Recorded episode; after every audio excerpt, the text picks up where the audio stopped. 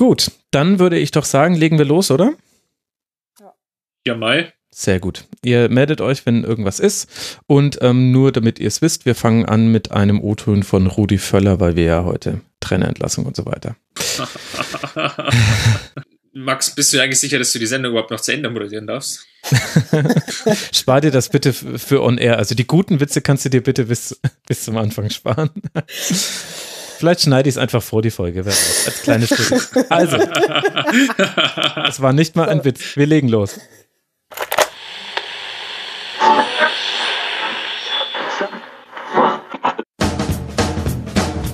Die Rasenfunk-Schlusskonferenz. Ich war gestern Abend noch bei ihm zu Hause, habe ihm alles erklärt. Natürlich ist es natürlich oder mal ein bisschen ungewöhnlich, nach zwei Siegen entlassen zu werden, aber das ist auch ein bisschen unser Konzept, unsere Philosophie. Man muss nicht immer nach Niederlagen jetzt reagieren. Wir haben ihn geschützt, auch lange Zeit. Aber leider war die Tendenz trotz der Siege jetzt am Ende so, dass die Entwicklung nicht so war, wie wir uns alle das vorgestellt haben und mussten jetzt leider so handeln. Und jetzt geht es im neuen Jahr von vorne los. Alles zum letzten Bundesligaspieltag.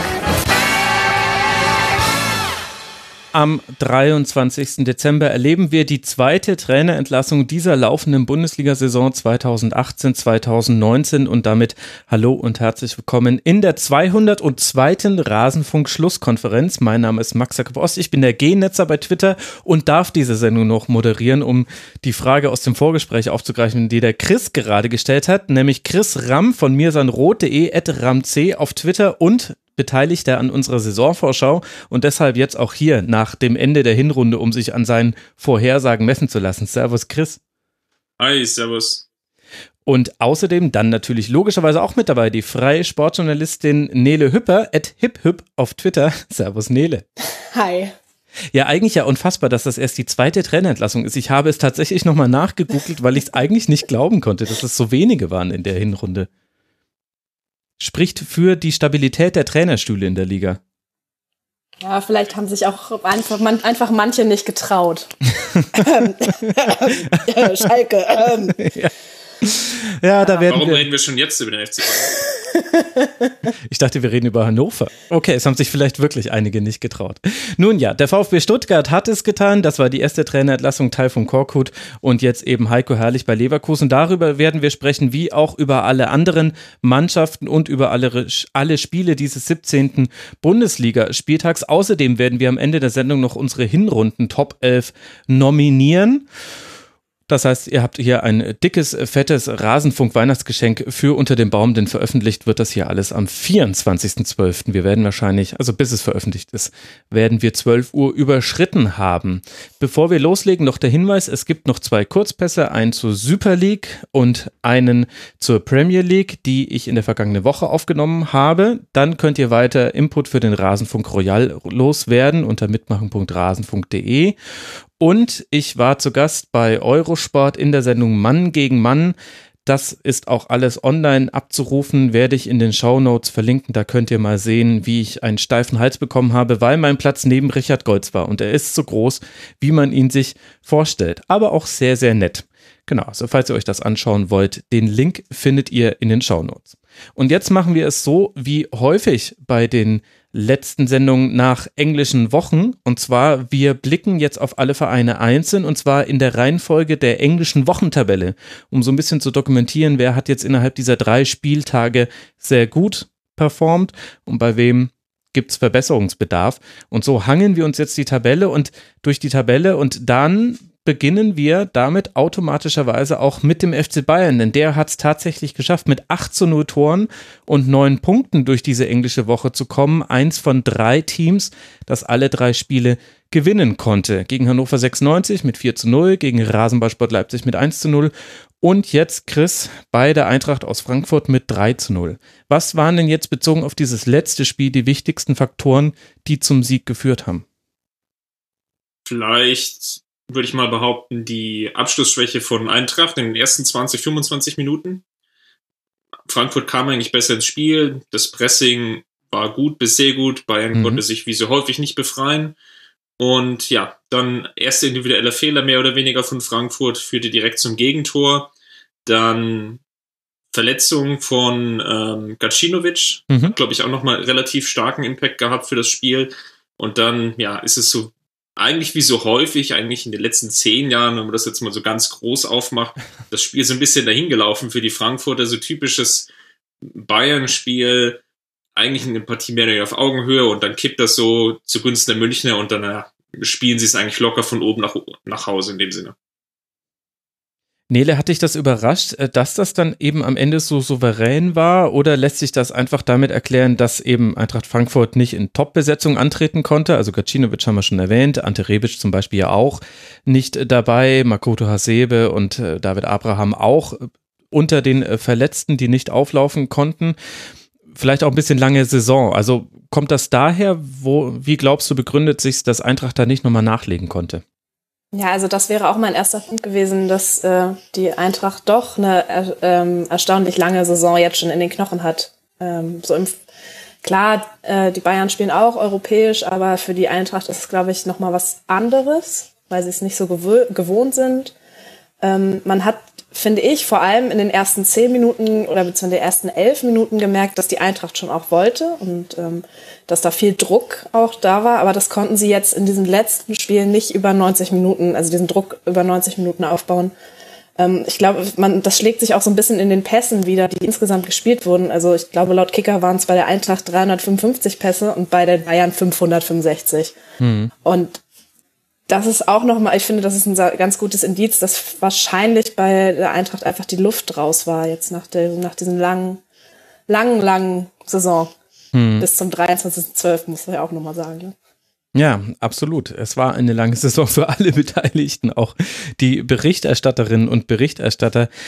Chris, dennoch war es ja nicht ein einfaches Auflaufen vom FC Bayern, sondern man hatte den Eindruck, die mussten auch schon auch nochmal alles raushauen, um sich Uiuiui. diesen Dreier, Dreier zu holen. Und das ja auch mit leicht veränderter Formation. Es war nicht das äh, berühmte 4-2-3-1, was wir jetzt immer gesehen haben. Wie fandst du denn die Aufteilung gerade im Mittelfeld bei den Bayern?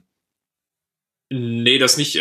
Das Mittelfeld war so fluid. Ich weiß gar nicht so richtig, was wir da gesehen haben, weil Martinez, Thiago und Kimmich eigentlich sich relativ häufig auch gegenseitig auf dem Fuß standen, was so ja, mehr Verwirrung als alles andere war ich würde fast behaupten, dass es zum Teil größtenteils ein 4-4-2 war, weil einfach Müller auch sehr, sehr zentral gespielt hat, der nominell mhm. der rechte, rechte Flügel war, dann natürlich aber sehr, sehr häufig auch ins Zentrum sich orientiert hat. Und Ribéry eigentlich sehr ähnlich, auch sehr, sehr stark in die Mitte gezogen, weil einfach auf den Flügelpositionen sehr, sehr wenig ging, was vor allem daran lag, dass Alaba und natürlich vor allem Rafinha auf der anderen Seite eine sehr defensive Position hatten. Also gerade Rafinha hat, glaube ich, Gut, jetzt hat er dann noch das Tor gemacht, das ist jetzt ein blödes Beispiel natürlich in dem Fall, aber 85 Minuten eigentlich, glaube ich, die gegnerische Hälfte überhaupt nicht gesehen und ja. dann beim einmal nach vorne laufen, dann, ja, verunglückte Flanke dann noch zum Tor verwandelt. Aber schlussendlich sehr, sehr defensive Aufstellung bei den Bayern. Ich glaube, dass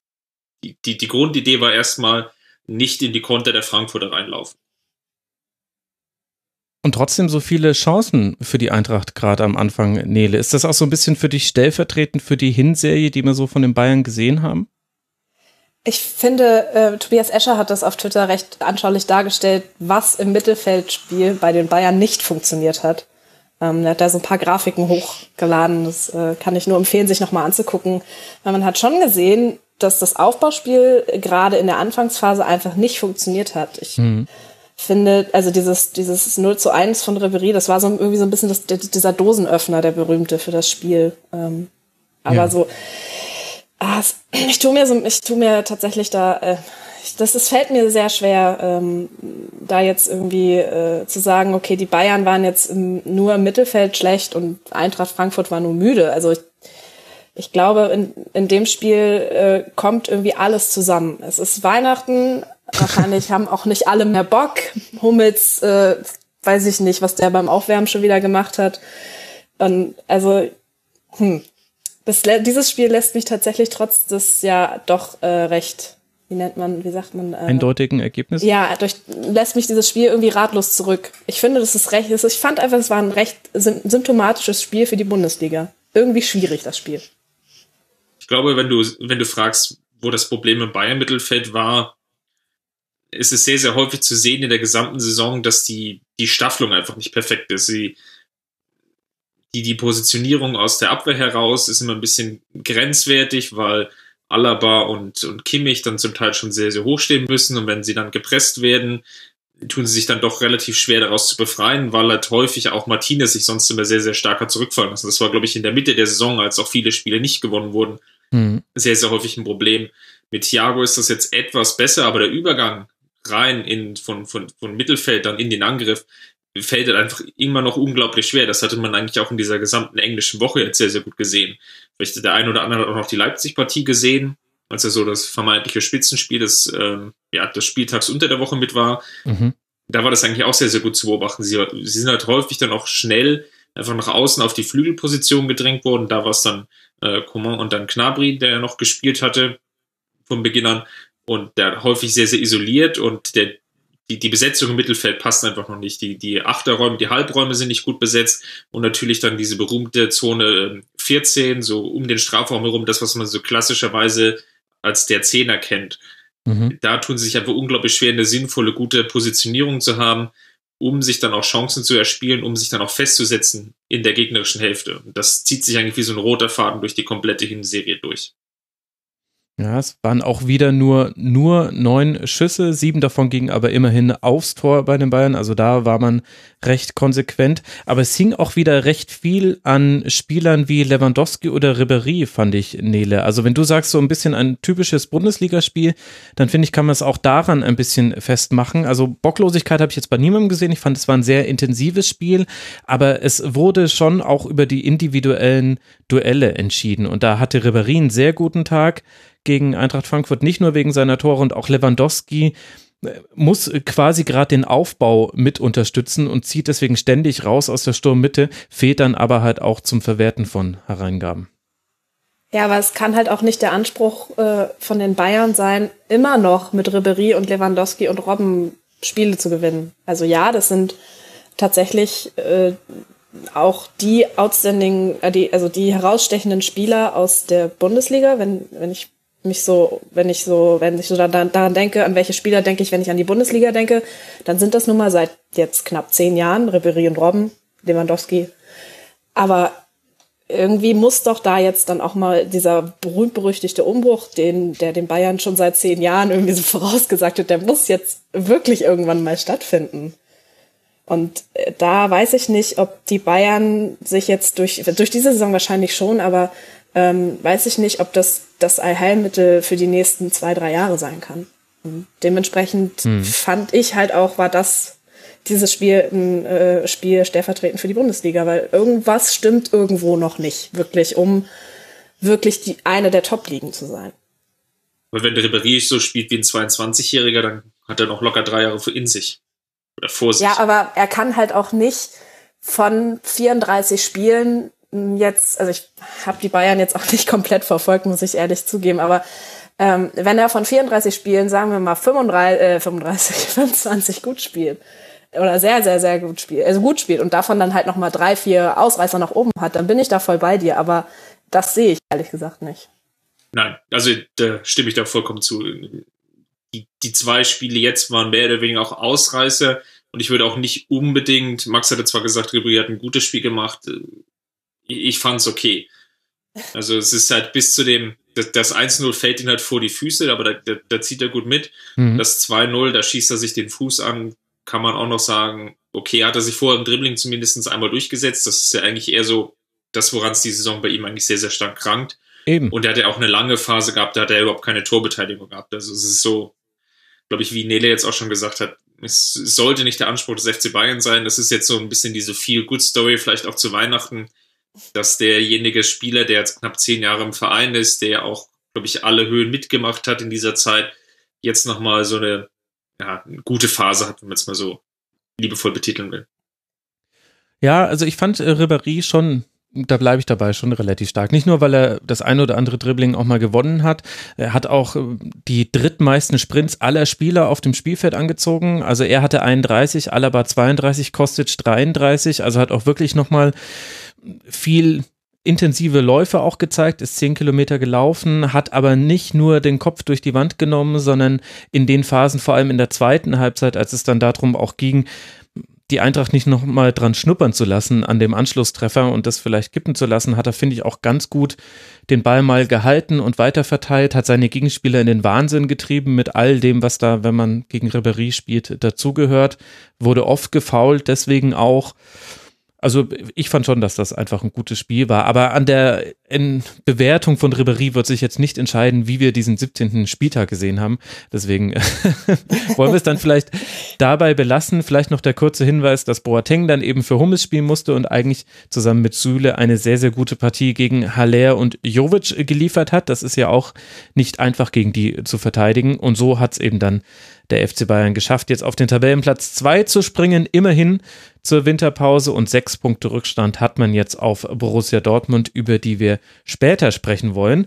Vorher müssen wir aber, und das war uns allen sowieso klar, über den VfL Wolfsburg sprechen, denn der liegt in der Tabelle der englischen Woche auf Platz 2 mit 7 zu 2 Toren und 9 Punkten.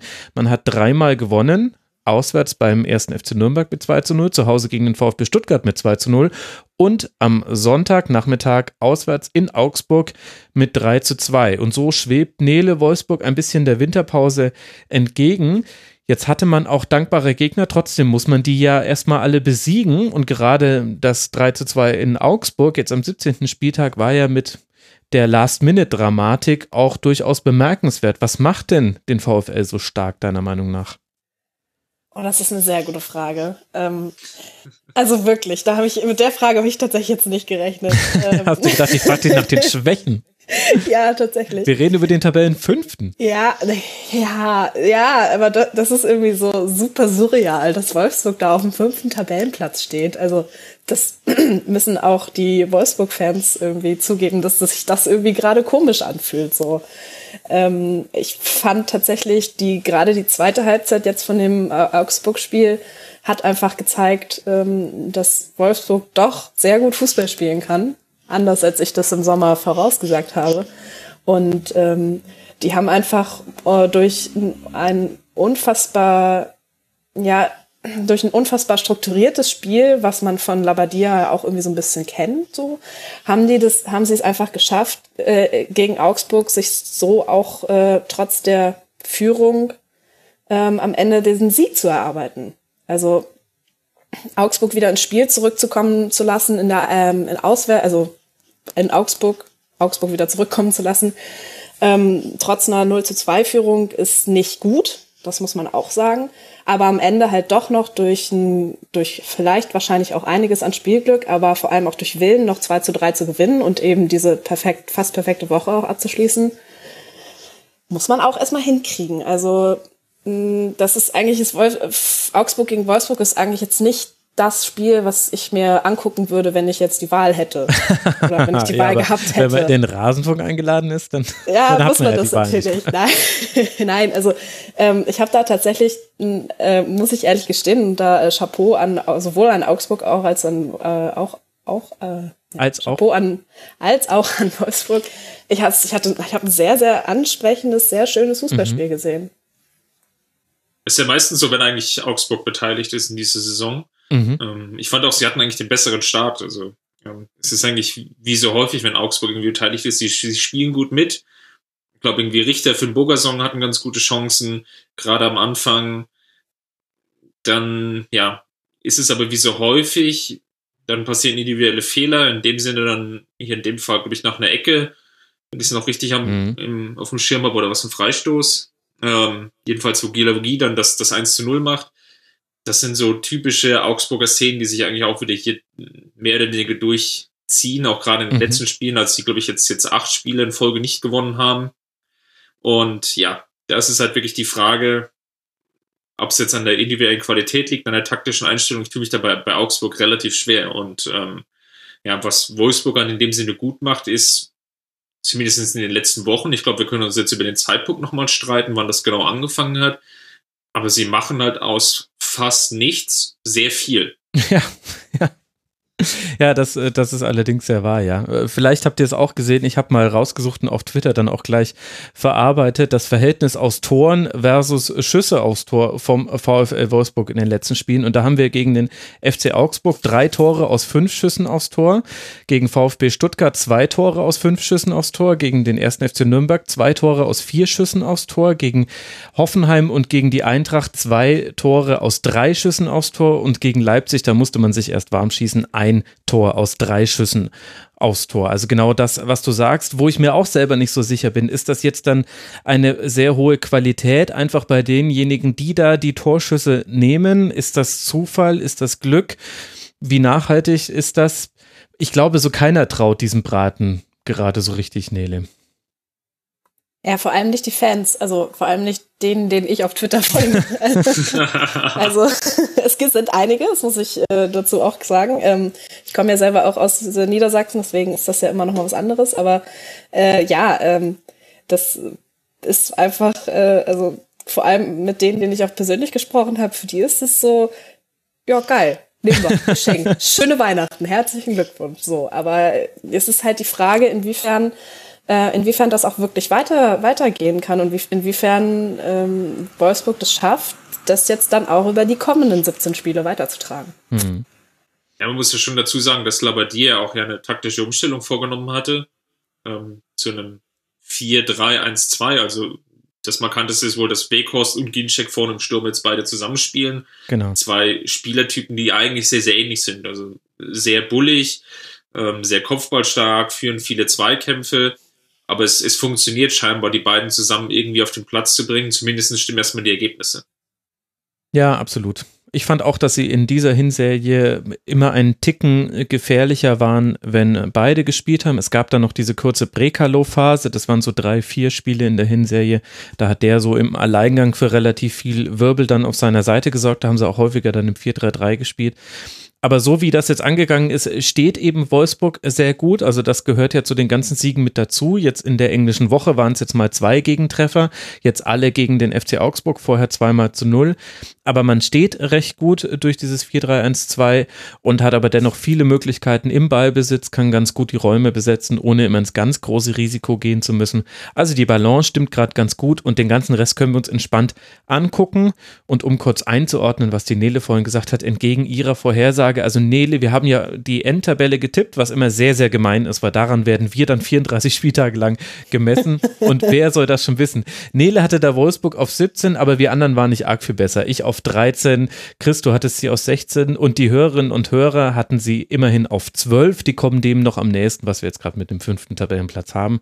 Gucken wir mal, wo sich Wolfsburg einpendelt. Aber es scheint doch eine wesentlich entspanntere Saison zu werden mit 28 Punkten. Wer weiß, vielleicht reicht das sogar schon für den Nichtabstieg, wenn es so weitergeht geht. Da ich muss zu meiner Ehrenrettung sagen, ich habe vergessen, wie gut Gila Vogie Fußball spielen kann. Ja. ich glaube, das haben auch alle Wolfsburger vergessen.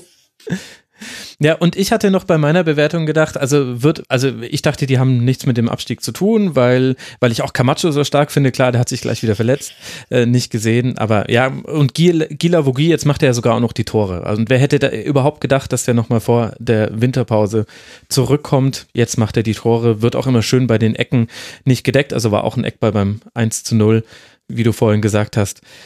Wahrscheinlich haben auch die Gegner nicht damit gerechnet, dass er nochmal spielt. Und so steht der VfL Wolfsburg auf Tabellenplatz 5 und in der Tabelle der englischen Woche auf Tabellenplatz 2, punktgleich mit dem Tabellendritten und das ist Fortuna Düsseldorf. Die haben dreimal gewonnen, dadurch neun Punkte geholt. Zu Hause 2 zu 0 gegen den SC Freiburg, zu Hause gegen Borussia Dortmund 2 zu 1 und jetzt Chris in Hannover mit 1 zu 0 in allerletzter Minute und man hat so ein bisschen den Eindruck, Fortuna Düsseldorf hat es geschafft, die richtige Form zum richtigen Zeitpunkt zu haben. Aber oh, es war ein Jammerspiel. Also ich hatte, ich hatte schon die Vorberichte mit mir angeschaut und ich habe hier, ähm, also die Erinnerung, die ich an das Spiel noch habe, ist wirklich, wie Horst Held mit dem Regenschirm dasteht und wie, wie, wie die Regentropfen einfach so sehr auf diesen Skyschirm runterprasseln, ähm, dass ich mir schon dachte, mein Gott, dieser Platz ist so vollgesogen mit Wasser, das kann überhaupt nicht funktionieren und dementsprechend sah es halt so aus. Es war wirklich so ein typisches Abstiegsspiel. Also von Hannover kam wenig. Fortuna, mhm. die wären, glaube ich, sogar zufrieden gewesen, hätten sie da einfach nur das, das Unentschieden mitgenommen. Ähm, Funkel hatte ja auch sehr komisch rotiert in dem Sinne, dass er zum Beispiel auch ähm, Fink draußen gelassen hat, einer der Helden aus dem äh, Dortmund-Spiel, der da ja. extrem überzeugt hatte. Das war so von der Aufstellung her zumindest teilweise überraschend. Spricht natürlich aber auch so ein bisschen vielleicht für die Erfahrung von Friedhelm Funkel und das ist vielleicht so ein Punkt, der sich dann bezahlt macht, weil es ja nicht ganz typisch ist, diese englische Woche. So, diese englischen Wochen, diese drei Spiele in einer Woche sind sehr, sehr selten. Und jetzt hole ich mal so ein bisschen die Küchenpsychologie raus. Das bedarf natürlich auch einer gewissen anderen Vorbereitung, wie man in das Spiel reingeht. Also sprich, man hat einfach nicht diese Zeit, sich dann vielleicht auch so taktisch auf den Gegner vorzubereiten, muss mhm. das vielleicht eher über Ansprachen machen, kann das nicht so sehr auf den Trainingsplatz lösen, ähm, teilweise vielleicht auch mehr Regeneration im Mittelpunkt stehen. Und es sind manchen es ist nicht, nicht ganz überraschend, dass da ein Trainer wie Friedhelm Funkel, der schon über wesentlich mehr Erfahrung verfügt, dann gerade auch in dieser Phase dann vielleicht relativ viele Punkte holt. Und für Fortuna ist es natürlich besonders vorteilhaft, weil neun Punkte, ich glaube, jetzt haben sie 18. Genau. Ähm, genau, ist ja schon die halbe Miete von dem. Absolut, jetzt einfach in einer englischen Woche das Punktekonto verdoppelt. Wie fandst du denn, Nele, wenn wir jetzt schon über überraschende Aufstellungen sprechen, dass Luc Bacchio auf dem Flügel agiert hat? Das hat mich überrascht und ehrlich gesagt konnte ich dann auch den so genauen Plan nicht so wirklich erkennen. Also vielleicht war der Plan, Albonos in seinem Rücken zu attackieren, aber so wirklich viel ging ja in diesem Spiel nicht zusammen. Deswegen ist es ein bisschen schwierig, das im Nachhinein herauszudestillieren. Naja, also dass, dass man äh, den Luc Bacchio auf dem Zettel haben muss, das brauche ich, glaube ich, den Bayern-Fans in dieser Runde nicht zu sagen. So. Klar, aber halt ähm, halt als Stoßstimme eigentlich, der ja, bei Kontern geschickt wird. Das ist, äh, das ist halt irgendwie so das Ding, ähm, da muss ich auch ehrlich sagen, habe ich mich mit dem Spiel auch bewusst nicht so doll befasst. Äh, ich habe es halt in der Konferenz immer mal wieder reingeschaltet, weil es halt auch 96 gegen Düsseldorf war jetzt nicht das Spiel, was ich einfach gerne gucken wollte. Ja, und Düsseldorf ist auch einfach viel zu weit weg von deinem Verein Schalke 04. Ich meine, das sind ja ganze zehn Punkte, in der, äh, zehn wow. Tore in der Differenz. Wow. Warum solltest du dich mit dem beschäftigen? Das tut Sorry. ganz schön weh, ist okay. Du hast nee, den Hinweis auf Ich weiß, ich habe angefangen. Ja. Ich habe angefangen. Nein, alles gut. Ähm, nee, das Ding ist einfach, ähm, Düsseldorf ist für mich immer noch die große Wundertüte, wie sie auch schon vor Beginn der Saison einfach ja. war. Ähm, ich hätte nicht gedacht, dass die Düsseldorfer solche Nadelspitzen setzen können. Also mhm. ich glaube, der Sieg gegen die Bayern war auch einfach ein Ausrutscher. Ähm, dass sie aber Fußball spielen können, haben sie jetzt gegen 96 gezeigt.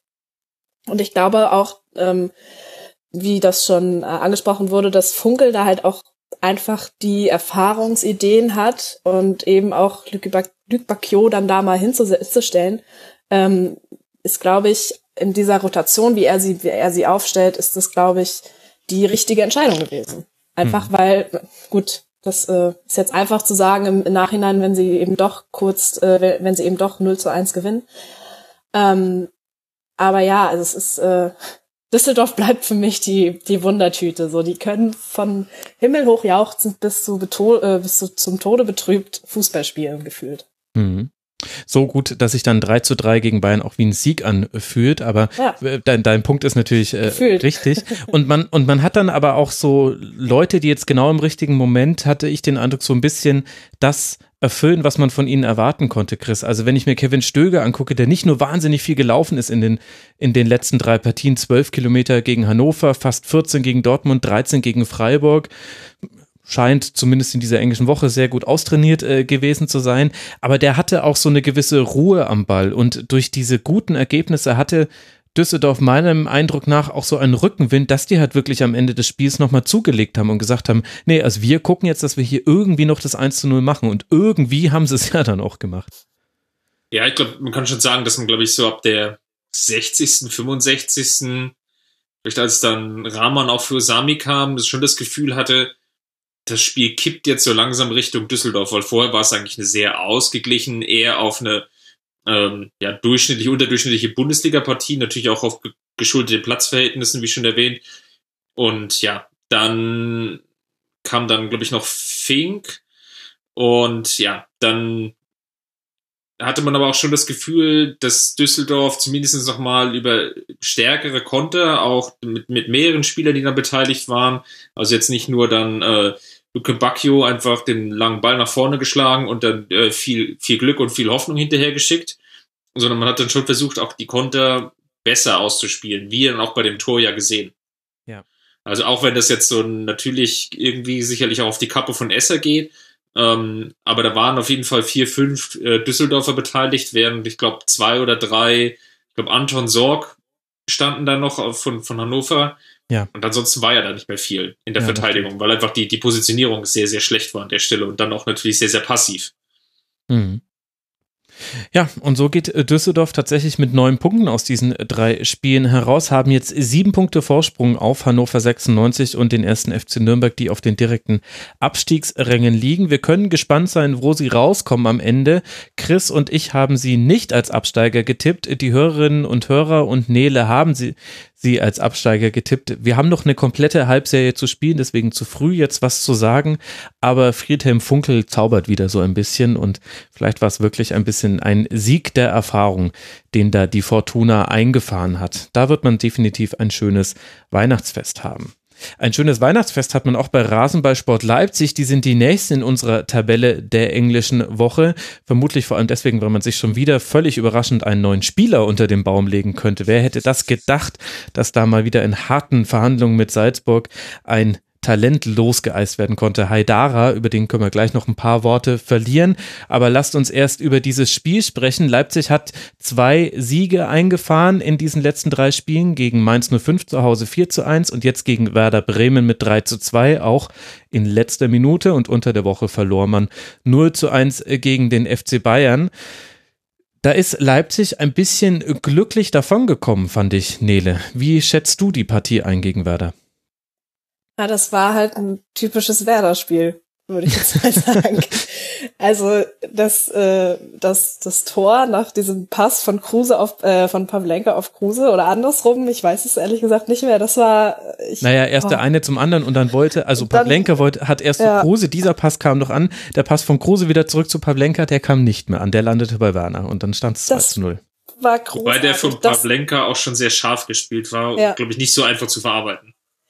Ja, aber das war halt so, das ist halt so dieses, dieses typische Werder baut Murks in der Abwehr Ding, was in den, was sich durch auch die letzten zehn bis, weiß ich nicht, 100 Jahre, Jahre. gezogen hat. 100 Jahre, nein, so schlimm ist nicht, aber ähm, äh, ich fand dieses, das Spiel ähm, von, von Leipzig war also erstaunlich, also erstaunlich ist auch falsch, aber ähm, es war ein sehr, sehr temporeiches Spiel. Zumindest hat sich das für mich so beim, beim Schauen sehr äh, so, äh, ich habe so erlebt. Mm. Also der Spielverlauf hätte definitiv mehr für Bremen, äh, also der ging einfach mehr in Richtung Bremen, gerade weil sie sich durch die, durch die, ja, durch diese 2 zu 0 Führung von Leipzig haben sie sich nicht aus dem Spiel bringen lassen. Und ähm, ist halt ärgerlich für Bremen. Für Leipzig muss man einfach sagen, es äh, war einfach wie auch schon in den vergangenen anderthalb, zwei Jahren äh, ein großartiger Tempofußball, den sie gespielt haben. Hm. Und ähm, mit, ich muss gerade nochmal nachgucken, Bruma und äh, Sa Sargent, Sa wie spricht man den aus? Sargent. Mhm. Sargent, Sargent, ähm, auch einfach großartige, großartige Spieler, die einfach tolle Tore machen. Mhm. Äh, und dementsprechend ist dieses 3 zu 2 aus Sicht von Leipzig natürlich ein schönes Weihnachtsgeschenk. Werder wird sich ähnlich wie gegen Hoffenheim einfach mal wieder in den Hintern beißen und äh, sich auf die eigene, die eigene Chanceverwertung, die waren ja da. Also Werder hatte die Chancen, auch wieder, auch nicht nur das 2 zu 2 zu machen, sondern eben halt auch das, äh, 3 zu was 2. laber ich denn eigentlich? Das 3 zu 3, das 3 zu 2 zu machen, genau. Also, ja. Andererseits fand ich, um auf Leipzig dann äh, zurückzukommen, da fand ich es dann schon beeindruckend, wie dann auch durch die Hereinnahme von Bruma, nicht nur weil er das Tor gemacht hat, in der 81. Minute war äh, seine Einwechslung, das Tor hat er dann in der 87. gemacht, aber das fand ich echt erstaunlich, weil das war so die letzte Umstellung, die Ralf Rangnick nochmal vorgenommen hat, also beide Trainer haben relativ viel umgestellt und da hat man von Vierer- und Dreierkarten recht viel gesehen und äh, das war schon nochmal die letzte Umstellung von Rangnick und da hat man, obwohl Werder auch alles auf eine Karte gesetzt hat, indem man Pizarro noch reingenommen hat, können wir dann im Werder-Teil dann noch kurz drüber sprechen, offensiv eigentlich nichts mehr zustande gebracht. Und da muss ich dann auch sagen, Chapeau vor Raber Leipzig, dass man es im letzten Spiel der Hinrunde nach einer sehr, sehr langen Hinserie durch die Europa League Qualifikation und so weiter und so fort, es da nochmal schafft, in den letzten zehn Minuten so etwas draufzulegen aufs Risiko, dass man selbst noch zu Chancen kommt. Es ist dann natürlich glücklich, den Treffer zu machen, aber zugelassen hat man gleichzeitig auch nichts. Und das ist schon echt eine Qualität, würde ich sagen. Ja, die haben es Äh, halt im, Achso. Nee, ich lasse dir gerne den Vortritt. Okay. äh, ich finde, man hat an dem Spiel gesehen, was Frankfurt halt einfach ein bisschen gefehlt hat. So die letzten Körner und die letzten zwei, drei Prozent, wie du das eben schon auch ausgeführt hast. Da fehlte einfach ähm, für, also beziehungsweise bei, bei äh, Leipzig hatten, die hatten eben noch die letzten zwei, drei Prozent, Mhm. um eben dieses Spiel am Ende gewinnen zu können. Ja, ich glaube, die, die taktische Umstellung, die Max auch schon angesprochen hatte, mit Bruma nochmal auch eine frische Kraft einzuwechseln, hat, glaube ich, dann schon nochmal den entscheidenden Unterschied gemacht. Ist natürlich in so einer englischen Woche dann auch bei Bremen irgendwo die Kräfte geschwunden sind oder so ein Stück weit. Bei Leipzig natürlich noch ein bisschen mehr und ich hatte auch gerade nach dem 2 zu 2 eigentlich das Gefühl, ah, guck an, das ist ja so ähnlich wie bei dem Bayern-Spiel ähm, am Mittwoch zuvor. Da war es ja eigentlich auch ziemlich ähnlich, dass man so gemerkt hatte, so ab der 60., 70. Minute spätestens ist das Pressing nicht mehr ganz so intensiv. Ähm, es, sie ziehen sich mehr zurück. Bayern hat mehr Ballbesitzphasen, auch ohne Probleme. Und ganz ähnlich war es ja hier in der Partie auch. Also Bremen konnte sich ja dann auch ein Stück weit spielerischer besser befreien, weil Leipzig nicht mehr ganz so aggressiv ins Pressing gehen konnte. Mhm. Ich dann nicht mehr den nötigen Körner. Es war eben, wie Max ja auch schon erwähnt hatte, das 31. Pflichtspiel seit August. Und da ist der Nationalmannschaft noch nicht mal mit inkludiert. Das ist einfach die, die Spieler, wenn sie nicht körperlich ausgebrannt sind, äh, mental sind sie es garantiert zu, also da kann man nur Brief und Siegel drauf geben. Von daher war es eigentlich sehr bemerkenswert, dass Bruma dann dann auch das Tor gemacht hat, wobei ich es auch interessant fand, dass es dann, ich weiß gar nicht, wer, wer es für Leipzig jetzt dann war, aber es, für mich wäre es eigentlich so ein bisschen na, passives Abseits gewesen. Aber ähm, gut, was weiß ich schon. Ja, dadurch, dass ich glaube, Pausen war es, der stand äh, tatsächlich im Abseits beim Zeitpunkt des Schusses. Allerdings hat Pavlenka auch keinerlei Anzeichen gemacht, dass er sich davon irgendwie hätte beeinflussen lassen und er stand nicht in der Schusslinie und hat eigentlich auch nichts gemacht. Also er hat sich so unsichtbar gemacht, wie man sich unsichtbar machen kann, wenn man im Abseits steht. Ich fand es schon vertretbar, den Treffer gelten zu lassen, weil ich habe da nicht gesehen, wie er da irgendwie Einfluss aufs Spiel genommen hätte und damit aktiv geworden wäre. Also Neuer hätte reklamiert. Da wäre das gewesen. Ja, der sollte definitiv nach seiner Karriere ins Marketing gehen, so oft wie er Reklame macht. Wow. Mit Amadou Haidara. hat sich, ich, ich moderiere einfach drüber weg. Mit Amadou Haidara hat sich Leipzig jetzt noch ein bisschen Kreativität fürs Mittelfeld geholt. Aktuell noch verletzt. Sicherlich nur eine Geste der Freundschaft, äh, den von Salzburg zu übernehmen, dass die den nicht weiter mitschleppen müssen. Wir gucken uns einfach ganz entspannt an, was das mit Rasenballsport macht, die jetzt dann auf einem Champions League Platz überwintern dürfen. Es sind äh, drei Punkte Vorsprung auf den Tabellenfünften Wolfsburg. Man kann es nicht oft genug sagen. Und nach oben ginge ja auch noch was für Leipzig. Also das war eine sehr erfolgreiche Hinserie und auch eine sehr lange. Es ging sogar schon Ende Juli los. Am 26. Juli war das erste Spiel. Wisst ihr noch, was das erste Spiel von Rasenballsport Leipzig war? Das ist allerdings jetzt wirklich schwierig. Ich hätte es nicht gewusst. Oh. Das war doch bestimmt irgendwas irgendwo in Kasachstan, wenn du das so fragst. Es war gegen den BK Hecken aus Schweden. ja, ja, und das waren, oh, ich habe das sogar geguckt. Wow. Oh, Chris, ey, Wahnsinn. es, ist, es ist so furchtbar, ich erinnere mich dran. Das war, das, das war ein 4-0 im Rückspiel, glaube ich. Im, Im Hinspiel war es ein 4-0, im Rückspiel war es ein 1-1, ja. Unglaublich. Ja, genau. Und wie hat dir da so die. Staffelung in der Abwehr gefallen, Chris? Ich bin mir sicher, ja, du weißt wir, wir es lassen noch. das jetzt erstmal. Unglaublich, ey. Wer schaut sich. Äh, ja, gut, aber Ich hatte noch überlegt, ob es ein finnischer Verein war oder ein schwedischer. Ich war mir da nicht mehr so sicher. Nein, war schwedisch und dann ging es weiter gegen CSU Craiova. Die äh, kamen aus Rumäniens erster Liga und äh, da konnte man dann auch mit 3 zu 1 und 1 zu 1 sich weiter qualifizieren. Wer erinnert sich nicht? Aber deswegen habe ich euch ja eingeladen, weil ihr solche Freaks seid. Apropos Freaks, da sind wir ja schon bei Leverkusen angekommen. Die liegen erstaunlicherweise in der englischen Wochentabelle auf Tabellenplatz 5. Man hat nämlich zweimal gewinnen können. Zum einen hat man äh, gegen Hertha BSC mit 3 zu 1 gewonnen, zum anderen auf Schalke mit 2 zu 1 und gegen die Eintracht aus Frankfurt immerhin nur mit 1 zu 2 verloren. Und dennoch, Nele, haben wir es ja vorhin im Intro gehört, hat Rudi Völler Heiko Herrlich seines äh, Trainerjobs enthoben und Peter Bosch wird der Nachfolger. Wenn wir jetzt mal auf dieses 3-1 gegen Hertha gucken und uns dann so ein bisschen vor Erinnerung rufen, wie jetzt so die Hinrunde lief für Leverkusen, hältst du diese Entscheidung für nachvollziehbar? Nee, eigentlich gar nicht. Also gar wirklich nicht. nicht. Nee, also. Gar nicht, gar nicht. Also gar nicht, gar nicht ist auch falsch. Aber es, ähm, ich finde, Heiko Herrlich ist ein, ist ein unfassbar toller Trainer und ich mag seine Art, Fußball zu spielen. Und ich mag es, wie er, was er aus, äh, vor allem aus Kai Havertz gemacht hat. Mhm. Und dementsprechend tut mir das ganz schön weh. Ich kann es in gewisser Weise nachvollziehen. Ähm, aber auch nur so zu teilen, weil es äh, ich weil einfach auch äh, weil ich einfach auch als Schalke-Fan da auch ganz also einfach ich will Ruhe, ich will meine Ruhe haben und der Rest ist mir scheißegal. Ja, aber ist dann nicht gut, wenn die anderen ihre Trainer feuern? Dann ja, natürlich wäre es, na klar, natürlich wäre es. Ist tatsächlich, das war mein zweiter Gedanke. Mein erster war, oh Gott, warum? was soll das? Und der zweite war, hey, vielleicht äh, ist dann ja mal der Fokus woanders, auch schön. Nee, ähm, ich kann es in gewisser Weise nachvollziehen, dass einfach ähm, Heiko Herrlich die Anforderungen nicht erfüllt hat, anscheinend, weil sonst würde man ihn nicht am 23. Dezember feuern. Mhm. Ähm, ich glaube aber tatsächlich ähm, nicht, dass ihm das Stoll, also dass ihm das doll schadet. Es gibt ja oft so Bundesliga-Trainer, die irgendwo entlassen werden und dann irgendwo in der Versenkung verschwinden und dann wie Taifun Korkut aus, wie der Phönix aus der Asche wieder aufsteigen. Ich glaube, Heiko, Heiko Herrlich braucht es nicht. Und er wird wieder irgendwo einen, auch einen sehr guten Job finden. Weil er, also wie gesagt, weil ich finde, dass er ein sehr guter Trainer ist. Wir hätten jetzt die Chance, ihn natürlich bei Schalke ins Gespräch zu bringen. Hör auf, lass das sein.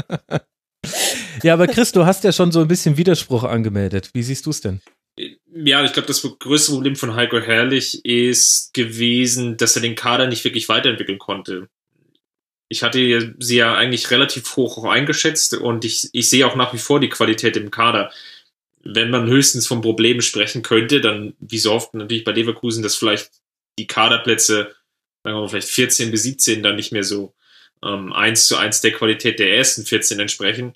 Ähm, nichtsdestotrotz müsste mit der Mannschaft eigentlich mehr möglich sein. Und bei Herrlich hatte man so gemerkt, dass sie natürlich einen sehr, sehr schweren Saisonstart hatten und dass er dann immer so das Glück vielleicht auch hatte, immer die, die richtigen Spiele zu gewinnen. Also er war ja schon mal ganz groß auf der Kippe gegen Bremen, als sie dann ja relativ famos gewonnen haben.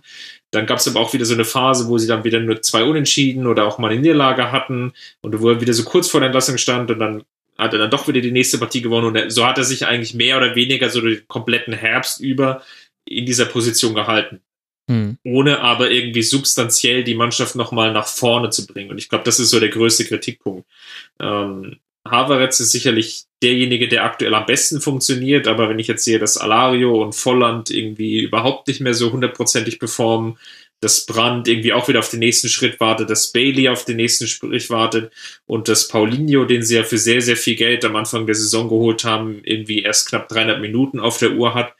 Auch wenn er ein junger Spieler ist, ich weiß, dann sind das auf jeden Fall etliche Baustellen, die zumindest intern definitiv dann für Unruhe sorgen werden oder gesorgt haben.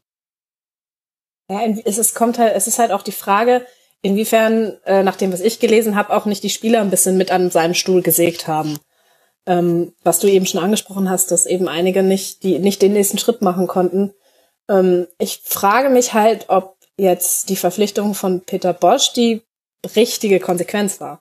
Also ich, ich bin eher Verfechterin, wenn ich nicht unbedingt weiß, ob der Trainer, den ich dann, also wenn ich nicht den passenden, genau den Kandidaten habe, der mir das verspricht, was ich möchte, ob ich dann nicht einfach an meinem Trainer festhalten sollte und da versuchen sollte, mit Konstanz durchzugehen.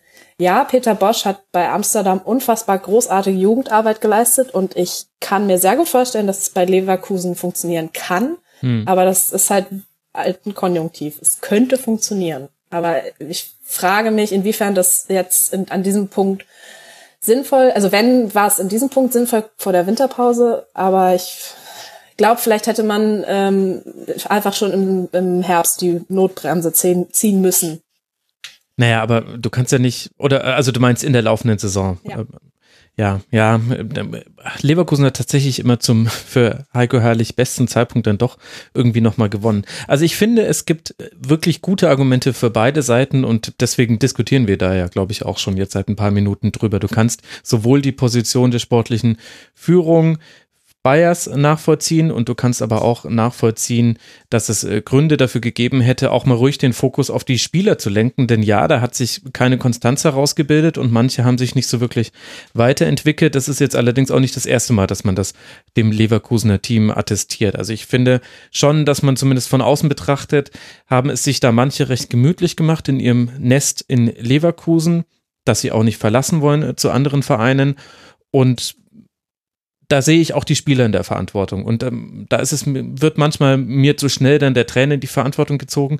Ich glaube, in dem Fall kam wahrscheinlich auch tatsächlich, das ist der umgedrehte Kovac, die Option mit Peter Bosch, äh, einen sehr attraktiven Trainer zu haben, der mutmaßlich nicht für immer auf dem Trainermarkt verfügbar ist, der hat wahrscheinlich auch nochmal so ein bisschen den Mund wässrig gemacht, den Verantwortlichen. Und deswegen, weil es eben auch so eine attraktive Option gab, mit der man ja schon seit der Zeit bei Amsterdam in Kontakt steht, laut Rudi Völler, hat es wahrscheinlich die Entscheidung noch ein bisschen beschleunigt und dann probiert man halt nochmal diese Option aus. Aber ich sehe schon auch die Spieler nicht komplett losgelöst von jeder Verantwortung, weil manche Spiele in dieser Saison haben die einfach mit einer laschen Einstellung verdaddelt. Ja, sie haben, glaube ich, auch relativ viele Führungen verspielt. Der, ja. Also Dortmund ist mir auf jeden Fall noch in Erinnerung, die Partie. Das waren auf jeden Fall zwei, drei weitere noch wo sie eigentlich schon in Führung waren und dann irgendwie nur unentschieden gespielt haben oder dann erst sogar noch verloren haben. Ja, ich kann es dir sogar gleich genauer sagen. Also sie haben geführt elfmal, daraus sind herausgesprungen sieben Siege, ein Remis und dreimal hat man tatsächlich noch verloren. Das heißt, man hat neun, elf Punkte hat man verspielt nach Führung. Das ist tatsächlich nicht ganz so überragend im Vergleich zu allen anderen Mannschaften hat man die meisten Spiele nach Führung noch verloren in dieser Liga. Sehr gut, Chris. Hast du mich auf die richtige Statistik hingewiesen. Ja, so ein bisschen hat dann damit auch Ge das. Gefühlte, gefühlte Wahrheiten. Die gefühlten Wahrheiten, ja, sind äh, leider immer wichtiger geworden in diesem Jahr. Ja, so ein bisschen hat dann, dann auch dieses 3 zu 1 gegen Hertha so ein bisschen seine Bedeutung verloren. Also wir könnten das jetzt ganz toll auseinander äh, dividieren, wie es jetzt dazu kam. Ich denke, im Hertha-Teil werden wir da dann nochmal zumindest kurz drüber sprechen. Ich finde es jetzt aber tatsächlich vor dem Hintergrund dieses Trainerwechsels und dass man eben weiß, Leverkusen hat jetzt den Restart eingeleitet und wir alle müssen jetzt beobachten, wie kommen die dann einfach in der Rückrunde wieder zurück.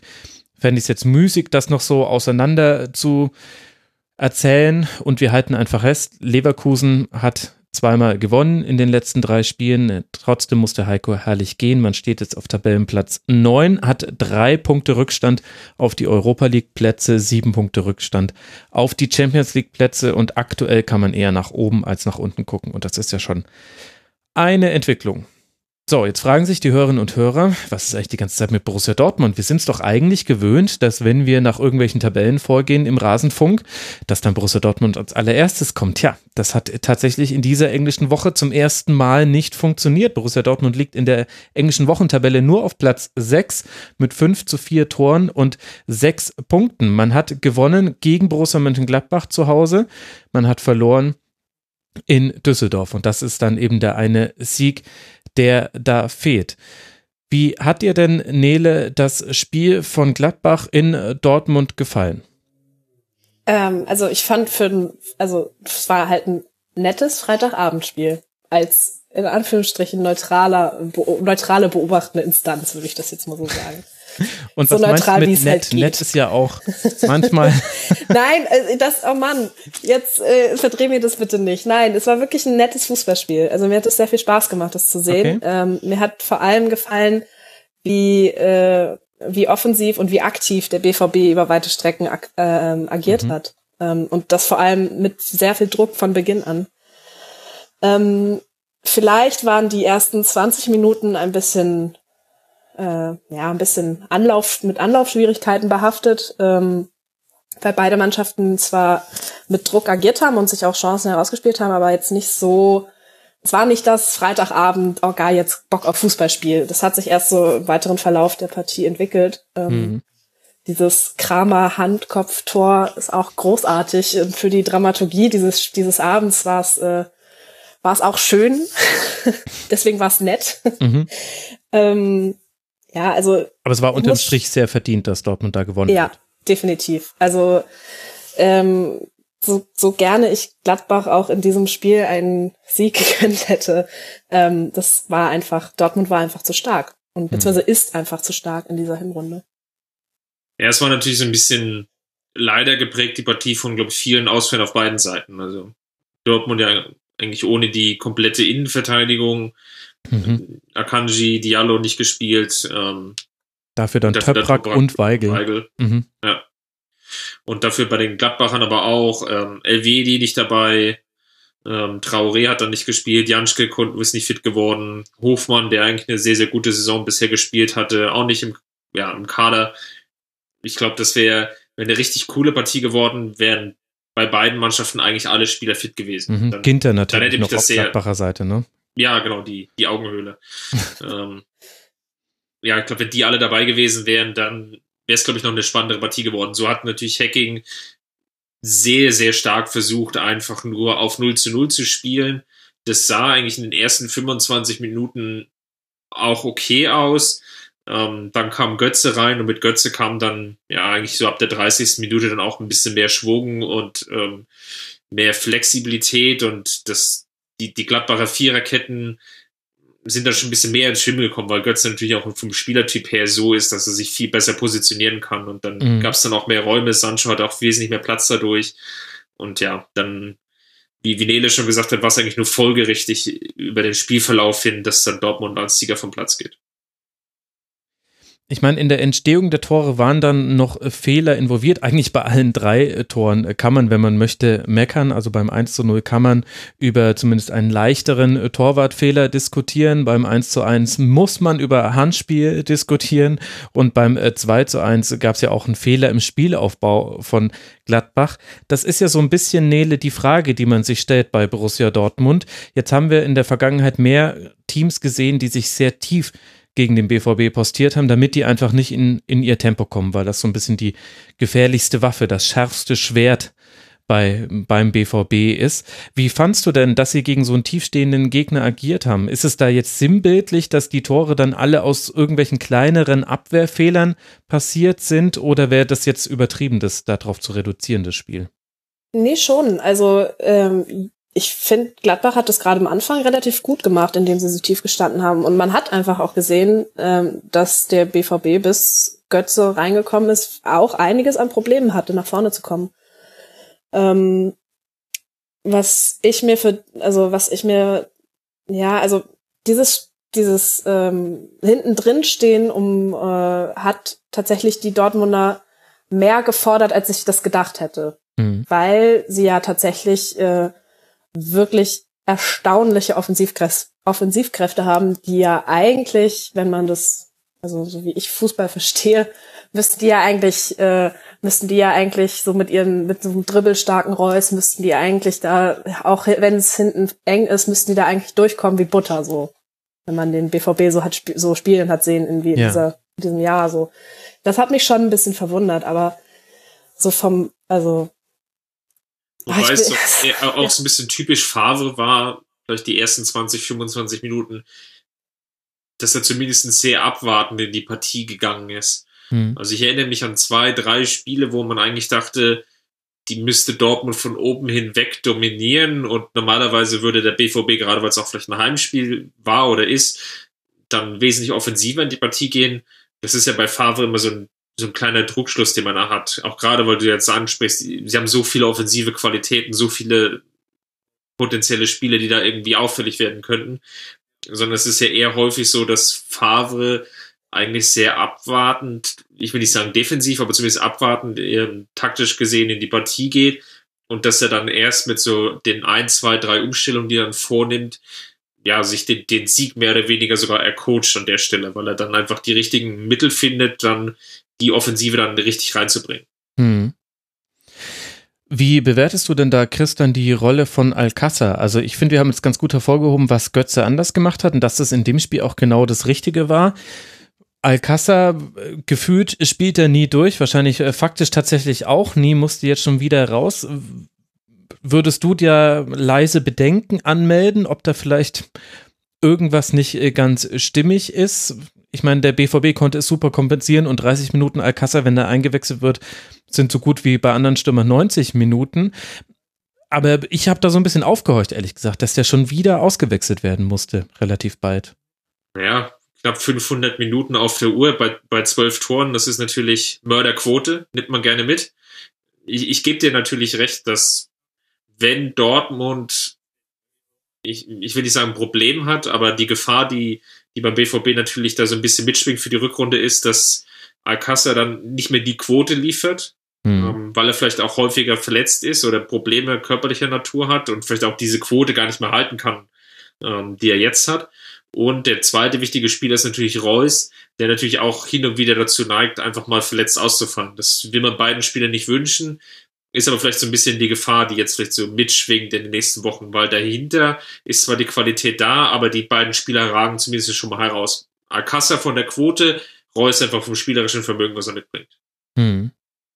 Und dann haben wir hinten noch Axel Witzel, der ist der Stabilisator. Wie gut Witzel ist, merkt man daran, wie wenig über Thomas Delaney gesprochen wird, der trotzdem auch keine schlechte Saison spielt, aber geht völlig unter neben Witzel. Und egal, was die Gegner machen, Nele, er ist immer der, der Ruhepol beim BVB. Und das finde ich echt erstaunlich, weil das ja auch etwas ist, was Borussia Dortmund gerade in den letzten Jahren häufig gefehlt hat. Die hatten immer schon tolle Einzelspiele und sie hatten auch immer ihre Phasen, wo sie offensiv sehr gut waren. Es war aber auch immer eine sehr hektische Mannschaft, wie ich fand. Da konnte es auch schneller mal kippen. Und Witzel ist jetzt derjenige, im Zweifelsfall kriegt der den Ball, der verliert ihn nicht, der verteilt ihn clever, bietet sich gleich wieder an und der lässt allen anderen dann so ein bisschen die Freiheit, mal mental durchzuschnaufen und sich neu zu fokussieren. Ja, das ist, der ist definitiv auch ein Faktor. Der wäre auch äh, einer der Spieler gewesen, Entschuldigung, den ich angesprochen hätte noch, ähm, was mich tatsächlich bei den Dortmundern sehr überrascht, dass die dass so, ähm, dass es so eine ähnliche Euphorie und Gefühlswelt wie zu, zu den glorreichen Kloppzeiten so 2010, 2011 gibt. Da sind sie ja auch äh, einmal Herbstmeister und dann Meister geworden. Ähm, ich, das, also das erinnert so vom, von der Gefühlslage her erinnert es sehr stark an diese Zeit vor acht Jahren. Das ist ja jetzt auch schon wieder her. Ähm, ja, erklärt sich natürlich auch aus den 42 Punkten. Also wenn man ja. das mal hochrechnet, wären 84 und in den Kloppjahren ist man, glaube ich, mit 73 und 75 Punkten Meister geworden. Müsste ich jetzt gleich nochmal nachgucken. Also aktuell ist ja der BVB auf Meisterkurs. Definitiv. Das ähm, tut, glaube ich, auch äh, dem Umfeld sehr gut und äh, dass da auch doch erstaunlich viel Ruhe herrscht was mich sehr überrascht, äh, dass Favre, Favre funktioniert und dass der Fußball von Favre bei Dortmund funktioniert. Das, was ihr eben schon angesprochen hattet, dieses wirklich auch teilweise abwartende nicht mit Volldampf voraus Fußball wie äh, unter Jürgen Klopp zum Beispiel, ähm, dass das in Dortmund funktioniert, das hat mich äh, überrascht mich immer noch, überrascht mich jeden Spieltag immer noch. Ähm, ja. Und äh, muss da muss man einfach nur Chapeau sagen und äh, den Hut ziehen. Mhm alle verfügbaren Hüte. Also ich habe nochmal nachgeguckt, 75 Punkte waren es bei der ersten Meisterschaft, 81 Punkte bei der zweiten Meisterschaft und es gab nochmal ein Ergebnis mit 78 Punkten, was dazwischen lag. Das war im ersten Jahr von Thomas Tuchel. Der hatte nur als Problem, dass da der FC Bayern unter Pep Guardiola 88 Punkte gemacht hat. Man wäre mit diesem Ergebnis in fast jeder anderen Saison Meister geworden. Aber in dieser sollte es dann eben nicht sein. Das heißt, beim BVB läuft alles äh, prima. Ballerina, hätte ich jetzt fast gesagt. Was ist denn heute los mit mir? Das ist ja fürchterlich. Zum Komm, dann, dann sehe ich noch mal ein bisschen Zweifel hier als Bayern-Fan. Ja, mach mal. Machen. Ähm, in der Rückrunde spielen sie noch in München, in Gladbach, in Leipzig und in Frankfurt. Also äh, eigentlich gegen das komplette obere Tabellen, ja, Fünf. Drittel, mehr oder weniger. Jetzt muss ich kurz gedanklich überlegen, oh Gott, was ist es? Ein Drittel. Ähm, gegen das obere Tabellendrittel spielen sie noch auswärts. Und mhm. das könnte so ein bisschen die Gefahr sein, dass man da vielleicht den einen oder anderen Punkt noch liegen lässt. Aber in der Verfassung, wie sie sich gerade präsentieren, das ist trotzdem schwer, schwer vorstellbar. Ja. ja, aber wenn du weißt, Meister werden willst, dann musst du halt die Spieler auch alle gewinnen. Oh. Sehr schön. Sehr, sehr schön. Da haut die Nele nochmal alles raus und es soll aber nicht unerwähnt bleiben an dieser Stelle, dass einer von uns in der Runde all das vorhergesehen hat und bestimmt auch mit, mit all den Alcázar-Themen, die wir damals noch gar nicht kannten, weil das war zur Saisonvorschau, glaube ich, damals noch gar nicht klar. Bin mir gerade nicht ganz sicher, aber während Nele. Es, es, war nicht, es war nicht klar, ja. Genau, und äh, Chris hatte nämlich tatsächlich Dortmund als Meister getippt bei seinem Tabellentipp. Chapeau, lieber Chris. Über ich, dein ich muss auch, ich muss glaube ich noch einschränkend sagen, ich hatte sogar erwähnt, dass was Dortmund fehlt, ist noch ein richtiger Stürmer. Wenn sie da noch jemanden holen, dann Stimmt, können sie glaube ich den ganz großen Sprung machen. Absolut. Aber brauchen sie ja nicht, sieht man ja. Also sobald, solange Reus kap äh, kaputt bleibt, ja. Freudscher. Das war, ein, das war ein wirklich freudscher Versprecher. Solange oh er kaputt Gott, bleibt und so viele Tore macht aus Schalker Sicht, dann dann kann Dortmunder Meister werden. Ja. Absolut. Sorry. Also Chris. Nein, das war anders gemeint, liebe Dortmund-Fans. Das muss ich nur mal ganz kurz. Ich wünsche Marco Reus nur das Allerbeste und er soll bitte gesund bleiben und weiterhin so tolle Tore schießen wie auch gegen Gladbach. Absolut. Es ist echt eine Augenweide und bei, mit diesem ganzen, mit diesem ganzen Ding, was da dranhängt bei Borussia Dortmund, mit dem Anschlag, mit den wilden Zeiten unter Peter Bosch, dass man da noch Peter Stöger als Trainer hatte, der Abschied von Thomas Tuchel, all das, was passiert ist, irgendwie muss man schon arg wenig Herz haben, um nicht zu sagen, das ist auch irgendwie eine schöne Geschichte des Fußballs, die diese Hinserie vom BVB beschreibt. Da muss man schon ganz schön verbissen in seiner eigenen Vereinsliebe sein, um das nicht sehen zu können, dass solche schönen Geschichten nur der Fußball schreibt und der BVB in dieser Halbserie war eine davon was uns direkt überleitet zum FC Schalke 04. Von einer schönen Geschichte. es tut mir leid. Ich habe es euch ja vorher die Reihenfolge geschickt. Denn tatsächlich liegen die in der, in der englischen äh, Wochentabelle einen Platz hinter BV, dem BVB und wünschten sich, es wäre in der Tabelle genauso. Vier Punkte hat man jetzt immerhin geholt aus den letzten drei Spielen. Nele, ein 1 zu 1 gegen den FC Augsburg, ein 1 zu 2 zu Hause gegen Leverkusen und jetzt dann aber ein 3 zu 1 in Stuttgart. Und die Frage, die ich mir mit Blick auf das Stuttgart-Spiel gestellt habe, war, ist Steve Skripski derzeit die größte Hoffnung auf Schalke, was die Offensive angeht? Und was sagt das aus über Schalke 04? äh, ich, ich, wollte eigentlich, ich, ich werde schon wieder traurig. Nein, ähm, wir helfen dir da gemeinsam.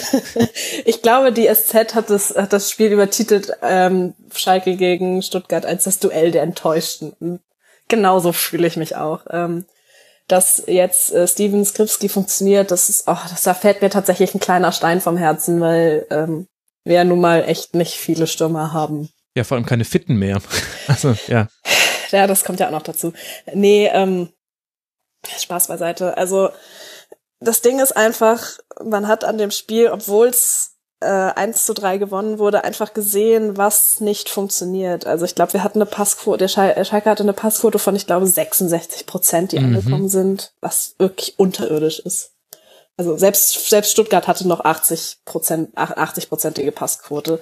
Dann hat man so kurz vor Weihnachten nochmal so einen Torwartaussetzer von Ralf Fährmann, der fast das 1 zu 1 selber sich ins Tor legt, gefühlt. Schwierig. Was sich jetzt auch so ein bisschen häuft, ne? Schon ein ja. Aussetzer gegen Augsburg, das war damals das 1 zu 0 und ja gegen Leverkusen auch ein bisschen unglücklich agiert. Also, ja, es, also es, es, es, war, es war so schön, im Sommer Schalke-Fan zu sein und ich wünsche mir das gerne zurück. Nein, wir, äh, ähm, da kommen wir auch aus diesem Loch, werden wir wieder rauskommen. Wir werden auch den Trainer nicht entlassen und wir werden das durchziehen und wir werden am Ende auch nicht absteigen, sondern uns irgendwie durchschmuggeln, noch ein, zwei geile Spiele, in der, ja, zwei wahrscheinlich in der Champions League abliefern, äh, vielleicht im Pokal noch was reißen und dann ist auch wieder gut. Ja, okay.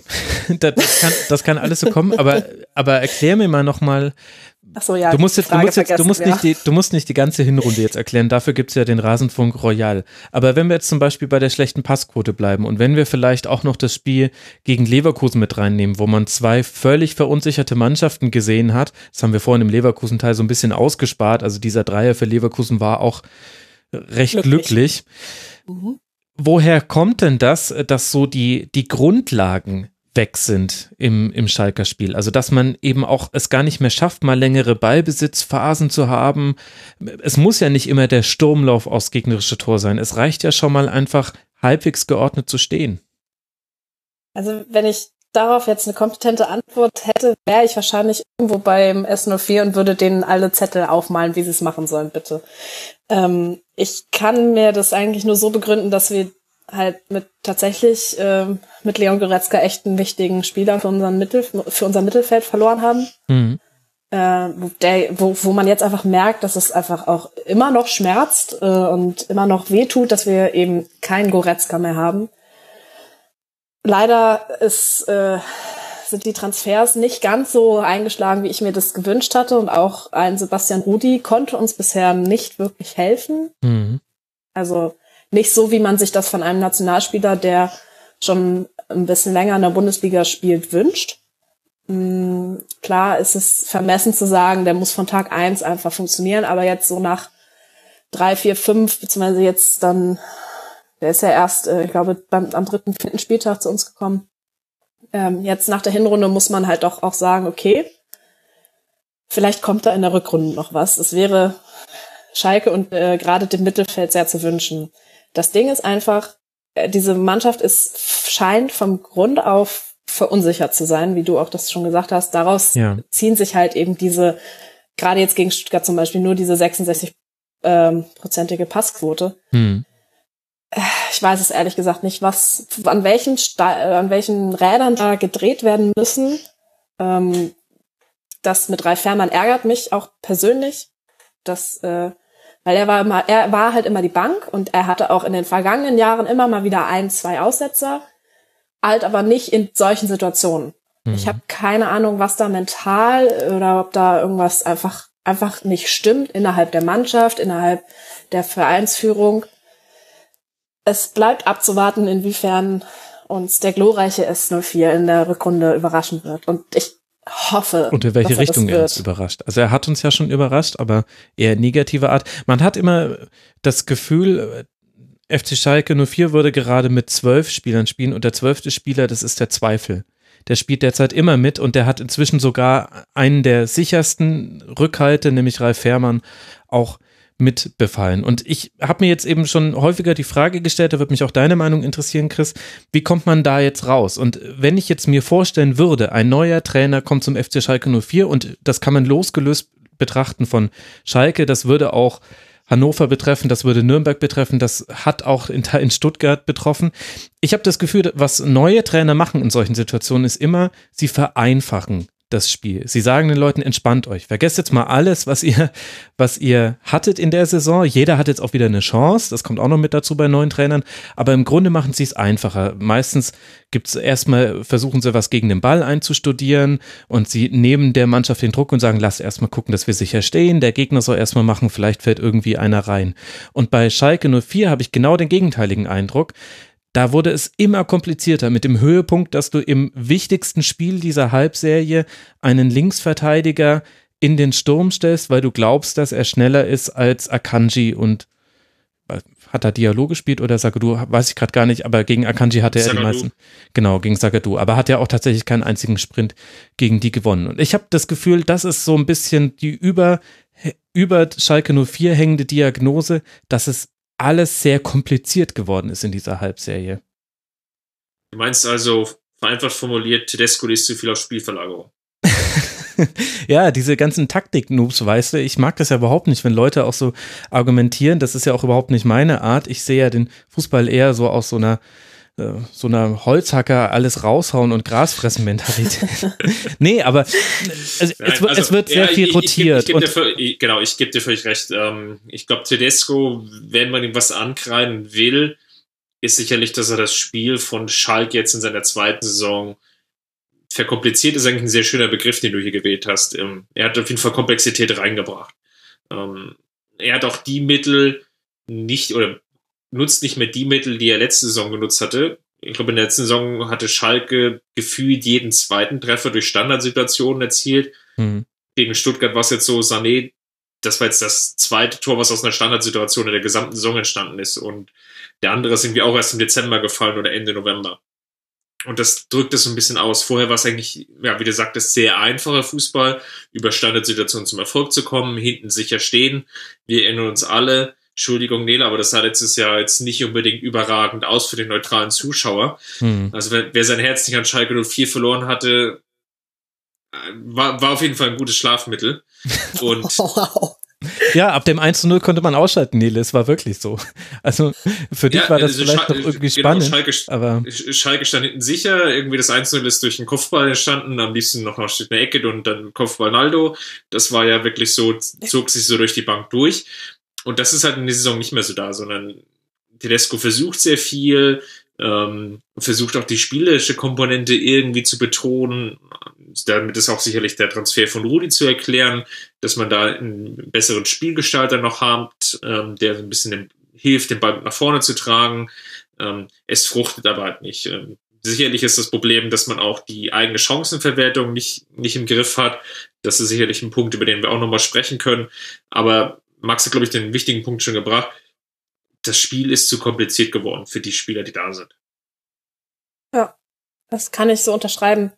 Ähm, tatsächlich hat man aber jetzt, um euch auch ein bisschen was entgegenzusetzen, mhm. sicher, ähm, finde ich, hat man gesehen, ähm, dass mit äh, Ahmed Kutucu wir tatsächlich, tatsächlich auch wieder sowas wie äh, Offensivkraft haben, die auch, yay, aus der eigenen Jugend kommt, aber der vor allem auch einfach ein schönes Tor geschossen hat beim äh, gegen Stuttgart in der, ich glaube, 78. war es.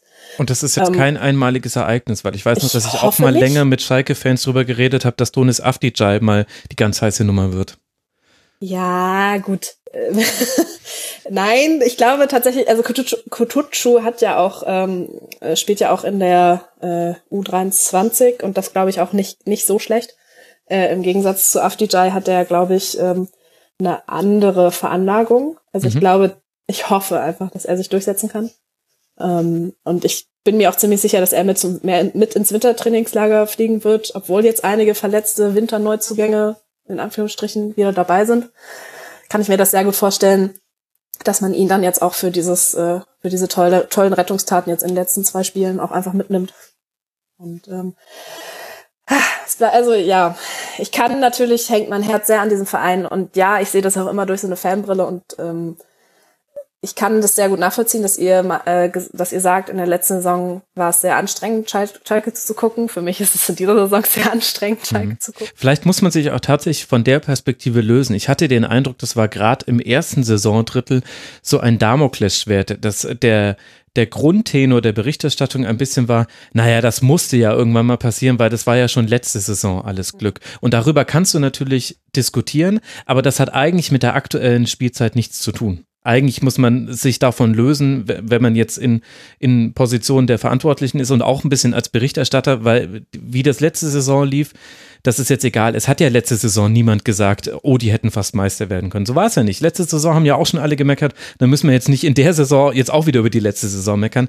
Eigentlich würde es ja reichen, sich auf diese Saison zu konzentrieren. Und da habe ich aber ein bisschen den Eindruck gewonnen, Klar, es kamen Verletzte und so weiter mit dazu und Domenico Tedesco zeichnet aus, dass er im Fall von Niederlagen das eigentlich dann nicht anspricht.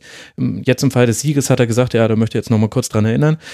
Das finde ich ganz gut, aber da hatte ich eben den Eindruck, der hat in alle Richtungen experimentiert und so nichts hat so wirklich gefruchtet. Also sowohl Rotation als auch die Formation zu verändern, junge Leute reinzuwerfen. Dann saß irgendwann Naldo auf der Bank, war auch alles verargumentierbar. Dann hat er sich sehr nach dem Gegner ausgerichtet, damit das eigene Spiel komplett über den Haufen geworfen. Gegen andere Gegner hat er versucht, das eigene Spiel durchzudrücken, äh, zu drücken und ist dann da ausgekontert worden. Also ich hatte so den Eindruck, der hat in seinem Instrumentenkasten echt viele verschiedene Dinge rausgeholt in der Saison und so richtig gefruchtet hat so nichts. Und ich bin mir nicht ganz sicher, wie das in der Rückrunde laufen wird. Ohne dass ich sagen will, das muss jetzt schiefgehen und ich will auch auf gar keinen Fall sagen, Tedesco wäre ein schlechter oder der falsche Trainer. Ich habe nur den Eindruck, wenn, dann geht es eher über ein Vereinfachen des Spiels und nicht über weitere coole Ideen, um es jetzt mal so zu formulieren. Ja, definitiv. Ich habe jetzt nachgeguckt, ähm, in der Bundesliga in 17 Partien 10 verschiedene Formationen gespielt. Genau. Das ist viel. Ja, äh, es wird so ein bisschen gemunkelt, ob vielleicht jetzt ähm, das zumindest ging das so ein bisschen durch Twitter so ein bisschen durch, so ob vielleicht ein äh, erfahrenerer Co-Trainer äh, ihm zur Seite gestellt wird, wäre tatsächlich, oh, glaube ich. Das Summer Modell. Äh, ja, yay. Ähm, mal abwarten, was ähm, ich glaube, ähm, ich bin mir ziemlich sicher, auch mit ein bisschen Abstand von dieser Hinrunde ähm, werden sowohl Heidel als auch Tedesco die richtigen Entscheidungen treffen. Ja, dann verlassen wir uns da doch einfach drauf und gucken, was kommt. Nee, ich finde, das hat es ganz gut umrissen. Alles weitere dann im Rasenfunk Royal für Schalke 04 geht damit diese Halbserie zu Ende auf Tabellenplatz 13. Immerhin, diese drei Punkte gegen den VfB Stuttgart waren so, so, so wichtig, denn so konnte man vier Punkte Vorsprung eben auf jeden VfB Stuttgart herausspielen, der auf dem Relegationsplatz liegt. Man mag sich nicht vorstellen, was passiert wäre und wie über Schalke gesprochen worden wäre, wenn dieses Spiel irgendwie verloren gegangen gegangen wäre. Hu, das waren Wäre ich auch nicht zum Rasenfunk gekommen. Na, dann bin ich ja doppelt glücklich, dass Schalke das noch gewonnen hat, bevor ich das hier alleine mit dem Chris durchmachen muss und wir uns dann irgendwann in unsere Wortspiele reinsteigern. Das hätte oh niemand oh Gott, oh Gott, gewollt. Um Gottes Willen, ja, ja. Da läuft dann ein eisiger Schauer über den Rücken. das will keiner. Nee, das, das, das will wirklich keiner. Lasst uns über Borussia Mönchengladbach äh, sprechen. Das wollen sicher viele. Die haben vier Punkte erzielt aus den letzten äh, drei Spielen. Drei zu zwei Tore erzielt. Es ging los mit einem 0 zu 0 in Hoffenheim. Relativ glücklich mit einem 2 zu 0 gegen den ersten FC Nürnberg. Verschossener Strafstoß von Hazard und dann zwei Konter. Und jetzt eben dieses vorhin schon im Dortmund-Teil angesprochene 1 zu 2 gegen den BVB. Chris, ich hatte den Eindruck, Gladbach ist auf der letzten Rille in die Winterpause gegangen und das haben wir ja auch vorhin schon angesprochen, als wir über Dortmund gesprochen haben. Wie würdest du denn vor diesem Hintergrund jetzt dann die jüngsten Partien und auch das 1 zu 2 in Dortmund einordnen? Ist es ein Spiel, was man eigentlich noch normal bewerten kann? Ich glaube, spätestens nach dem Sieg gegen Nürnberg, der ja eigentlich auch schon so ein halber Arbeitssieg war, ja. würde ich definitiv sagen, war die Hinrunde mental, glaube ich, gelaufen. Ähm, das Spiel gegen BVB war sowieso irgendwie so eher als Bonusspiel gesehen. Hinzu kommt, glaube ich, auch noch, dass Gladbach jetzt nicht die allerbesten Erinnerungen an die letzten Auswärtsfahrten nach Dortmund hatte, was sicherlich dann auch immer so ein bisschen mitschwingt. Mhm. Und bedingt durch die ja, relativ vielen Verletzungen hatte man, glaube ich, nicht so den Eindruck vermitteln können, dass man sich jetzt unbedingt gegen den BVB durchsetzt, sondern Grundidee war, glaube ich, schon, ja, versuchen einfach mal gut zu stehen und ähm, wie, wie sagt man so schön, ähm, wir, wir wollten auf 0 zu 0 spielen, das hat auch bis zum 0 zu 1 ganz gut geklappt. ja, sehr schön. Ja, ich glaube, Ike Hessler war es, ne? Und ähm, mhm. ja, der, also der, der Spruch passt eigentlich sinnbildlich für das Spiel. Also die ersten 25 Minuten, wie wir schon im Dortmund-Teil analysiert haben, da standen sie relativ stabil mit der Einwechslung von Götze und der Adaption, die dann Favre vorgenommen hatte, war Hacking ausgecoacht in dem Sinne, dass er da kein, kein passendes Mittel dazu hatte, die das irgendwie wieder einzufangen. Also Kramer hat sich dann sicherlich auch ein bisschen schwer getan, auch, auch Neuhaus natürlich, äh, Zakaria, da so die richtige Positionierung zu finden. Und dann, dann lief es so ein bisschen dahin. Dann kam sie irgendwie noch glücklich durch das Handspiel zum Ausgleich.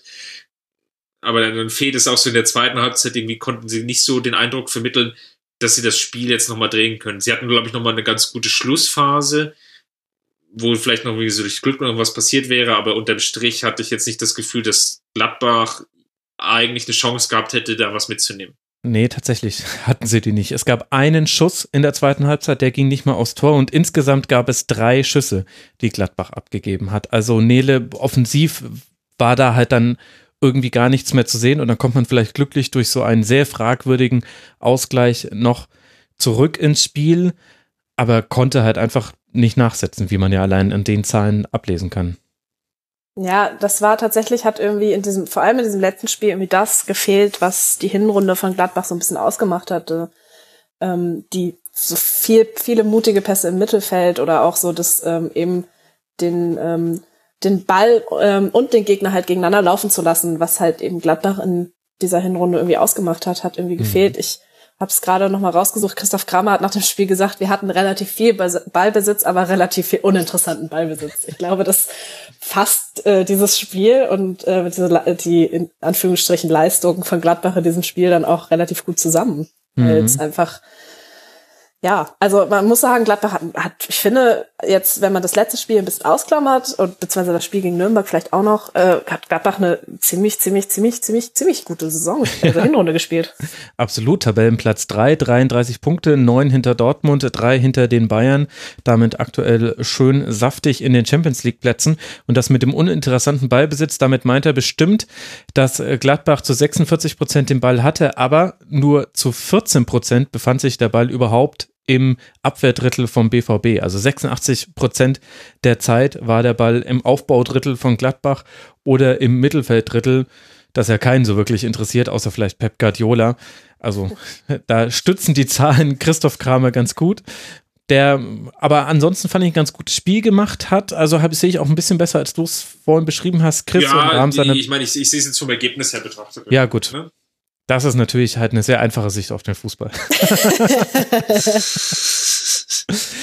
ich finde so ein bisschen der Spieler der, der Hin-Serie bei Gladbach, also wir reden ja später noch über die Top 11, aber jetzt auch aufgehängt an diesem Spiel ist für mich ja Tobias Strobe. Dass der jetzt dann als Innenverteidiger aushilft, wie er ja auch schon gegen Nürnberg auch schon gemacht hat und äh, in ein paar Spielen vorher situativ sich hat zurückfallen lassen und dann wurde es aus einer Viererkette zur Fünferkette.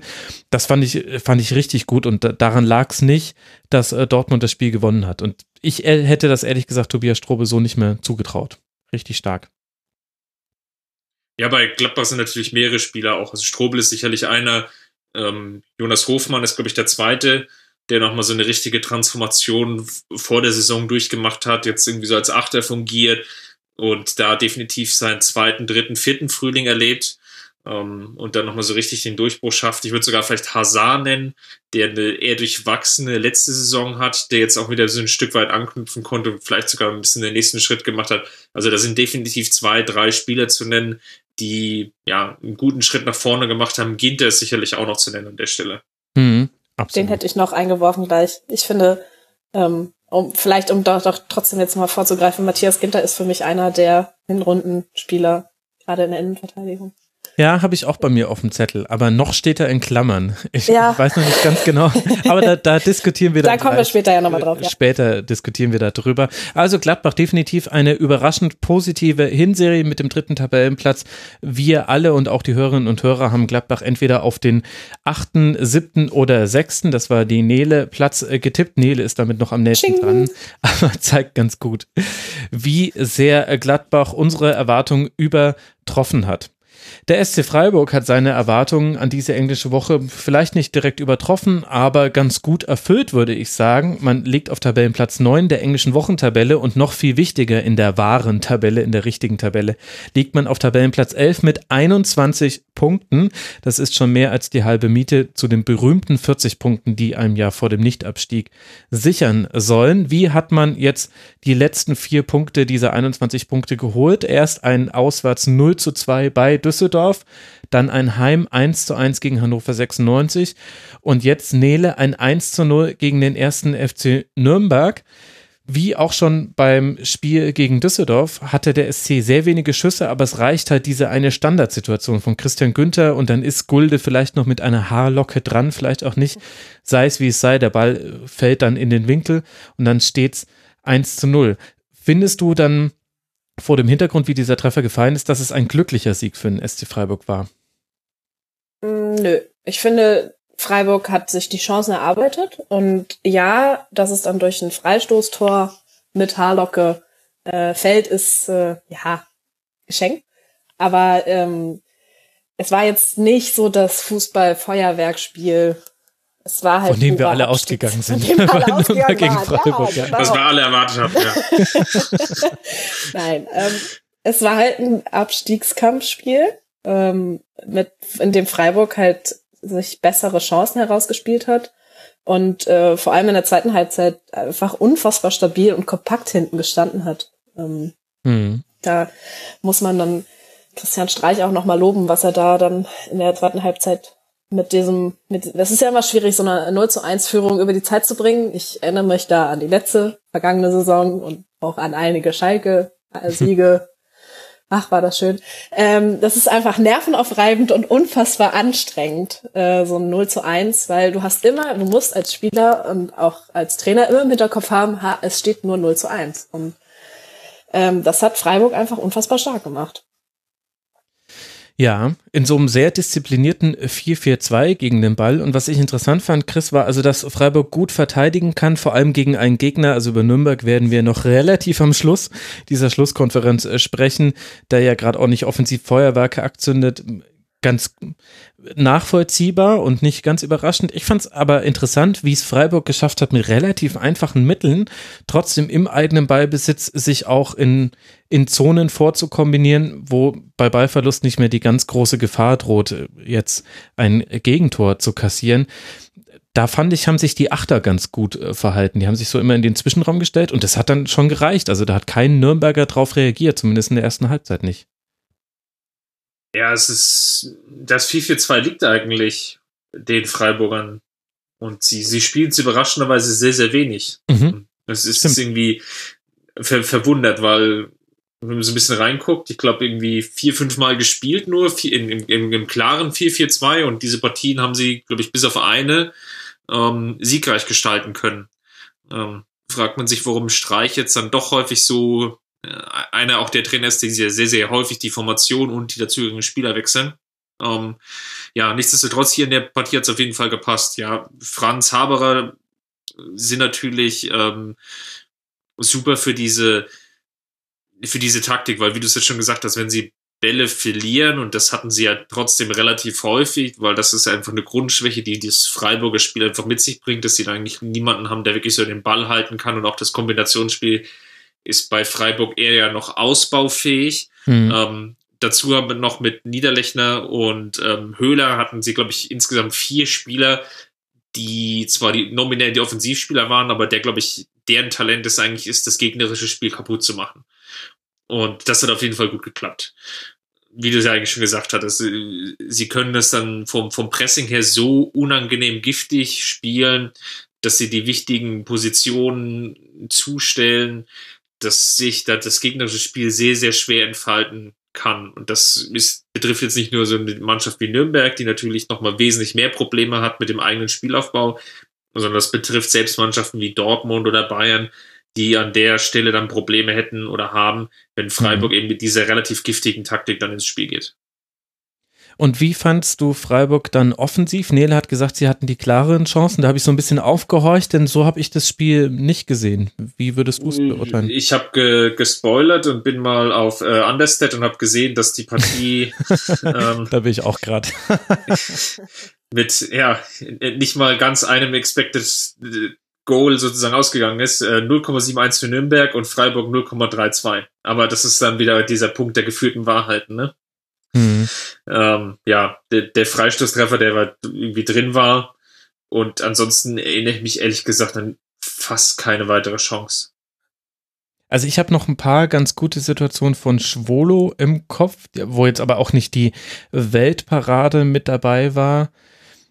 Ich glaube, Freiburg ja, hat genau das. Du jetzt gefragt nach ja, den Freiburger Chancen, deswegen bei, bei Schwolo hat mich es leicht aufgehorcht, ob ich irgendwie einen langen Abschlag verpasst hatte. Nee, äh, ich, ich meinte jetzt äh, im Vergleich zu Nürnberg. Vielleicht, ja, ach, äh, es war ein 0 zu 0 Spiel, was auch mal 1 zu 0 ausgehen kann. Vielleicht kann ich es so formulieren. Ja, also äh, wollen wir das Spiel auch nicht größer machen, als es war. Es war jetzt nicht die, die feine Kost, aber das ist auch völlig egal. Wenn du da einen Dreier mitnimmst, dann äh, fragt da keiner nach. Und für den SC war, war das sehr, sehr wichtig, mit diesen 21 Punkten jetzt sieben Punkte Vorsprung vom Relegationsplatz. Das ist ein richtiges Pfund. Aber es war wieder so ein typisches Freiburg-Christian Streich-Dasein, was man jetzt eigentlich schon in den letzten Jahren sieht, dass sie dann diese entscheidenden Spiele dann doch häufig gewinnen. Also es sind, wir hatten jetzt auch wieder eine Phase, eine längere Phase, in der nicht mehr viel zusammenging, wo sie viele Partien verloren haben oder maximal auch nur Unentschieden gespielt haben. Und ja, dann kommen dann doch wieder mal so ein, zwei, drei Partien, wie jetzt auch in der englischen Woche heraus, die sie zumindest halbwegs erfolgreich bestreiten können. Mhm. Um dann einfach diesen, dieser Abstand hin zu den Abstiegsrängen, den, den können sie einfach relativ konstant halten. Das mhm. schaffen sie irgendwie immer. Es geht nach oben dann logischerweise irgendwie auch nicht viel. Also normalerweise wird man jetzt ja erwarten, ja, wenn sie jetzt so gut in Anführungsstrichen Fußball spielen, dann warum gewinnen sie dann nicht auch mal drei, vier Spiele in Folge? Dafür reicht ihm die Qualität dann doch nicht, sondern sie gewinnen dann halt das eine und das ist, das ist irgendwie das Entscheidende, um diesen Abstand zu halten, aber es ist halt irgendwie nicht mehr drin. Ja, das fasst tatsächlich die Hinserie ganz gut zusammen. Also mit Ausnahme der ersten beiden Spieltage, wo man zu Hause gegen Eintracht Frankfurt verloren hat. Und dann, ich glaube, gegen Hoffenheim war es auch eine Niederlage. Genau, da stand man noch auf Tabellenplatz 17. Dann schon die Abstiegsränge verlassen und dann vor allem der Durchschnittsplatz dürfte so der elfte oder knapp zwölfte gewesen sein. Das unterstreicht deine gefühlte Wahrheit mit der wirklichen Wahrheit. Also der SC musste tatsächlich nicht so viel nach hinten gucken. Für alle, die diesen Running Gag nicht verstanden haben, dafür müsste die Schluss Pressekonferenz von Anfang an hören. Ihr Kapitel-Skipper da draußen. Alles Kapitel-Skipper, die sich nur für Eintracht Frankfurt interessieren, seien hiermit herzlich willkommen geheißen, denn über genau die wollen wir jetzt sprechen. Warum an dieser Stelle? Weil sie in der Tabelle der englischen Woche auf Platz 10 liegen. In den letzten drei Spielen hat man vier Punkte geholt bei 4 zu 6 Toren. Wie hat man diese vier Punkte erzielen können? Mit einem 2 zu 1 Heimsieg gegen Leverkusen. Dann erinnern wir uns an das sehr interessante 2 zu 2 in Mainz. Und jetzt dann Nele dieses 0 zu 3 zu Hause gegen den FC Bayern, über das wir ja vorhin auch im Bayern-Teil schon mal kurz gesprochen haben, wo wir ja auch schon mit einberechnet haben. Es gab diese sehr starke Anfangsphase, in dem man dann mit ein bisschen Pech nicht in Führung gehen konnte. Warum war für Eintracht dann unterm Strich gesehen nichts mehr drin in dieser Partie? Ja, ich habe da vor allem die beiden äh, Chancen von äh, Da Costa und Jovic im Kopf. Mhm. Ähm, also wirklich, ich glaube, direkt äh, in der achten und elften Minute. Müsste ich nochmal nachgucken. Ähm, ja, die SGE hat sich einfach ein bisschen zu zahn und harmlos präsentiert, fand ich. Ähm, ich sie hatten auch äh, nur 355 Pässe gespielt und dabei eine Passquote von 74 Prozent. Mhm. Im Gegensatz zu den Bayern, die unglaubliche 565 Pässe gespielt haben. Also irgendwas scheint da ähm, bei Eintracht Frank bei der Eintracht äh, nicht nicht nicht mehr gepasst zu haben. Ähm, was, ja, die Verletzten haben wir im Bayern-Block schon kurz angesprochen. Hm. Die werden sicherlich ein Faktor sein. Also das kann man äh, für das Spiel von Eintracht Frankfurt braucht man eben einen Ante Rebic bei 100 Prozent, mhm. nicht sogar bei 110, so wie der manchmal losstürmt. Oder dann eben also, wenigstens ein Gacinovic, der aber ja, dann auch irgendwann den. raus musste. Irgendwann, ich hatte das Gefühl, das war so der Moment, wo Frankfurt keinen nachhaltigen Ballbesitz mehr im letzten Drittel hatte, also sprich rund um den Strafraum des FC Bayern. Da gingen die Bälle sehr, sehr schnell verloren. Da haben die Bayern auch sehr gut die Zweikämpfe gegen Haller angenommen. Der hatte weniger Ballkontakte als sonst, hat viele Zweikämpfe gegen Süle und Boateng tatsächlich verloren, was man nicht unbedingt erwarten hätte können aber dadurch hatte Frankfurt nie so wirklich die Chance, mal nachzurücken. Also, wenn sie tatsächlich ins Angriffsdrittel gekommen sind, dann meistens über ein Dribbling von Kostic oder über einen langen Ball, den Kostic oder da Costa erlaufen haben. Aber in dieser Zentrale, in der berühmten Zone 14, auch schon bekannt aus dem Bayern-Segment, hat Chris vorhin reingeworfen, da hatte Frankfurt zu wenige Ballkontakte und deswegen konnte man dann logischerweise auch kaum irgendwelche gefährlichen Pässe in den Strafraum spielen. Ja gut, am Anfang hatten sie diese Jahr durch die einfachen Fehler, die die Bayern im Aufbau hatten. Also durch das gute Pressing. Ich glaube gar nicht so sehr, dass das Spiel der Frankfurter unbedingt darauf ausgelegt war, sich jetzt in den Strafraum zu kombinieren und über 500 Stationen dann zu, zu einer Torchance zu kommen, sondern die Grundidee war, glaube ich, schon, Bayern zu Fehlern zu zwingen. Das ging, glaube ich, ganz gut. Die 1, 2, 3 Torchancen haben wir ja, glaube ich, auch schon angesprochen. Mhm. Und dann kam aber auch Thiago besser ins Spiel. Das Bayern-Mittelfeld war ein bisschen strukturierter und dann, ja, Gacinovic auswechseln, die tatsächlich weh, weil De Guzman im Pressing nicht so gut stand. Ähm, und dann zumindestens auf der Seite dann das, das Kombinationsspiel einfach auch flüssiger lief dann bei den Bayern. Dann wird es, glaube ich, relativ mühselig, gerade wenn eben die erste Pressinglinie ähm, eben dann aus Sicht der Frankfurter dann überspielt wurde, weil dann ja musste sich eigentlich wieder komplett zurückfallen lassen und dann werden die Wege nach vorne hin wieder zum Strafraum natürlich sehr, sehr weit. Das war eben das Charmante gerade bei den ersten zwei, drei Möglichkeiten, mhm. dass sie eigentlich schon ja im letzten Drittel den Ball erobert haben, dann zwei, drei Pässe gebraucht haben und dann standen sie schon vor dem Tor. Ja, ja, ja, stimmt. So wollte ich es auch nicht verstanden haben. Also, dass sie jetzt nicht ausgerichtet waren auf Manchester City. Wir haben alle erstmal, also wenn nicht alle den Ball berührt haben, inklusive der aller Balljungen, dann zählt das Tor nicht. So war es jetzt natürlich nicht gedacht von Eintracht Frankfurt. Aber eben, es haben eben diese gefährlichen Ballkontakte vorne drin gefehlt, das wollte ich. Ich. Ich glaube, wo man so ein bisschen Kritikpunkte ansetzen könnte, wobei das natürlich angesichts des Saisonverlaufs natürlich auch ja mal irgendwie auf höherem Niveau ist, dass man es halt nicht geschafft hat, in der Pause dann nochmal so den Reset-Knopf zu drücken, um dann nochmal die Struktur vielleicht nochmal zu ändern und dann vielleicht auch nochmal irgendwie umzustellen. Mhm. Vielleicht irgendwie auch nochmal irgendwie was Verrückteres, Taktisches zu machen, um einfach nochmal ähm, Bayern so ein bisschen zu überrumpeln um dann irgendwie vielleicht irgendwie auch so, ja, durch eine Standardsituation vielleicht auch ein Tor zu erzwingen oder Torchancen, weil da waren ja auch noch so zwei, drei Möglichkeiten da, gerade so nach Eckbällen, ähm, dass dann, wie der Ball dann so mit gefährlich durch den Strafraum gesegelte, da war man ja nicht ganz gänzlich ungefährlich in diesen Szenen. Hm. Ja, und die Bayern tatsächlich ja auch nicht so gut im Reagieren gerade auf taktische Umstellungen. Trotzdem, Nele, gab es ja auch in der Phase noch die Chancen. Also ich habe hier mir in der 58. Minute zum Beispiel aufgeschrieben, da hat Willems gegen Ribery eine Flanke nach innen gebracht. Da sind Jovic und noch, ich glaube, zwei andere Spieler ganz knapp vorbei gelaufen und einer auch noch gegrätscht. Äh, da Costa stand nach einer Ecke sehr frei, konnte dann aber den Ball mit dem Rücken zum Tor nicht so wirklich äh, verarbeiten aus kürzester Distanz. Also irgendwie war die Eintracht auch dran, aber mit dem 2 zu 0 0 bzw. 0 zu 2 aus Sicht der SGE war dem dann der Stecker gezogen und das kann man der Mannschaft ja zu diesem Saisonzeitpunkt, nach diesem Saisonverlauf auch nicht zum Vorwurf machen. Nee, definitiv nicht. Man muss ja auch die wirklich auch krass emotionalen äh, Spiele, äh, Europa League Spiele muss man ja auch noch damit reinrechnen, die sicherlich auch äh, die Spieler nicht unberührt gelassen haben. Also ich erinnere mich da an diese, nicht nur an diese großartigen Choreos, sondern halt auch die ähm, unglücklichen, naja, unglücklich ist falsch ausgedrückt, die äh, durchweg peinlichen, dämlichen Auftritte einiger sogenannter Fans von der Eintracht in Rom, ähm, die da einfach Bullshit gemacht haben, Innenraum gestürmt und all so ein Schwachsinn. Ähm, ich kann mir sehr gut vorstellen, ähm, nicht, dass das die Spieler jetzt direkt beeinflusst, das wäre Schwachsinn, aber dass ähm, so diese, diese Euphorie im Umfeld um Europa und die ganzen Erwartung, ganze Erwartungshaltung in in und um Frankfurt herum einfach auch äh, jetzt so langsam den Tribut zollt. Und mhm. eben der Ausfall, ich glaube tatsächlich, der Ausfall von Ante Rebic, so dieses hochgelobte magische Dreieck der Eintracht, ähm, dass das jetzt gerade nicht stattfinden kann. Ich glaube, das äh, gehört, spielte auch sicherlich in diese Leistung gegen, also spielt tatsächlich auch mit rein. Man muss halt aber auch sagen, es ist kein schlechtes Bundesligaspiel gewesen von Eintracht Frankfurt. Also, nee, definitiv nicht. Ja. Es war doch trotz der, trotz der ähm, auf dem Papier sehr deutlichen Niederlage, fand ich, war es ein sehr ansprechendes ähm, Fußballspiel.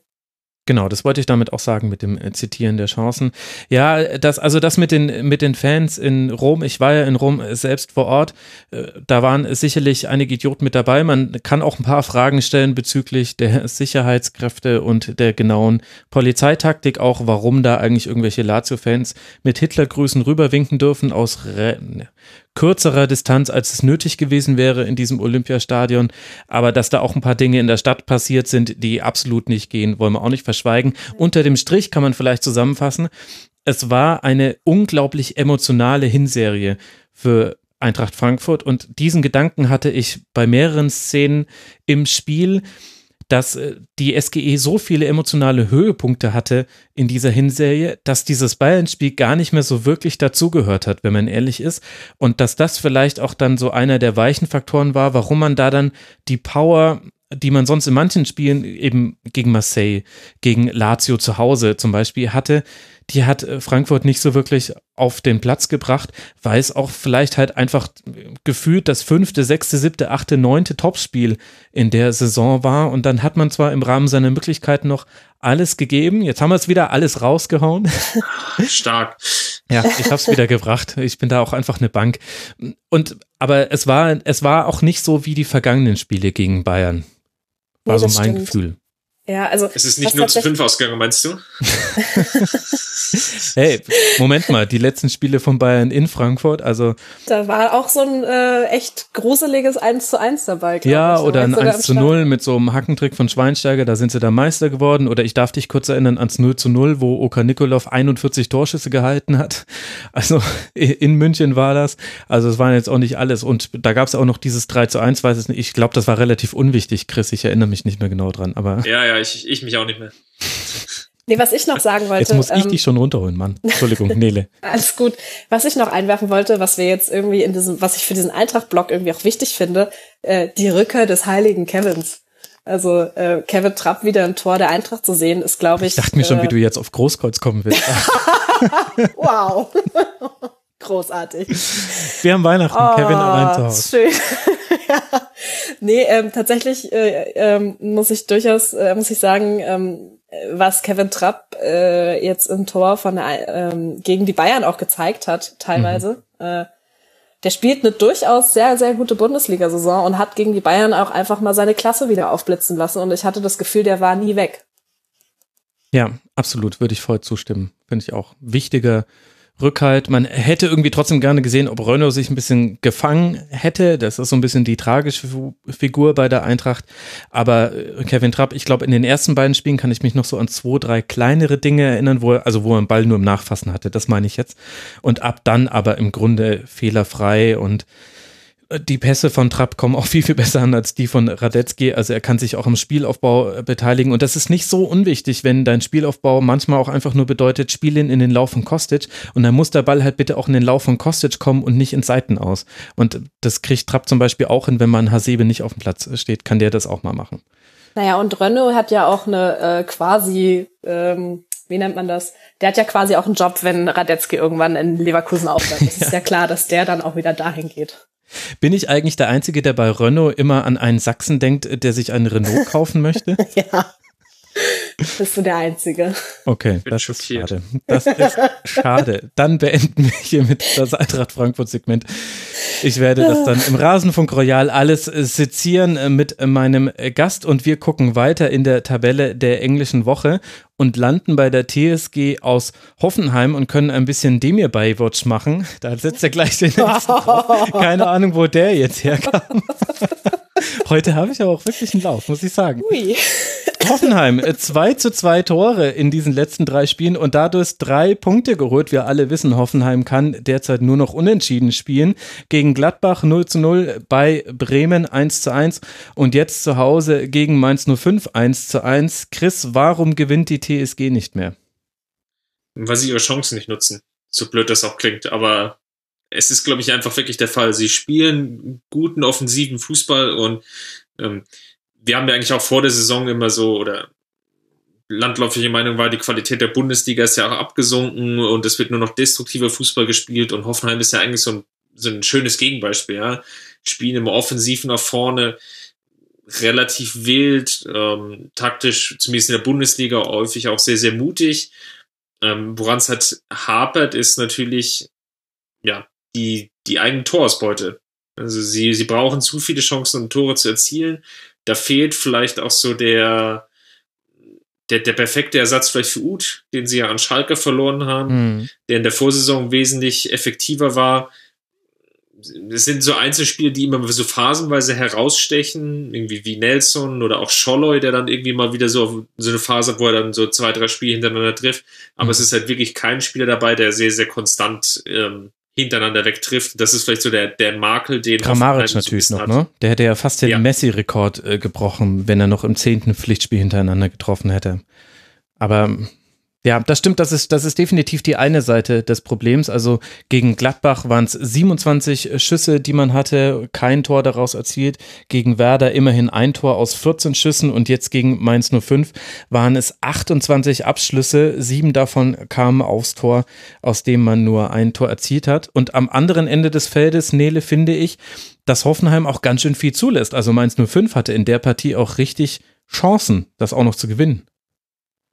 Ja, das hat sich tatsächlich, ähm, tatsächlich hat sich das irgendwie so aufgebaut, hatte ich das Gefühl. Also ähm, Hoffenheim hatte ja durch das äh, 1 zu 0 von Demir Bay tatsächlich den eindeutig besseren Start. Ähm, vor allem, weil das Tor auch so schön herausgespielt war. Das Mhm. wollte ich noch mal kurz einwerfen. Das war eine wunderschöne Flanke, die da kam und dann dreht sich Demir Bay da einfach, einfach so durch die, durch die Abwehr von Mainz und haut das Ding da rein. Großartig. Hm. Äh, fand ich ein sehr schönes Tor, muss ich, wollte ich noch mal so sagen. Ähm, ich habe das Gefühl, bei Hoffenheim hat so ein bisschen die Effizienz gefehlt. Also irgendwie haben sie gerade vor dem äh, Ausgleich, ähm, der ja dann auch relativ zeitig fiel, in der Mhm. 16. Minute, 16. genau. ähm, das war Opfer schlecht mal. verteidigt. Mal Opfer, mal Täter. Ich sage nicht. Ja, Jetzt äh, danke für den Faden, ähm, den ich jetzt verloren habe. Also es war einfach, es war schlecht verteidigt von Hoffenheim und ich glaube, das hat sich so durch die letzten. Wann hat Hoffenheim das letzte Mal gewonnen? Spiele gezogen. Ich glaube, jetzt das war das zehnte Spiel ohne Niederlage, aber irgendwie das sechste Remis in Folge. Mhm. Genau, also ist schon eine ganze ja. Weile her. Der letzte Sieg, den gab es in gegen der Liga Augsburg. gegen Augsburg am 10. November. Elfter ja. Spieltag war das, ja. Ich glaube, der Kicker hat äh, gerade getitelt, ein Rekord, den keiner braucht. ich glaube, das, ich finde, das, das passt. Ich meine, wir haben das ja schon mal gesehen. Also in der letzten Saison war es ja auch so, in der Hinrunde verlief es äh, wackelig, da noch mit Europa League und nicht mit Champions League und dann in der Rückrunde wurde es deutlich besser, hatte aber meiner Meinung nach auch damit zu tun, dass man mit Serge Gnabry dann jemanden hatte, der dann in einigen Spielen wirklich die entscheidenden 1 zu 0 Treffer gemacht hat und eben auch mit Uth jemanden, also Uth ist halt sehr gut darin, seine Schüsse auch aufs Tor zu bringen. Da hat er eine sehr, sehr gute Quote. Ich bin ehrlich gesagt, Chris, so ein bisschen ratlos, was Hoffenheim angeht. Offensiv ist das alles wunderbar. Die Effizienz wird irgendwann wieder zurückkommen. Defensiv, es ist okay, mutig zu spielen, aber man sollte eigentlich nicht so ein letztes Heimspiel gegen Mainz so gestalten, dass Mainz in der Schlussphase noch mehrere sehr gute Chancen hat, das noch zu gewinnen. Ja, es ist, zieht sich so ein bisschen durch, ähm, dass sie natürlich auch bedingt durch Verletzungen gerade in der, auf der Abwehrposition Probleme haben, da glaube ich Konstanz reinzubringen und auch die nötige Stabilität. Ähm, dann kommen auch so Spieler hinzu wie Vogt, die einfach nicht mehr die Qualität oder aktuell nicht die Qualität haben, die sie vielleicht vor einem halben, dreiviertel Jahr oder Jahr hatten. Also bei Vogt ist das wirklich eklatant. Der ist wirklich seitdem dieses Bayern-Gerücht aufgekommen ist, ähm, wirklich komplett abgefallen und wirklich. Wie du alles Stufe auf den drunter. FC Bayern zurückführst. Einer muss es ja machen, wenn du hier schon nicht die, die Rolle, der Rolle gerecht bist. Also, ähm, ich meine, er sah natürlich beim Gegentreffer unglücklich aus. Da hat er den Ball im Grunde dann über Umwege Mateta vor den Fuß geköpft. Aber findest du ihn tatsächlich so deutlich schlechter als andere in der Abwehr? Naja, was heißt deutlich schlechter? Ähm, deutlich schlechter im Sinne von, er macht halt viele individuelle Fehler. Ähm, er, er, hat nicht diese Konstanz, die er schon hatte, die er vielleicht vor, vor einem Jahr oder vielleicht anderthalb Jahren hatte. Und die geht ihm aktuell so ein bisschen verloren. Und das ist natürlich auf der, mhm. gerade in der Dreierkette auf der Zentrumsposition natürlich dann eine, eine, eine sehr, sehr entscheidende Rolle, weil wenn er den Fehler macht, ist dahinter einfach relativ viel Wiese. Und wenn er dann pro, allein in der Hinserie, erinnere ich mich so an drei, vier Dinger, ähm, das ist natürlich dann schon an der Stelle wirklich zu viel. Ähm, hinzu kommt natürlich noch, dass dann, wie gesagt, die Eingespieltheit fehlt. Ähm, da spielt mal Bicakcic, heute spielte Porsche, dann ja, Hübner ist auch immer mal drin, mal draußen, weil er einfach auch sehr, sehr häufig verletzt war oder angeschlagen mhm. war. Ich glaube, das ist so von der, der Grundpositionierung dann einfach ein Problem, alleine hinten personeller Natur. Und im Mittelfeld fehlt es dann vielleicht auch so ein bisschen an der nötigen Abstimmung, Feinjustierung es ist halt so mit Grillage dann schon sehr offensiv, also dem hier bei Grillage. Mhm. Das ist dann einfach auch ein bisschen risikobehaftet aufgrund des Systems. Jetzt kannst du das ja irgendwie auf zweierlei Wege lösen, indem du offensiv eher effizienter wirst oder indem du mehr defensive Stabilität reinbringst. Ähm, da bin ich jetzt mal gespannt, wie Nagelsmann das löst. Ähm, ich könnte mir halt auch zum Beispiel für Hoffenheim vorstellen, dass sie einfach auch mal wieder mehr mit einer klassischen Viererkette spielen, vielleicht auch mal einen 4-4-2 spielen, um einfach auch ein bisschen mehr ähm, Grundordnung wieder reinzubekommen. Ja, die berühmte Grundordnung, nicht nur im Büro und Kinderzimmer wichtig, sondern auch bei der TSG aus Hoffenheim. Nele, wolltest du noch was drauf addieren? Vielleicht noch ein schlechteres Wortspiel? Nee, da, da, lasse da lass ich euch definitiv da den ist Vortritt. Der Druck zu groß, das ja. ist wirklich, das geht nicht, das kriege ich nicht hin. Nee, was, was mir noch äh, zu dem Spiel, wenn man sich die Zahlen anguckt, so, ähm, äh, anguckt, was da mir aufgefallen ist, äh, Hoffenheim hat in der ersten Halbzeit unfassbare 22 Torschüsse abgegeben. Hab ja, ich, glaube, ich bin da richtig. Ich glaube, das spiegelt genau das wieder, was ihr gerade so schön durchexerziert habt. Ähm, da fehlt die Durchschlagskraft und ähm, ich glaube, das ist das, das ist der Punkt, an dem Nagelsmann ansetzen sollte. Mhm. Ähm, wenn man sich halt so anguckt, was Hoffenheim auch verpflichtet hat, so ein äh, Vincenzo Grifo ist zwar wieder in der italienischen Nationalmannschaft dabei, wenn ich das richtig gelesen habe, aber so wirklich eingeschlagen ist er bei Hoffenheim noch nicht. Und ich glaube, ähm, das ist ein Spieler, auf den, für die, der für Hoffenheim hoffen, vielleicht noch äh, wichtig werden könnte. Ja, ja es ist der, der, der Angriff von Demir bei, der, wo er dann, glaube ich, frei vom Tor war, um, aus dieser, dieser Kombination heraus, aus dem Zentrum. Das war wirklich ja, fast der beste Angriff der gesamten Bundesliga-Hinrunde. Ja. Und wie er es dann wirklich noch geschafft hat, diesen einen Mainzer auf der Linie anzuschießen, war einfach dann noch ganz großes Tennis. Weil die komplette rechte Seite war frei. Und dann trifft er auch noch zweimal das Aluminium, also ach man. Ja, Hoffenheim tatsächlich jetzt mit elf Aluminiumtreffern in dieser Halbserie auf Platz zwei. Da liegen Wolfsburg, Freiburg, Freiburg und Raber Leipzig mit sechs. Also da führt Hoffenheim die Tabelle deutlich Freiber Leipzig an. oder was?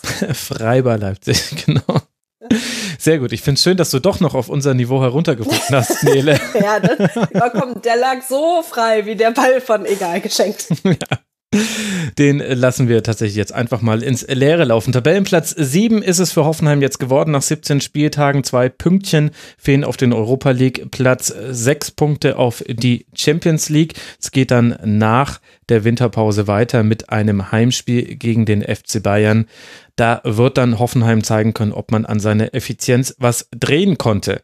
Von Effizienz und von schwierigen Aufgaben kommen wir eigentlich auch relativ nahtlos zum VfB Stuttgart, der immerhin schon auf Platz 12 der englischen Wochentabelle herausgekommen ist aus diesen drei Spielen. Mit 3 zu 6 Toren hat man es geschafft, dennoch drei Punkte zu erzielen durch den Heimsieg gegen Hertha BSC 2 zu 1. Aber dann, Nele, folgten zwei bittere Niederlagen. Zum einen in Wolfsburg mit 0 zu 2 und dann gegen Schalke 04 zu Hause mit 1 zu 3. Was hat denn dem VfB gegen Schalke gefehlt? Alles? Nichts aus der Sicht, oder? ähm, das ist, äh, das da, keine Ahnung. Also irgendwie habe ich das Gefühl, ähm, Nicolas Gonzalez hat eigentlich ein überragendes Spiel gemacht gegen Schalke.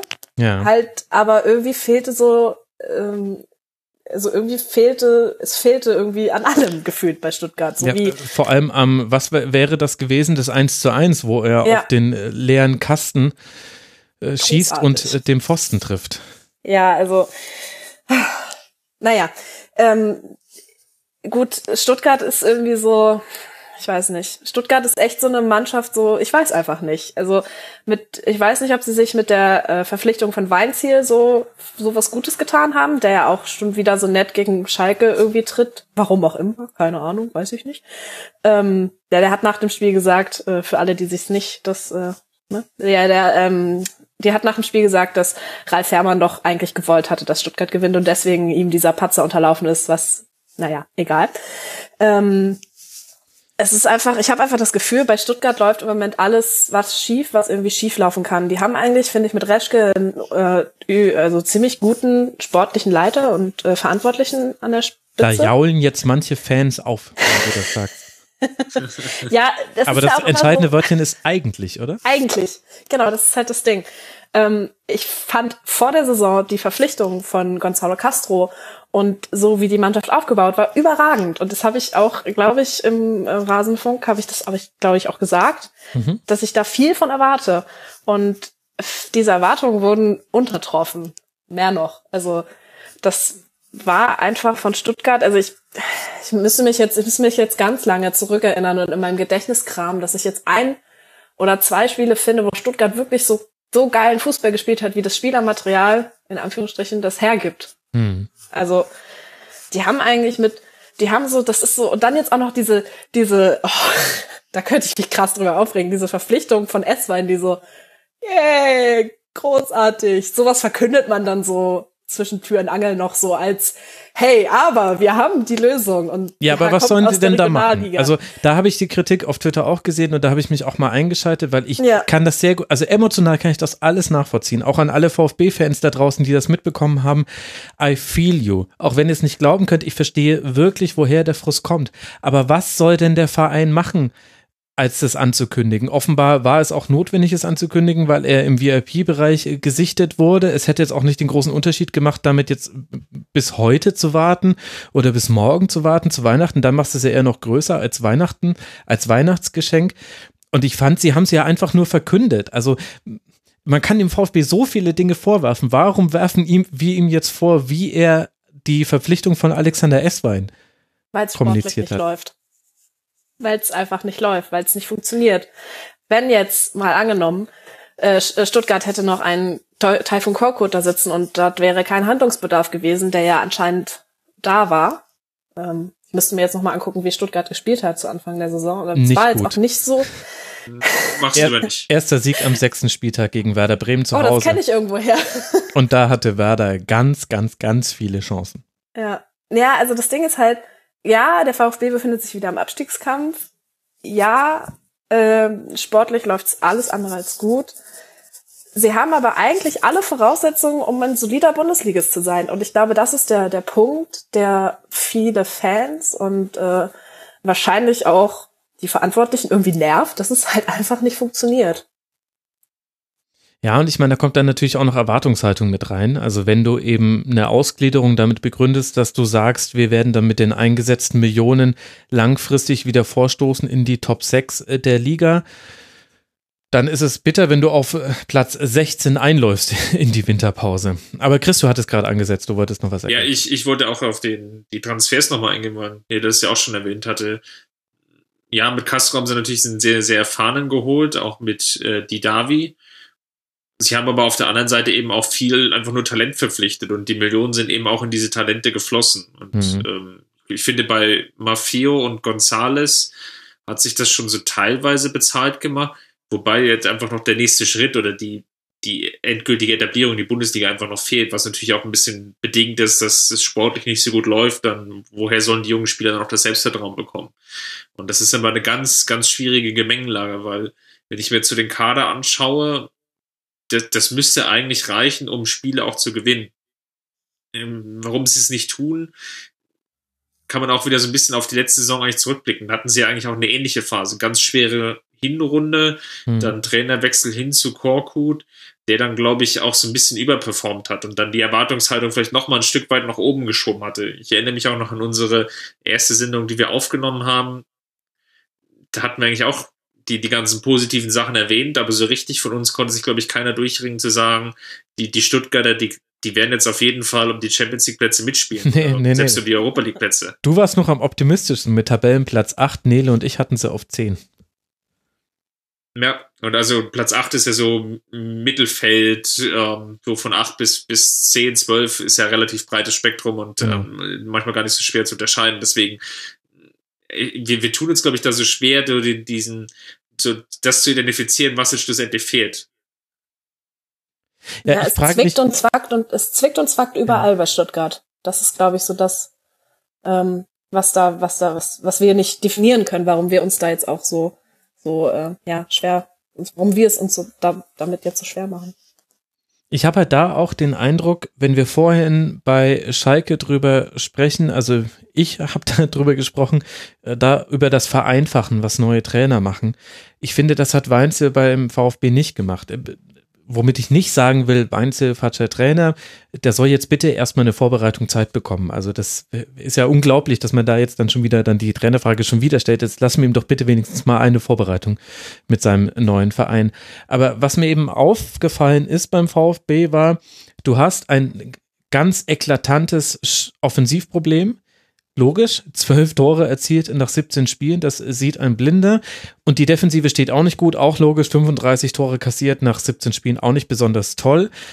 Aber du musst das jetzt irgendwie erstmal wieder in eine Balance bekommen. Und da ist jedes 0 zu 0 wäre quasi ein Geschenk für den VfB Stuttgart gewesen oder wenigstens äh, knappe Spiele, wie ein 0 zu 1 meinetwegen auch mal. Aber äh, Weinzel hat auch schon von Tag 1 an sehr, sehr viel rumprobiert und sehr viel, also Gentner hat wieder drei verschiedene Positionen gespielt, dann spielt man die Davi, wie jetzt gegen Schalke, ein Tommy spielt man von Anfang an, mal wird er eingewechselt, Gonzales, Gonzales Gomez Doppelspitze, Gomez nur Einzelspitze, Maffeo hat mal auf links gespielt, die, Innenverteidigung wurde auf nachvollziehbarerweise durchrotiert, da hat jetzt aber ein Kempf auch in mehreren Spielen keine gute Figur gemacht.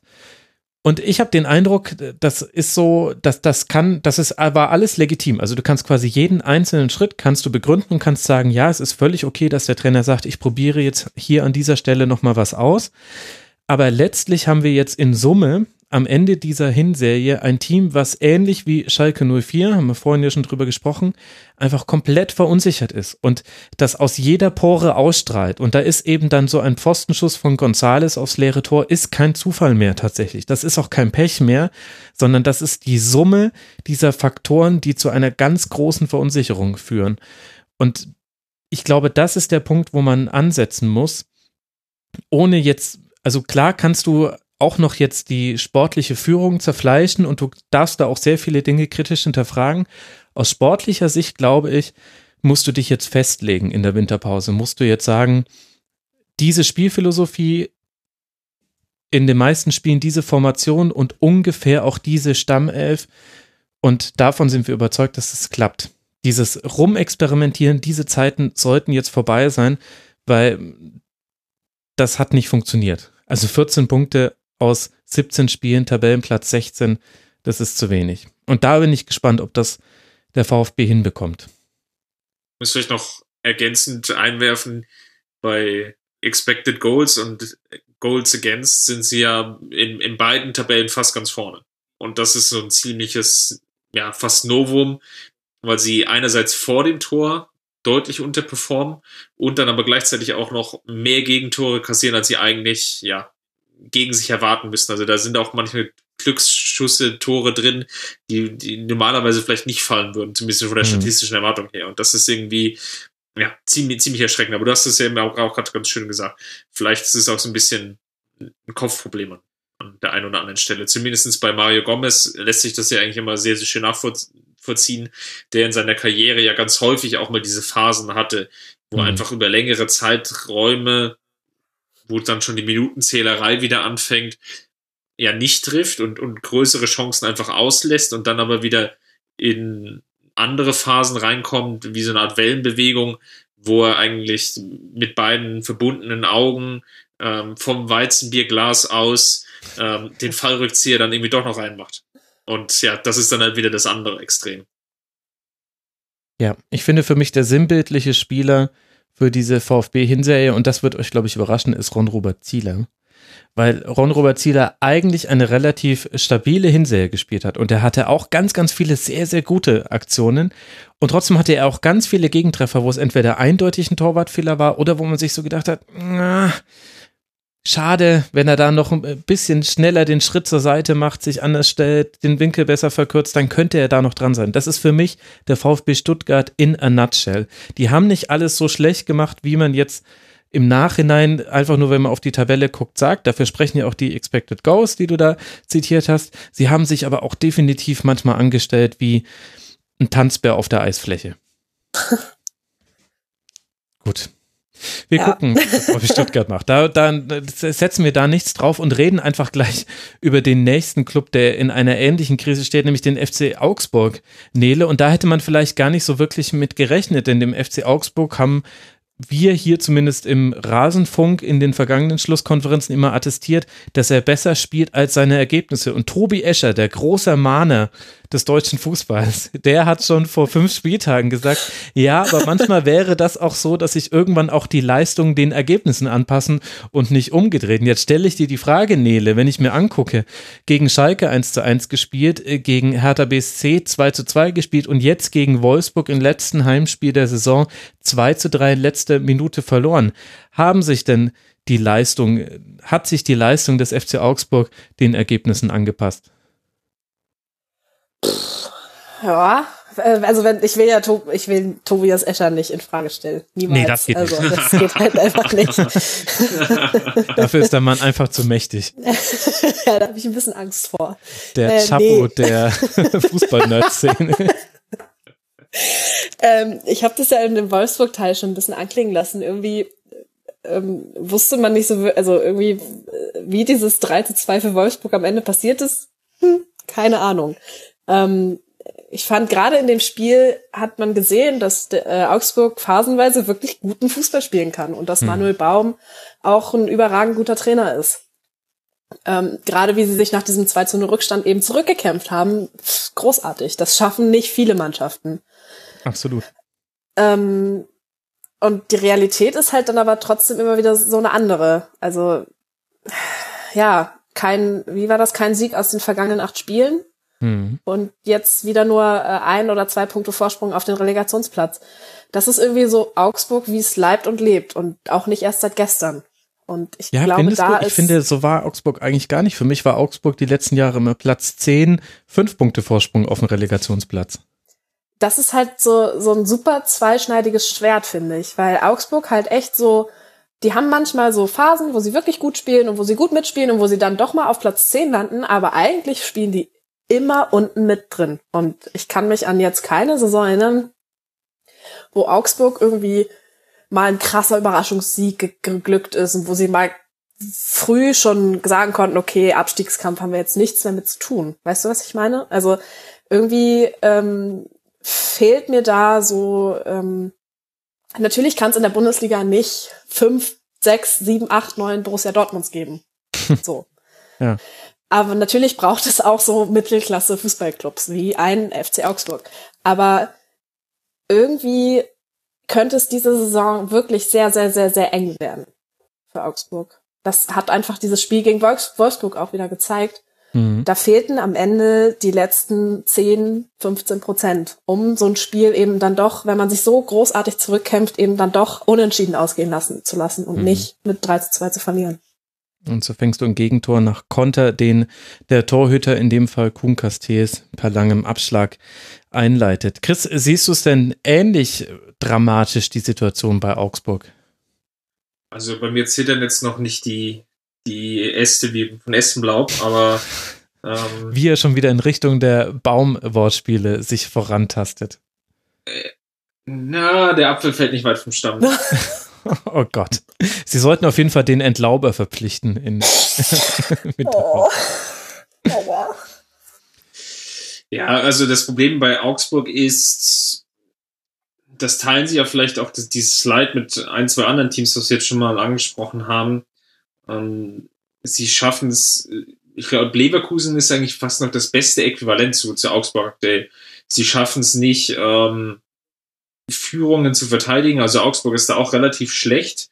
Ähm, sie sind natürlich sehr, sehr abhängig von individuellen Einzelspielern. Das trifft irgendwie auch ein bisschen zu bei Leverkusen. Hm. Ähm, bei Augsburg natürlich noch ein bisschen einschränkend dazu gesagt, dass natürlich Finn Bogerson da ganz vorne drin wegsteht.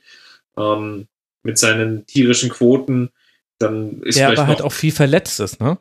Das genau, das ist halt das, das, das Grundproblem. Genau, er hat irgendwie zehn Einsätze gehabt, glaube ich, in der, der Saison bisher, wobei jetzt zuletzt, was ich jetzt gelesen hatte, auch in der englischen Woche hat er eigentlich, glaube ich, gespielt, obwohl er nicht fit war.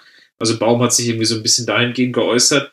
Ja, und dann passieren auch solche Spiele. Ich glaube, das, das Hertha-Spiel habe ich über längere Zeit gesehen. Das fand ich extrem komische Partie, weil sie es eigentlich, sie haben Hertha dominiert. Ähm, dann hatten sie irgendwie dann so ein bisschen auch Spielpech, ähm, irgendwie so einen Zweikampf, vielleicht so ein 50-50 von der Bewertung. Hinteregger bleibt da irgendwie liegen. Ähm, hätte man vielleicht auch faul pfeifen können. Man kassiert den Ausgleich, nachdem man gut gestartet ist. Ähm, Hinteregger muss behandelt werden, kassiert in der Phase das mhm. 2 zu 1 gegen sich. Also da, da passt einfach auch das Spielglück da nicht mehr zu zusammen. Und das war jetzt hier in der Partie ja eigentlich auch ähnlich. Sie sind gut reingekommen, hatten zwei, drei Torchancen. Wolfsburg geht mit der ersten Chance in Führung. Und so zieht sich das so gerade so ein bisschen wie so ein roter Faden durch. Deswegen würde ich nicht unbedingt Tobi Escher da absolut recht geben.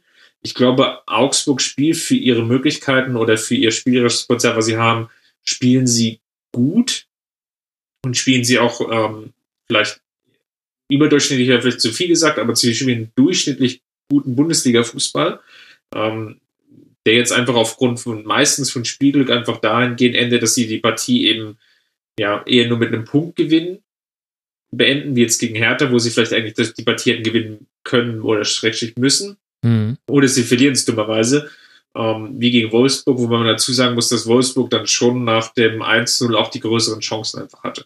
Ja. Wolfsburg hätte in der ersten Halbzeit auch noch deutlicher führen können. Ratet mal, der FC Augsburg lag neunmal in Führung in dieser Halbserie. Was glaubt ihr, wie häufig hat er gewonnen? Nele. Gar nicht. nee, das ist ein bisschen zu negativ. Chris?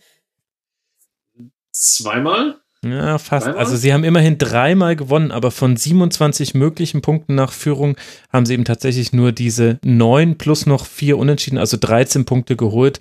Das heißt, 14 Punkte hat man noch abgegeben nach Führung. Das stützt das ganz gut, was wir beschrieben haben. Augsburg muss sich stabilisieren. Da helfen dann auch die Expected Points nicht, also die statistisch wahrscheinlichste Punktzahl, auf die Augsburg hätte kommen sollen. Das wären tatsächlich acht satte Punkte mehr, als man jetzt hat. Das wären dann 23 statt 15 aber das ist eben alles konjunktiv und alles nur Statistik. Der FCA liegt auf dem Tabellenplatz 15 mit 15 Punkten, 25 zu 29 Toren und ein Pünktchen vor dem VfB Stuttgart. Da wird sich in der Winterpause etwas verändern müssen, damit man das ins Bessere drehen kann. Ins Bessere gedreht hat seine Saison der erste FSV Mainz 05 schon vor einer ganzen Weile. Die kommen jetzt raus auf Tabellenplatz 12 mit 21 Punkten und haben anders als es der Tabellenplatz vermuten lassen würde, jetzt in den letzten drei Spielen gar nicht so übermäßig performt. Man hat verloren in Leipzig mit 1 zu 4, man hat zu Hause gegen Eintracht Frankfurt 2 zu 2 gespielt und dann in Hoffenheim Nele jetzt mit 1 zu 1 damit zwei Punkte geholt aus diesen drei Spielen, aber in allen drei Spielen wirklich sehr, sehr gute Leistungen gezeigt, wie ich finde. Ja, das kann man so unterschreiben, finde ich. Also, äh, was wir am Anfang der Saison besprochen haben, waren ja so diese ähm, äh, jungen Spieler aus Frankreich, wo man irgendwie nicht so ganz wusste, okay, mhm. hm, ja, nein, vielleicht. Okay, ich dachte, ihr macht jetzt wieder ein schlechtes Wortspiel über Mateta. Ähm, nee, ich überlege die ganze Zeit, was man mit Nia KT machen könnte. ah, okay. nee, ähm, das waren irgendwie so die Punkte, die mir jetzt noch so, wenn ich an Mainz denke, im Hinterkopf äh, so herumschwebten. Und ich finde, äh, das habe ich, glaube ich, äh, hoffentlich ähm, im, im Sommer Rasenfunk auch schon ähm, deutlich gemacht, Mainz schlägt eindeutig den richtigen Weg ein. Und auch wenn das jetzt die Ergebnisse der letzten drei Spiele nicht so wieder gespiegelt haben, glaube ich, dass die mit dem Abstiegskampf nicht mehr ganz so viel zu tun haben werden. Ähm, ja, das ist jetzt auch wieder eine steile These. Ähm, aber ich kann mir das einfach äh, sehr, sehr, sehr schlecht vorstellen, weil Mainz auch gegen Hoffenheim einfach gezeigt hat, dass sie Fußball spielen können und ähm, dass sie auch Tore schießen können und dementsprechend glaube ich. Dass sie es auch wollen. Das finde ich so toll. Wollen. Ja, naja. Das kommt ja auch dazu. Ja, klar. Nee, das ist sicherlich auch noch ein Faktor, der damit reinspielt. Also, das, ähm, ja doch, wird, wird, wird. Chris, wie fandst du Mainz 05 gegen Hoffenheim? Ich, ich fand es eigentlich gar nicht so schlecht. Also sie haben natürlich irgendwo aus einer gewissen abwartenden Haltung heraus gespielt, aber die Konterangriffe dann doch schon zielstrebig nach vorne getragen. Mhm. Ähm, der mir bei Mainz halt immer unglaublich gut gefällt, ist Latza, der einfach unglaublich spielintelligenter Spieler ist. Ähm, ich finde Kunde relativ interessant als Sechser, ähm, weil er ja so von der Körperlichkeit her nicht unbedingt wie so ein klassischer ähm, zentraler Mittelfeldspieler daherkommt. Also irgendwie so keine knappe 1,80 groß, mhm. aber gefühlte ja 1,80 breit, weil er einfach diese Masse mitbringt. Also an Muskeln ähm, breit. Jetzt nicht so, genau. wie wir breit sind, ja. Okay. Mhm. Ja, also, also zumindest nach den Feiertagen nicht breit. ähm, also der, sehr, sehr ja, quirliger Sechser. Ähm, das ist zumindest sehr, sehr interessant. Also das sind so ein paar, paar Spielertypen, die eigentlich mir schon gefallen von der ähm, Anlage her. Und dann spielen sie es halt eigentlich immer relativ zielstrebig nach vorne. Ja. Und das hat man eigentlich auch gegen Hoffenheim wieder gesehen. Also sie hatten vielleicht nicht die Anzahl, die, die große Masse an Chancen, aber die Chancen, die eben da waren, ähm, die waren eigentlich sehr klar und ähm, herausgespielt. Also Ausgleich und dann waren ja irgendwie auch nochmal so, ich glaube, so eine Szene war da noch abseits. Mhm. Ähm, auch, glaube ich, wieder mal Täter, ähm, wo sie hätten vielleicht sogar in Führung gehen können. Noch in der ersten Halbzeit, das waren so, so Momente, wo das Mainzer Spiel eigentlich ziemlich klar aufgezeigt wurde. Sie brauchen nicht unbedingt viele Chancen, ähm, um, um Tore zu erzielen, weil sie einfach ein sehr, sehr klares Offensivkonzept haben. Ja, ich meine, ein bisschen hapert es da natürlich noch an den Toren. Also wir erinnern uns mal zurück, wir haben irgendwann rund um den siebten Spieltag davon gesprochen, dass Mainz 05 erst sechs äh, Treffer hatte und dann haben sie, glaube ich, drei in einer Partie gemacht, wenn ich es gerade richtig mich erinnere. Also insgesamt sind es jetzt 17 Tore nach 17 Spieltagen, aber das stellt eben nicht dar, wie Mainz 05 spielt. Eben mit dieser Raute, sehr offensiv, sehr mutig in den Pässen nach vorne. Da wird nicht viel hinten rumgespielt und man geht auch auswärts ähnlich ins Spiel wie zu Hause. Und das ist durchaus bemerkenswert für einen Verein, der in der letzten Saison so viele Probleme hatte, was den Klassenerhalt angeht. Und ist ja auch schön, wenn das belohnt wird. Und wie würde es besser passen zu Weihnachten, einem Fest, an dem man die frohe Kunde der Geburt des Heilands feiert, als dann auch tatsächlich denselben Mittelfeldspieler zu feiern. Ich habe es geschafft, ich habe es tatsächlich geschafft. Okay, keiner will den Jingle Bell Witz machen. Nein. Leute, was ist mit nein, euch los? Nein, nein, nein, nein, nein, nein, nein, nein. Ein Zentner am Wortspielen heute. ja, da knallt er mir noch einen von Latzer. Okay. okay, stopp. Ich möchte noch mal was Sportliches sagen. Ja, so. ähm, ich finde es erstaunlich, ähm, wenn man sich noch mal so zurückerinnert, äh, wie sich Mainz in der vergangenen Saison gerettet hat. Äh, ich glaube, vorletzter Spieltag gegen Dortmund. Ähm, was Sandro Schwarz und vor allem mit welcher Ruhe Sandro Schwarz auch arbeiten konnte und ähm, dass diese Arbeit jetzt auch weiterführen konnte in dieser Hinrunde. Ich, ich finde, da hat sich eine Entwicklung gezeigt, die von der sich einige Bundesligisten eine Scheibe abschneiden können, mit äh, welcher mit welcher Ruhe und mit welcher mit welcher äh, mit welchem Vertrauen man arbeiten kann. Ja, das stimmt. Vor allem, weil es damals ja noch so war in der Rückrunde. Ruven Schröder wurde ständig danach gefragt, wie ist es jetzt mit Sandro Schwarz? Kann das noch so weitergehen? Weil die Spiele waren noch tatsächlich nicht besonders gut. Aber er hat irgendwann, ich krieg's nicht mehr genau hin, aber ich glaube so rund um den 24., 25. Spieltag hat er gesagt, nein, Schluss. Wir werden auf jeden Fall bis zum 34. Spieltag mit Sandro Schwarz weitermachen, egal was jetzt noch passiert. Und das hat nicht immer was zu bedeuten. Also das ist schon Listen auch gerne mal herzlich egal, was da gesagt wird. Aber in dem Fall war es dann so, ich glaube, man hat dann in Berlin 2 zu 0 gewonnen durch so zwei lange Bälle.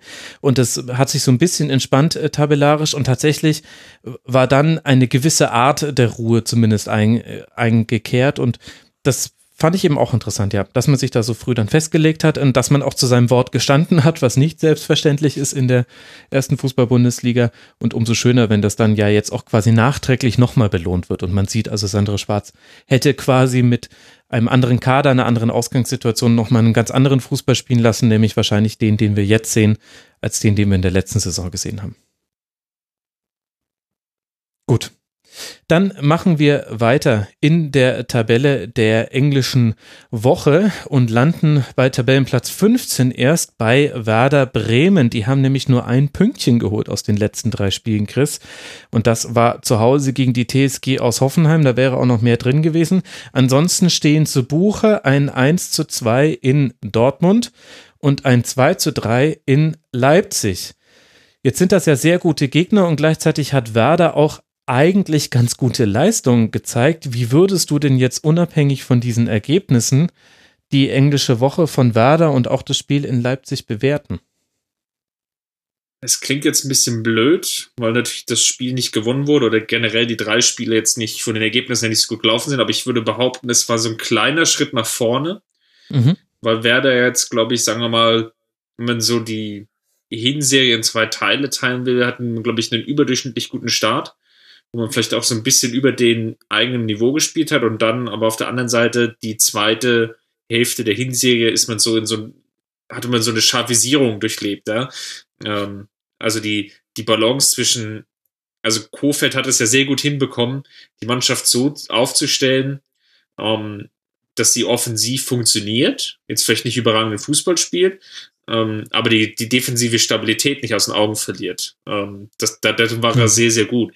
Und dieses, diese taktische Einstellung, vielleicht lag das auch ein Stück weit am Personal, bekommt er aktuell nicht mehr so hin. Und das endet in so ganz kruden Ergebnissen. Also dieses 3 zu 2 ist natürlich auch so ein Stück weit jetzt wieder sinnbildlich dafür. Dieses 2 zu 6 gegen Leverkusen würde ich da vielleicht auch nochmal mit in die Waagschale werfen ja. an der Stelle. Ähm, wo sie einfach so ganz komische Partien drin haben, wo sie nicht chancenlos sind, wo sie sogar teilweise die bessere Mannschaft sind, aber die, sich unglaublich schwer tun, weil sie einfach sehr, sehr viele individuelle Fehler machen. Ähm, Pavlenka ist da vielleicht auch zu nennen, der definitiv nicht mehr auf dem Niveau der letzten Saison unterwegs ist, ähm, aber einfach auch die, das Mittelfeld, die Absicherung nicht so gut hinbekommt. Ähm, sie spielen dann halt irgendwie sehr offensiv, ähm, teilweise kommen sie aber auch nicht mehr so gut in die Pressing-Position, lassen dann den Gegner einfach irgendwie zu lange spielen, kommen überhaupt nicht in die Zweikampfposition rein. und wundern sich dann, warum der Ball dann im Tor einschlägt. Und da muss Kofeld auf definitiv jetzt in der Winterpause wieder dran arbeiten. Ist natürlich ein hartes Pfund hinten raus, dann ähm, war jetzt ja auch unlängst noch das Spiel, glaube ich, gegen Bayern und Frankfurt war, glaube ich, irgendwie auch noch. Also es war schon so die, die Top 6 der Tabelle in den letzten, ähm, den letzten Wochen der Bundesliga. Hm. Wie sehr glaubt ihr denn, Nele, fang du mal an, hat da auch so ein Auswahl wie Philipp Bargfrede mit zu tun, ohne dass jetzt alles nur äh, daran hängt. Aber wenn wir eben darüber sprechen, dass so ein bisschen die Stabilität im Mittelfeld fehlt, dann ist er der erste Name, der mir einfällt. Und seit dem zwölften Spieltag ist er nicht mehr mit dabei. Mhm. Äh, ja, also ich, man muss schon sehen, dass sich Bremen in den, im Vergleich zu den vergangenen Jahren massiv weiterentwickelt hat unter Kofeld. So, ähm, das ist einfach Fakt. Und ja, das spielt auch eine Rolle rein, dass er ähm, ziemlich gute Spieler dabei hatte und vor allem Bargfrede ist einer, der fehlt. Und hm. das hat man, finde ich, jetzt auch gegen Leipzig wieder gesehen. Ähm, Bremen hat vor allem versucht, mit viel flachem Passspiel dieses gegen Leipzig anzukommen, was eigentlich nicht immer funktioniert, also gerade gegen Leipzig nicht gut funktioniert. Ähm, aber trotzdem hat's irgendwie geklappt, dass sie ähm, einiger, also was heißt einigermaßen, die haben ein überragendes Spiel gegen Leipzig abgeliefert, trotz ja. dieses doch, also die haben ja wirklich viele flache Pässe einfach gespielt. Äh, ich muss mal gerade auf meinen schlauen Zettel nochmal gucken. Genau, es waren 540 Pässe, genau. die sie gespielt haben bei einer Passquote von 77 Prozent. Und vor allem, sie sind ja nochmal zurückgekommen. Das fand ich das Interessante. Genau. Also was sich bei Werder so ein bisschen wie ein roter Faden durch die letzten Spiele zieht, ist, man lädt den Gegner immer wieder mit individuellen Fehlern zu Toren ein. Da kannst du halt das 2 zu 0 von Werner ganz kurz vor der Halbzeit. Ist das Sinnbild dafür? Haben wir ja vorhin schon im Leipzig-Teil kurz angesprochen. Also sowohl der Pass von Pavlenke auf Kruse hätte nicht unbedingt sein müssen und dann die Art und Weise, wie er ihn hat klatschen lassen, musste aber definitiv auch nicht sein. Und dann lädst du den Gegner zum 2 zu 0 ein und bei anderen Mannschaften wäre das Spiel tot gewesen danach, weil es in Leipzig dann auch wirklich schwierig ist, gegen eine so gute Umschaltmannschaft zurückzukommen. Aber Werder schafft das eben sogar auch noch. Dann kommt man auch noch zu einem wunderbar herausgespielten 2 zu 2 durch Josh Sargent. Und dann ist es aber irgendwie auch typisch für die zweite Hälfte dieser Hinrunde, dass man dann noch das 2 zu 3 fängt. Ja, und da fehlt eben, glaube ich, auch ähm, Bargfrede als mentaler Spieler so ein bisschen. Also ich finde durch äh, nicht nur durch Kruse, sondern auch durch Harnik haben, hat Werder so diese diese alte Garde Bundesligaspieler, wobei Alter auch in Anführungsstrichen und in Klammern egal. Ja, wobei ähm, wir auch noch über Pizarro reden könnten, dann können wir Ja, gut, der ist dann halt, der ist dann der Opa so ne. Ähm, das ist einfach so, Werder hat da so viel, so viel an Persönlichkeit die auf dem Platz, die halt aber als Kollektiv funktionieren. Und äh, ich glaube, dieses Kollektiv Werder Bremen äh, bröckelt im Moment ein bisschen. Und jetzt das an einzelnen Spielern fest, äh, festzumachen, ist, ähm, es wäre zu einfach. Ähm, ich glaube, auch Werder tut jetzt diese etwas längere Winterpause ein bisschen gut. Mhm. Äh, ich glaube, da, ich, was, da haben wir irgendwie noch gar nicht drüber gesprochen, so dieser, dieser, dieser Rhythmus mit okay, wir spielen jetzt drei, vier Bundesligaspiele, dann haben wir Nationalmannschaftspause, dann haben wir wieder so, ich glaube, das ist ein, neuer Rhythmus, den wir irgendwie so noch gar nicht bedacht haben, an den sich auch die Spieler erst noch gewöhnen müssen. Und ähm, ich kann mir sehr gut vorstellen, dass äh, nicht nur Werder Bremen jetzt sehr froh ist über eine angemessene, etwas längere Pause mit Wintertrainingslager, wo man sich nochmal sammeln kann. Mhm. Ja, es ist auch ein bisschen das Pech, was Max, was du jetzt schon angesprochen hattest, mit dem, mit dem Spielverlauf, mit dem, mit dem 2 zu 0 durch Werne. Man muss ja eigentlich noch dazu sagen, dass ja eigentlich Rashid sein der 15., 16. Minute ja die Riesenchance ja. eigentlich zum 1 zu 0 hat. Und das ist ja auch so ein bisschen sinnbildlich, dass sie dann auch die teilweise größten Chancen dann auch nochmal vergeben. Gegen Hoffenheim war es ja eigentlich auch ziemlich ähnlich. Ähm, schwierig in die Partie gestartet, aber dann zunehmend die Partie dominiert und dann ja auch größten Chancen einfach auch nicht gemacht.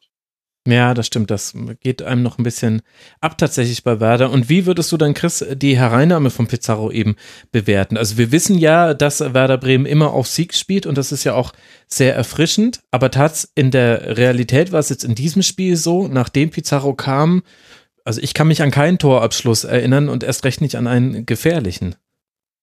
Ja, ich erinnere mich an den von Bruma. Zum, ja, zum 2 genau. zu 3 aus Werder Sicht. Ja, das ist dann vielleicht auch so ein bisschen die Unerfahrenheit vielleicht von Kofeld, der dann vielleicht ähm, er, er hätte auf Trapattoni machen müssen oder auch auf Nico Kovac, um nochmal den Bayern-Teil wieder reinzubringen. Ähm, Stürmer rausnehmen, Verteidiger einwechseln wäre eigentlich an der Stelle die, die passendere Maßnahme gewesen. Zu sagen, wir spielen bei Leipzig, einem Champions League-Aspiranten, ähm, lass uns das unentschieden mitnehmen, selbst wenn es sich jetzt vom Spielverlauf natürlich so anfühlt, als wenn wir auf Sieg spielen müssten um, um mal aus Werder-Perspektive zu sprechen. Naja, von der Tabelle her ja auch. Ich meine, so ist man jetzt auf Tabellenplatz 10 abgefallen am Ende dieses Spieltags. Und ich finde, man hat Werder in allen drei vergangenen Spielen, also sowohl in Dortmund als auch vor allem zu Hause gegen Hoffenheim und jetzt in Leipzig angemerkt, die wollten unbedingt, was ja per se etwas sehr Gutes ist. Äh, und da läge mir nichts ferner, als das zu kritisieren. Aber du hast auch gesehen, was passieren kann, wenn du in diesem unbedingten Wollen zu sehr verkrampfst oder eben tatsächlich, so wie du jetzt sagst, dann auch dem Gegner nicht den, die nötige Ehrfurcht vom Gegner hast, um dann das 2 zu 3 zu verhindern. Also natürlich feiere ja, oder das 2 zu 2 einfach mit, mit, mitzunehmen. Ja, also, genau. Also eigentlich ist es natürlich toll, wenn, wenn ein Team immer auf den Siegtreffer geht. Und so ist man ja zum Beispiel in Freiburg ist man ja so last minute auch noch zum Ausgleich gekommen. Aber so ein 2 zu 2 zum Ende hätte, hätte auch, glaube ich, einige Wogen jetzt wieder geglättet. Und es, es wirft einfach immer wieder Fragen auf, wenn du, wenn du dem Gegner Dinge anbietest. Und das Tor von Bruma war ja auch verteidigbar. Also du kannst ja auch den Rückraum auch schließen, das geht ja auch. Ich weiß selber nicht, also ich will das weder kritisieren noch, ver, noch hochjubeln. Ich bin selbst völlig hin und her gerissen und ich glaube, das ist die Situation von Werder Bremen. Die sind nämlich auch in sich irgendwie zerrissen. Ja, das Schöne ist halt, du hast jetzt schon zwei Mannschaften in der Bundesliga, die definitiv nennen kannst, wenn die an irgendwelchen Spielen beteiligt sind, dann wird es eigentlich immer eine wilde Partie. Das ist halt Hoffenheim und das ist halt Bremen. Und das, das kann man als neutraler Zuschauer natürlich irgendwie geil finden. Als Fan, ja, wäre ich irgendwie das ein oder andere Mal, glaube ich, schon innerlich verzweifelt. Ja. Dann gucken wir, wie Werder Bremen aus der Winterpause zurückkommt. Ich persönlich würde mir sehr wünschen, dass Finn Bartels mal wieder fit wird, einfach weil ich es auch dem Typen gönnen würde. Den vergisst man immer so ein bisschen, diese magische Kombination aus Max Kruse, der zurückkommt aus seiner Verletzung nach der Ablösung von Alexander Nuri und äh, dann Finn Bartels. Das hat man schon wieder ganz vergessen in der letzten Saison. Also ohne, dass ich jetzt glaube, dass das jetzt alles verändern würde, aber das würde ich mir wünschen für die Rückrunde und all den Rest wird sich Flo Kofeld gut überlegen und dann sehen wir ja, wo es Werder am Ende der Saison hingeführt haben wird. Ich gucke noch mal kurz auf unsere Tabellentipps. Oh, guck mal, ich habe sie auf Tabellenplatz 6 getippt, Nele auf 8, Chris auf 9 und die Hörerinnen und Hörer auf 8. Na, da muss ich ja vor allem für meinen Tabellentipp noch ein bisschen was tun. Kein Wunder, dass ich mir Finn Bartels wünsche. Jetzt im Nachhinein unterbewusst hatte ich das anscheinend schon abgespeichert. Nun ja, Lasst uns weitergehen in der Tabelle der englischen Woche und da sehen wir auf Tabellenplatz 16 Hertha BSC, was vor allem deshalb ein bisschen erstaunlich ist, weil man sich so große Ziele gesetzt hatte. Man wollte von den Spielen, von den drei Spielen keines mehr verlieren, am besten auch alle drei gewinnen. Am Ende wurde es ein Unentschieden und zwei Niederlagen, nämlich beim VfB Stuttgart mit 1 zu 2 verloren, dann zu Hause gegen Augsburg 2 zu 2 gespielt und jetzt in Leverkusen 1 zu 3 verloren. Nele, wie berechtigt ist denn der Frust bei allen Beteiligten deiner Meinung nach nach dieser Niederlage? War es eine notwendige Niederlage? War sie folgerichtig? Wie hast du Hertha gesehen in dem Spiel? Ich fand, ähm, also die Aussage ist schön, dass du das nochmal aufgegriffen hast. Das hätte ich sonst gleich gemacht. Das ist so Berliner Kodderschnauze, die den Mund nicht voll kriegen, so ein bisschen. Ähm, und Bitte? deswegen. Bitte? Chris, ich dachte, du bist gerade im Erzgebirge und nicht in Berlin. Über Aue reden wir später noch. Das wird ja, hoffe ich doch. Äh, nein, also ähm, die Berliner, ja, ähm, das ist äh, echt ärgerlich. Also was heißt, für die ist es echt ärgerlich, dass sie jetzt auch das Spiel in Leverkusen wieder verloren haben, ähm, weil die Ziele eben zu, zu hoch vielleicht auch gesteckt sind. Ähm, Dazu muss man halt aber auch so einfach sagen, ähm, dass die Hertha die ersten 15 Minuten schon auch ein bisschen verschlafen hat, während Leverkusen ein mhm. beispielloses Beispiel, oh Gott. ein beispielloses Ballspiel gegeben hat. ein Beispiel, beispielloses Beispiel äh, von wunderschönem Fußball gezeigt hat, genau. Ähm, also, äh, ja, also es ist einfach, Hertha ist für mich auch irgendwie so ein, ähm, sie kann ich unfassbar schwer einschätzen ähm, dadurch, dass sie eigentlich so geile Jugendarbeit auch machen und mit ähm, äh, Paul Dardai auch einen unfassbar charismatischen, überragenden Trainer haben, der auch einfach gezeigt hat, dass er mit dieser Mannschaft umgehen kann und dass er mit ihnen Fußball spielen kann. Also sie Fußball spielen lassen kann. So. Mhm. Ähm, ja, ist schwierig. Also da hätte man schon auch, also drei Siege wären vielleicht ein bisschen fett vermessen gewesen, aber äh, mehr als ein Punkt wäre schon besser gewesen. Ja, das ist wohl definitiv die Sache. Ich meine, es ist immer ein bisschen die Frage nach dem Vergleichsmaßstab. Welchen Vergleich setzt man an? Man kann sagen, wir vergleichen Hertha mit der letzten Saison und auch vor allem mit der Art, wie man da gespielt hat. Man kann Hertha vergleichen mit dem Saisonstart, den man gesehen hat. Höhepunkt wahrscheinlich das 2 zu 0 gegen den FC Bauern. den FC Bayern zu Hause, da fängt schon an. Da geht schon dahin bei Max. Oder man guckt auf, de, auf den Kader, man kann aber auch auf die Verletzten gucken und sagen, naja, das ist ja alles auch relativ erklärbar. Die Innenverteidigung fehlt stark Rekik, es fehlt mit Grujic der überragende Mann. Wenn es spielerisch überzeugende Spieler gab, hatte Grujic seinen Fuß eigentlich immer mit involviert. Mit De Roche fehlte definitiv jemand, der am Anfang der Saison gezeigt hat, ein Tempo auf den auf den Flügeln, was auch aus dem Stand kommen kann. Also nicht so wie bei Lecky. Lecky ist ja auch sehr schnell, aber halt, wenn er geschickt wird und De Rosso konnte aber dieses Tempo auch mit dem Ball am Fuß aufnehmen, im Gegensatz dazu. Also das alles kann man ja auch mit anführen. Und gleichzeitig habe ich den Eindruck, Chris, dass die Mannschaft oder Teile der Mannschaft genau das getan hat. Also während, wenn ich über Verletzte spreche bei Hertha, dann bin ich ja einfach nur irgendein Dude, der hier steht aber ich hatte das Gefühl, die Spieler, die jetzt für diese Verletzten gespielt haben, die haben das jetzt nicht so gesehen, dass sie sich jetzt richtig aufdrängen, sondern für die war das auch so, ja, naja, was sollen wir denn machen, wenn uns so wichtige Spieler fehlen? Und das ist, glaube ich, das, was dann die Hertha-Fans so fuchsig macht. Ja, möglicherweise. Das ist natürlich auch ein Stück weit dann vielleicht auch ein bisschen mit Paradadei verbunden, der dann ja taktisch dann eher wieder so die Trickkiste greift, die er schon vor zwei, drei Jahren bemüht hat, nämlich erstmal versuchen, defensiv sicher zu stehen. Ähm, natürlich fehlt ihm sicherlich das Personal jetzt dann den etwas attraktiveren Fußball, den du ja angesprochen hast, den sie ja definitiv auch in den ersten fünf, sechs, sieben Partien gespielt haben. Um, ähm, und dass er den dann einfach weiter fabrizieren lässt, sondern er schaut dann halt doch wieder ein bisschen mehr Richtung Absicherung und ähm, defensive Stabilität dann, dann wird's halt dann doch wieder ein bisschen zäher. Ähm, ich weiß jetzt gar nicht genau, warum das jetzt in Leverkusen eigentlich so in die Binsen gegangen ist. Also Nela hat schon angesprochen, die, die ersten 20 Minuten, die waren halt wirklich Krütze. Ähm, aber dann, ja, danach lief es eigentlich ein Stück weit besser. Ich kann das wirklich schwer beschreiben, was so dieser Mannschaft fehlt, ähm, um so diesen nächsten Schritt zu machen. Das war ja im Endeffekt ja gegen Augsburg eigentlich auch ziemlich ähnlich. Ja, der vor dem Augsburg-Teil ähm, viel Gruß an die Einzelsegmenthörer. ja, Im genau. Augsburg-Teil ja schon gesagt, ähm, dass Augsburg da eigentlich die bessere Mannschaft war über weite Phase. Und da war es ja eigentlich auch so, dass sie eigentlich erst so die ersten 20, 30 Minuten wirklich verschlafen haben. Also verschlafen in dem Sinne, dass ja diese taktische Flexibilität, die das System von Dada ja irgendwo auch schon ein bisschen mit sich bringt, ähm, nicht ausgenutzt haben, sondern sich eher auf, auf Stabilität äh, bezogen haben, schön 4-4-2 im Regelfall spielen und erstmal sicher stehen und dann irgendwie ja dann doch irgendwie schlafmützerisch bei einem Standard irgendwie unterwegs sind zum Beispiel. Und das ist halt irgendwie, ähm, zieht sich so ein bisschen durch. Ich glaube, Selke hatte das in, ich weiß gar nicht mehr, nach welchem Spiel ich ein Interview mit ihm gehört habe, irgendwie so, so sinnbildlich erwähnt. Wir hatten, glaube ich, gegen Stuttgart was, glaube ich sogar. Ja. Ähm, wir hatten irgendwie die große Chance, ähm, jetzt endlich mal oben ranzustoßen, also sprich auf Europapokalplätze. Ähm, wir sind aber einfach zu dämlich dafür.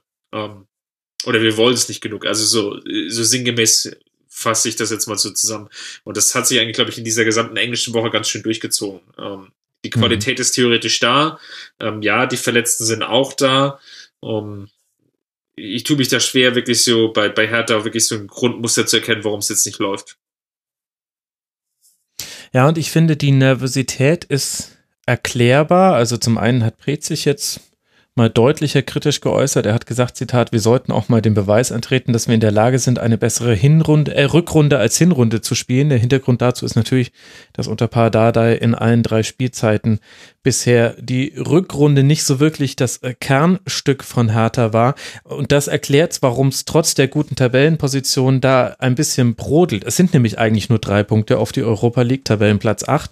Da könnte man von außen auch sagen, hey, ist doch alles wunderbar. Aber vor dem Hintergrund, vor dem Erfahrungshintergrund, dass man in den Rückserien bisher meistens schlechter gespielt hat als in den Hinrunden und dann noch mit einem zweiten Fakt. Und ich glaube, das spüren Hertha-Fans eher und Hertha-Beobachter, als äh, dass sie es genau wissen. Aber bei den Expected Goals, bei den Gegentreffern, da ist Hertha die zweitschlechteste Mannschaft der Liga tatsächlich. Das heißt, man hat noch das Glück gehabt, in Anführungszeichen, dass man fast fünf Treffer weniger kassiert hat in dieser Saison, als es statistisch wahrscheinlich gewesen wäre. Und ich glaube, das ist das, was Hertha-Fans, die eben alle Spiele auch über 90 Minuten verfolgen, gesehen haben, dass man eigentlich trotz all der Defizite noch ganz gut davongekommen ist. Aber ist das nicht so ein bisschen auch diese Dardai-Anomalie? Ja, das die ist hast ganz du ähnlich wie, wie Favre in, Ja. in der Offensive überperformt oder die Teams von Favre. So ist es irgendwie gefühlt auch bei den Teams von Dardai, ähm, dass sie defensiv eigentlich ähm, besser dastehen, als sie es müssten. Ja, nee, also offensiv war es schon immer so, aber zum Beispiel in der letzten Saison hat man 1,29 Tore mehr kassiert, als man tatsächlich äh, fangen hätte müssen statistisch. Also das bezieht sich eigentlich eher auf die Defensive und in dem Jahr davor war es wiederum so, ja, da ist es ähnlich. Da hat man tatsächlich zwei Tore weniger kassiert, als es statistisch wahrscheinlich gesehen gewesen wäre. Aber ich fand das eben interessant. Also in diesen Expected Goals, Goals Allowed, da ist nur Hannover 96 noch schlechter als Hertha. Und ich glaube daher, das ist auch ein Grund für die schlechte Grundstimmung in Berlin.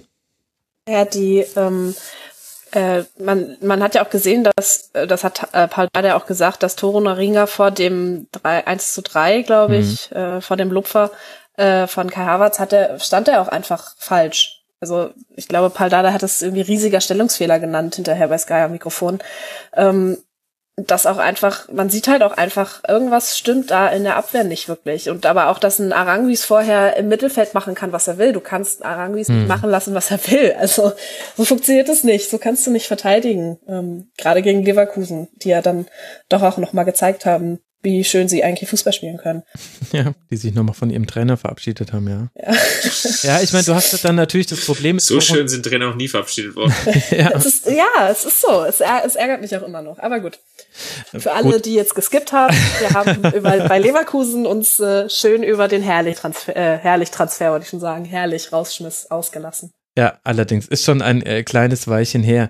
Ich meine, auf der anderen Seite ist Doro Riga ja das beste Beispiel dafür, wie schwierig es ist, mit Hertha BSC auch so ein bisschen ins Gericht zu gehen, weil der, der Mann ist 21 und immer noch sehr unerfahren und trotzdem hochtalentiert. Aber das wird halt irgendwann zu einem Problem. Also irgendwann ist die Frage, du darfst natürlich eh immer alles kritisieren, aber man darf das auch nicht völlig ignorieren, wenn eine Mannschaft recht jung ist. Aber bei Hertha geht eben die Schere aus Talent, also Veranlagung hin zu tatsächlich gesehener Leistung, die geht jetzt vor allem in den letzten Spielen zu, zu deutlich auseinander und da kommen wahrscheinlich auch so Haltungsfragen mit rein, dass nicht alle in der Mannschaft immer zu 100 Prozent wirklich alles rausgehauen haben. Jetzt habe ich schon wieder gesagt, ich glaube, das war jetzt Nummer drei oder vier. Unglaublich, Wahnsinn. In der 202. Schlusskonferenz lässt es der Max nochmal richtig krachen. Und äh, das können wir jetzt auch bei Hannover 96 tun. Wir haben noch zwei Teams, über die wir sprechen wollen. Hannover 96 ist eins davon und hat immerhin einen Punkt aus den letzten drei Spielen erzielt. Man hat verloren zu Hause gegen den FC Bayern. Dann hat man 1 zu 1 gespielt beim SC Freiburg und jetzt zu Hause, Chris, gegen Fortuna Düsseldorf mit 0 zu 1 verloren und die vielleicht noch viel schlimmere Nachricht kam schon vor dem Schlusspfiff, nämlich unter der Woche. Niklas Füllkrug hat sich schwer am Knie verletzt und Hannover geht aktuell davon aus, dass er in dieser Saison nicht mehr zum Einsatz kommt. Und meine These wäre, man hat gegen Fortuna auch schon sehr gut gesehen, dass das Hannover im Grunde fast seines einzigen Mittels in der Offensive beraubt. Ja, das kann man, glaube ich, mit Fug und Recht behaupten. Ich glaube, was halt der Mannschaft aktuell so ein bisschen abgeht, ist, in der Vorsaison hatten sie eine sehr, sehr gute Hinsehe gespielt, weil Breitenreiter den taktischen Kniff angewandt hatte, die taktischen Formationen seiner Gegner meistens zu spiegeln. Und dann mit der Hilfe der Vorbereitung konnte er dann so den, den einen oder anderen Gegner überraschen, weil er dann so die, die Stärken der gegnerischen Mannschaften so komplett rausnehmen konnte. In der Rückserie fing das so langsam an, dass dieser taktische Vorteil so ein bisschen weggebröckelt ist. Ähm, da hatte man sich dann aufgrund natürlich der Hinserie weitestgehend schadlos gehalten und war nicht irgendwie immer so in direkten Abstiegsängsten drin.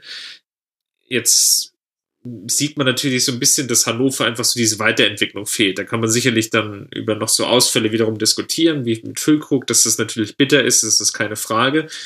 Ähm, es fehlt dann aber irgendwie so, ja, der nächste Schritt.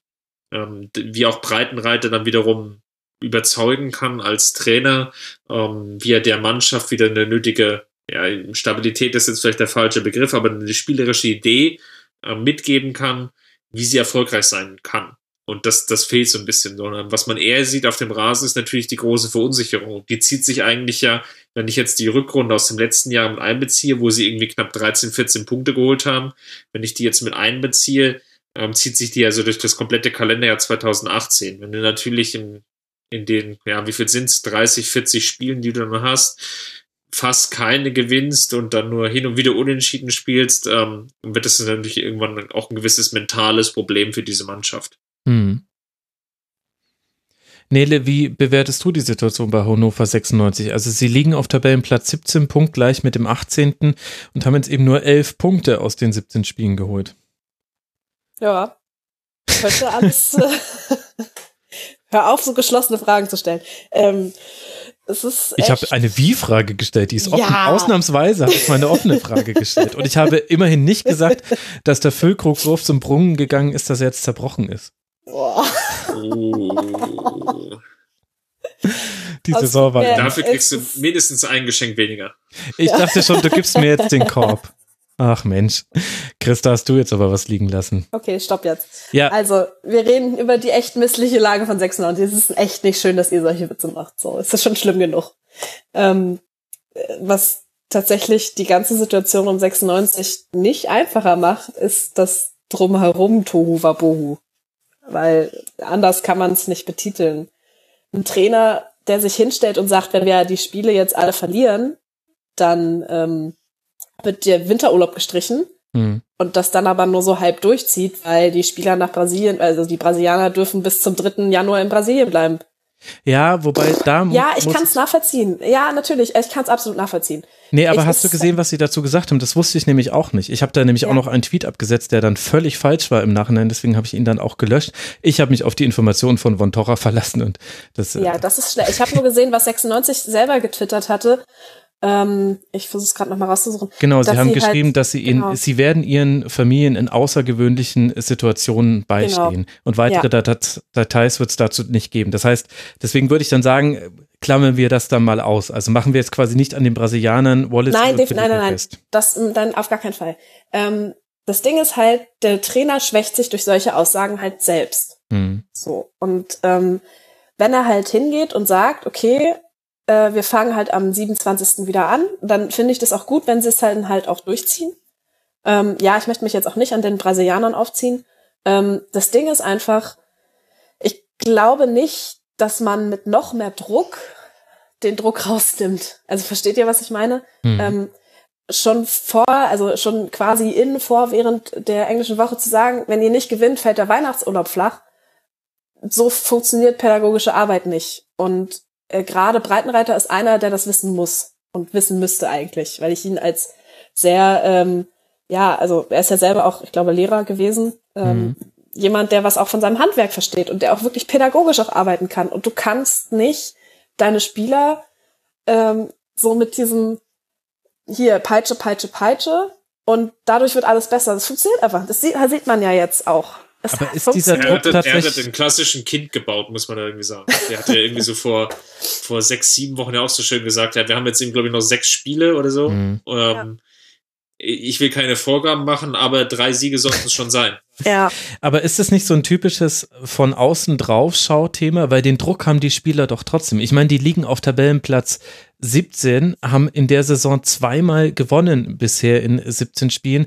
Der Druck ist ja eh schon sehr hoch. Und dann ist ja eher diese Ansage vom Breitenreiter, die geht ja in, eher in Richtung der Leistungskultur innerhalb der Mannschaft. Dass er damit signalisiert, euch muss allen klar sein, dass diese schlechte sportliche Phase, die wir gerade haben, dazu führen wird, dass wir in der Winterpause umso mehr arbeiten müssen. Und das bedeutet auch, für uns alle gibt es keine wirkliche Weihnachtspause, sondern wir fangen direkt wieder an. Also ich finde, das ist so ein eher ein Medienthema, als es eigentlich ein wirkliches Thema ist, halt nur weil wir das jetzt mitbekommen haben. Aber die stehen doch auch so schon sehr unter Druck. Da, ist da wirklich so eine Aussage noch äh, weiß ich nicht. Also würde ich glaube schon. Also ich kann mir das äh, sehr gut vorstellen.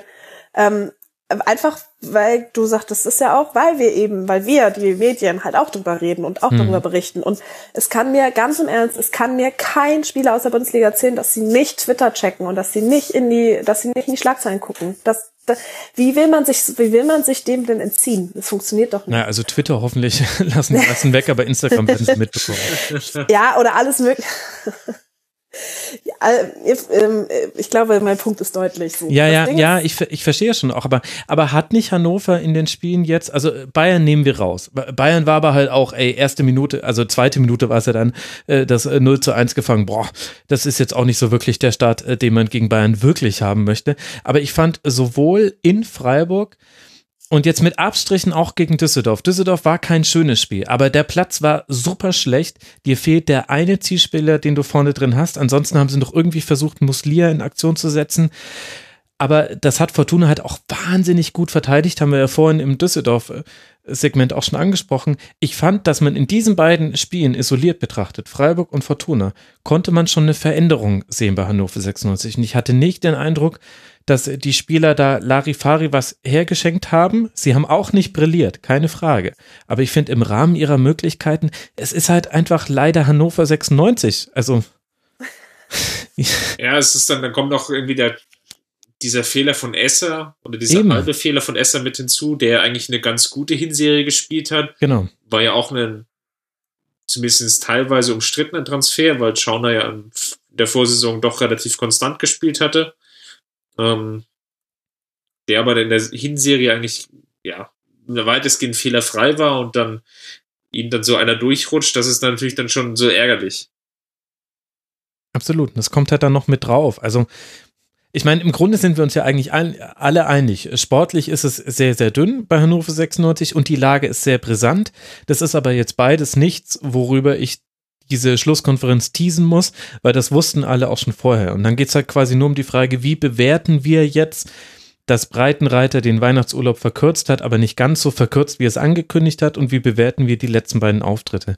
Und ich finde, dass Hannover 96 also gut, ich habe sie auch auf Tabellenplatz 18 getippt vor der Saison, deswegen haben sie meine Erwartungen sowieso eigentlich jetzt nicht wirklich enttäuscht, ehrlich gesagt. Ich dachte schon, es wird eine wahnsinnig schwierige Saison, weil ich die Rückrunde letztes Jahr auch nicht besonders gut fand. Aber dann guckt man sich an, was ist möglich mit diesen Spielern und wie liefen auch die einzelnen Spiele. Und da muss man sagen, ja, es gibt halt immer diese Mannschaften, die zwischen erster und zweiter Liga pendeln. Und da wird halt Hannover 96 vermutlich jetzt erstmal weiter dazugehören.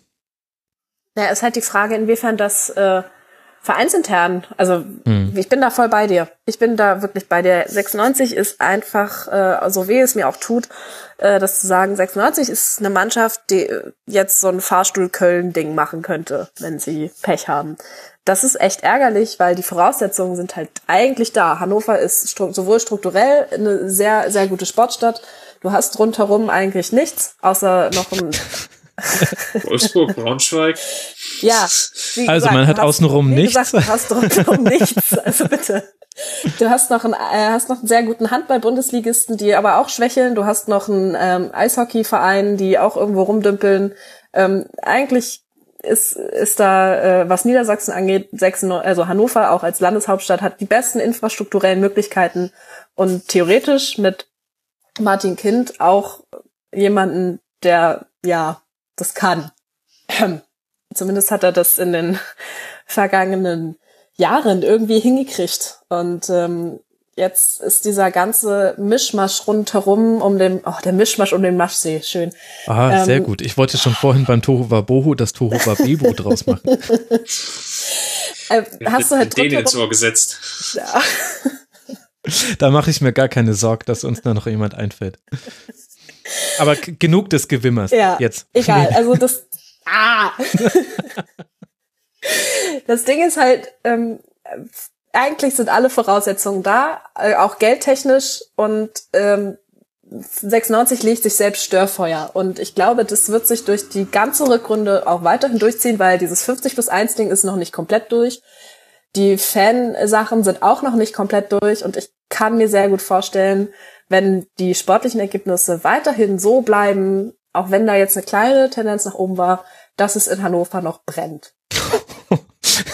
Das war ein sehr drastisches letztes Wort für einen sehr nüchtern vorgetragenen Satz. Aber tatsächlich würde ich dir da zustimmen. Die Wahrscheinlichkeit ist nicht so gering. Okay, also Hannover 96 weiter schwierig, Tabellenplatz 17 haben wir jetzt oft genug angesprochen, müssen wir jetzt nicht noch häufiger erwähnen. Lasst uns lieber zum letzten Verein kommen, über den wir noch äh, sprechen wollen, hier in dieser 202. Schlusskonferenz und das ist der erste FC Nürnberg und tatsächlich das einzige Team dieser Fußball-Bundesliga, das kein einziges Pünktchen geholt hat in den letzten drei Spielen bei 0 zu 5 Toren. Gegen Wolfsburg zu Hause 0 zu 2 verloren, in Gladbach 0 zu 2 verloren, gegen Freiburg 0 zu 1 verloren. Elf Spiele sind es jetzt schon, die der erste FC Nürnberg nicht gewinnen konnte. Und in fünf der letzten sieben Spiele schoss man kein Tor. Chris, ist das auch das größte Problem vom FCN, wenn ich mir die 14 erzielten Tore nach 17 Spielen angucke? Ja, aber das war schon vor der Saison eigentlich mehr oder weniger klar, als man irgendwie nicht so richtig auf den Transfermarkt fündig wurde. Ähm, notorisch klamme Club ist er eher so durch, durch Zufall aufgestiegen. Ich glaube, man hat es nicht so richtig eingeplant und wollte jetzt aber auch keinen Raubbau betreiben. Und dann entschied man sich eben dafür, jetzt irgendwie ja eher über so Laien von Spielern aus der portugiesischen Liga, dann teilweise irgendwie auch aus, aus der Bayern-Jugend sich da zu bedienen. Man muss, glaube ich, jetzt konstatieren, dass das aktuell nicht aufgeht. Dann hat man natürlich irgendwie so das Pech, dass man die, die richtig gut waren, die, die spielen schon auf Schalke beim Bruderclub. Und ähm, dann ja, fehlt dann einfach so die, die letzte Qualität oder die Bundesliga-Qualität im Sturm oder in der Offensivreihe. Also einerseits natürlich, um sich überhaupt Chancen zu erspielen. Daran mangelt es, glaube ich, schon. Ich würde gar nicht so sagen, dass es am taktischen Konzept oder irgendwie am Trainer Kölner liegt. Das sehe ich ehrlich gesagt nicht. Sondern es, es fehlt einfach die spielerische Klasse, ähm, um auf Bundesliga-Niveau zu agieren. Ich glaube, das wissen aber die Verantwortlichen auch. Ähm, nimmt, glaube ich, diese Bundesliga-Saison jetzt so mit und wenn das vom in dem einen oder anderen Spiel so ein bisschen glücklicher gelaufen wäre oder wenn man jetzt vielleicht auch das Glück hat, in der Winterpause nochmal den einen oder anderen glücklichen Transfer zu machen, wo man vielleicht über ein Leihgeschäft nochmal ähm, für, für kleines Geld nochmal die Chance auf den Klassenerhalt irgendwie sieht, mhm. dann wird man das vielleicht auch noch machen, aber man wird sich jetzt auch nie, definitiv nicht irgendwie in finanzielle Umkosten stürzen, um auf Teufel komm raus die Klasse zu halten. Ähm, demzufolge tut es natürlich dann als, als Clubfan sicherlich weh, wie das jetzt aktuell läuft, ähm, weil man eigentlich, glaube ich, ganz ordentlich mitspielt in diesen vielen Partien. Mhm. Es aber halt offensiv einfach nicht reicht, weil die Qualität nicht da ist. Ich meine, so ganz überraschend ist es ja auch nicht, haben wir ja ähnlich auch in der Saisonvorschau schon besprochen, Nele. Jetzt mal mit Blick auf das Spiel gegen den SC Freiburg, mit diesem 0 zu 1, dem man da eine Stunde lang hinterher gelaufen ist. Spielt denn der erste FC Nürnberg auch so, wie sein Tabellenplatz wirkt, nämlich so wie das Schlusslicht der Liga? Äh, ähm, ja, schon. Also ähm, Nürnberg hat irgendwie in dieser Hinrunde für mich irgendwie so diesen stets bemüht Stempel, hm. den sie irgendwie nicht wegkriegen. Ähm, also stets bemüht sich, würde natürlich auch sehr gut passen. Sorry, mir fällt es auch immer ein, wenn du ich was sagst. also wir sind ähm, stets bemüht, aber nicht zwingend genug. Und äh, das einfach, das funktioniert einfach in der Bundesliga nicht. Und wenn man sich jetzt das Rückrundenauftaktprogramm anschaut, Auswehr, äh, zu Hause gegen Hertha in Mainz, zu Hause gegen Werder, dann DFB-Pokal in Hamburg beim HSV und auswärts gegen 96, das mhm. wird ganz schön hart. Mhm. Also so die, das werden vielleicht so die Wochen der Wahrheit für Nürnberg. ja, aber ich, halt, ja? Ich, ich glaube, was halt wirklich fehlt, ist halt, ähm, wenn man so ein bisschen in den Kader guckt, mit dem sie auch aufgestiegen sind und mit dem sie 60 Tore, 61 Tore in der zweiten Liga erzielt haben, dann fehlt irgendwie Möwald, der jetzt in Bremen spielt, ähm, es fehlt Teuchert, ja. ähm, da fehlen alleine schon ja jeweils knapp eine zweistellige Anzahl an Toren das macht sich dann einfach auch bemerkbar. Das, da fehlt dann einfach die Qualität im Kader, weil die nicht eins zu eins nachbesetzt werden konnten. Ja, das stimmt. Und äh, gerade Möwald, das ist mir jetzt, also nicht nur, weil er gerade bei Werder äh, eine ganz gute Rolle spielt, auch jetzt ja wieder gegen Leipzig, sondern auch so wie das Spiel jetzt gegen Freiburg lief, ist mir das wirklich nochmal aufgefallen. Nürnberg fehlen die Verbindungsspieler im Aufbau. Und allein deshalb müssen sie viel häufiger den langen Ball spielen, als sie es meiner Meinung nach eigentlich geplant haben. Einfach was keine Passoptionen gibt, gerade gegen so einen Gegner wie Freiburg, die halt im 4-4-2 auch wirklich sehr, sehr gut stehen und einfach deswegen schon mal eigentlich alle Räume besetzt haben und ihren Deckungsschatten Schatten auch zu nutzen wissen. Und äh, da fehlt halt wirklich jemand, der auch mal ins Dribbling gehen kann, der mal in so einen Raum rein dribbeln kann und da muss der Gegner ein bisschen verschieben und dadurch öffnet sich wieder auch ein bisschen was und das macht keiner gerade bei Nürnberg. Wie sollte er auch irgendwie? Also woher soll man A, das Selbstbewusstsein zu nehmen, so ein riskantes Dribbling anzugehen? B, woher die Fähigkeit? Ist meiner Meinung nach gerade nicht so wirklich jemand im, im Kader vertreten. Am ehesten noch Hanno Berns, aber der ist ja gerade nicht äh, spielfähig. Und dann eben halt auch die Tabellensituation. Das lastet auf deinen Schultern obgleich es auch wirklich niemanden überrascht. Also ich habe nochmal kurz nachgeguckt. Ich hatte Nürnberg auf Platz 17 getippt äh, in der Endtabelle. Nele, du hast ihn tatsächlich den Klassenerhalt zugetraut. Platz 15 ist aber ja auch immer noch drin. Das wären jetzt vier Punkte Abstand aktuell. Chris hat sie wird, auf wird, wird. 17, nee, auf 18 sogar und die Hörerinnen und Hörer auf 17. Also wollen wir jetzt auch nicht so tun, als ob das das siebte Weltwunder wäre oder dann gar das achte, dass der erste FC Nürnberg da unten drin steht. Wollen wir denn jetzt vielleicht zu unserer Hinrunden Top 11 kommen? Und jetzt nochmal so richtig fetzen? Ja. Ja. Das war die richtige Antwort. Ein Nein hätte mich jetzt leicht in die Bretouille gebracht. ähm, ich würde vorschlagen, wir gehen einfach die, die Mannschaft durch. Jeder nennt so seine Vorschläge und dann einigen wir uns irgendwie. Vielleicht mit demjenigen, dem kein Wortspiel einfällt, den Spieler nehmen wir dann für die Top 11. Lass mal im Tor anfangen. Äh, Nele, fang du gerne mal an. Wen hättest oh du denn Mann. gerne in unserer Top 11 im Tor stehen? Ich wollte dich mit dem Tor anfangen, das macht mich traurig. Ähm, also, ich habe mir ähm, Gedanken darüber gemacht. Und, ähm, das ist ähm, toll. du bist ein ganz schöner Idiot manchmal, Max. Ähm, Torhüter ist echt ähm, eine schwierige Position für mich, weil ich natürlich mit Ralf Herrmann einen der besten als mein Lieblingstorhüter mhm. habe. Ähm, ich muss aber ähm, jetzt ja auch mal ne, Butter bei die Fische. Äh, ich finde, Alex Nübel hat die drei, zwei Spiele, die er gemacht hat, waren überragend. Deswegen ist der für mich in Klammern der die Zweitbesetzung. Okay, ähm, interessant. Ja, also ich, das ist, der ist die Zukunft der wird gut, der wird richtig, richtig gut und ich hoffe, er macht nicht den Manuel Neuer, sondern bleibt für immer da und wird der ewige Ralle 2.0 in neu. So, egal. Ähm, so, äh, jetzt mal, äh, also wirklich, ich schwanke ins, bis inzwischen Rune Jahrstein und Kevin Trapp.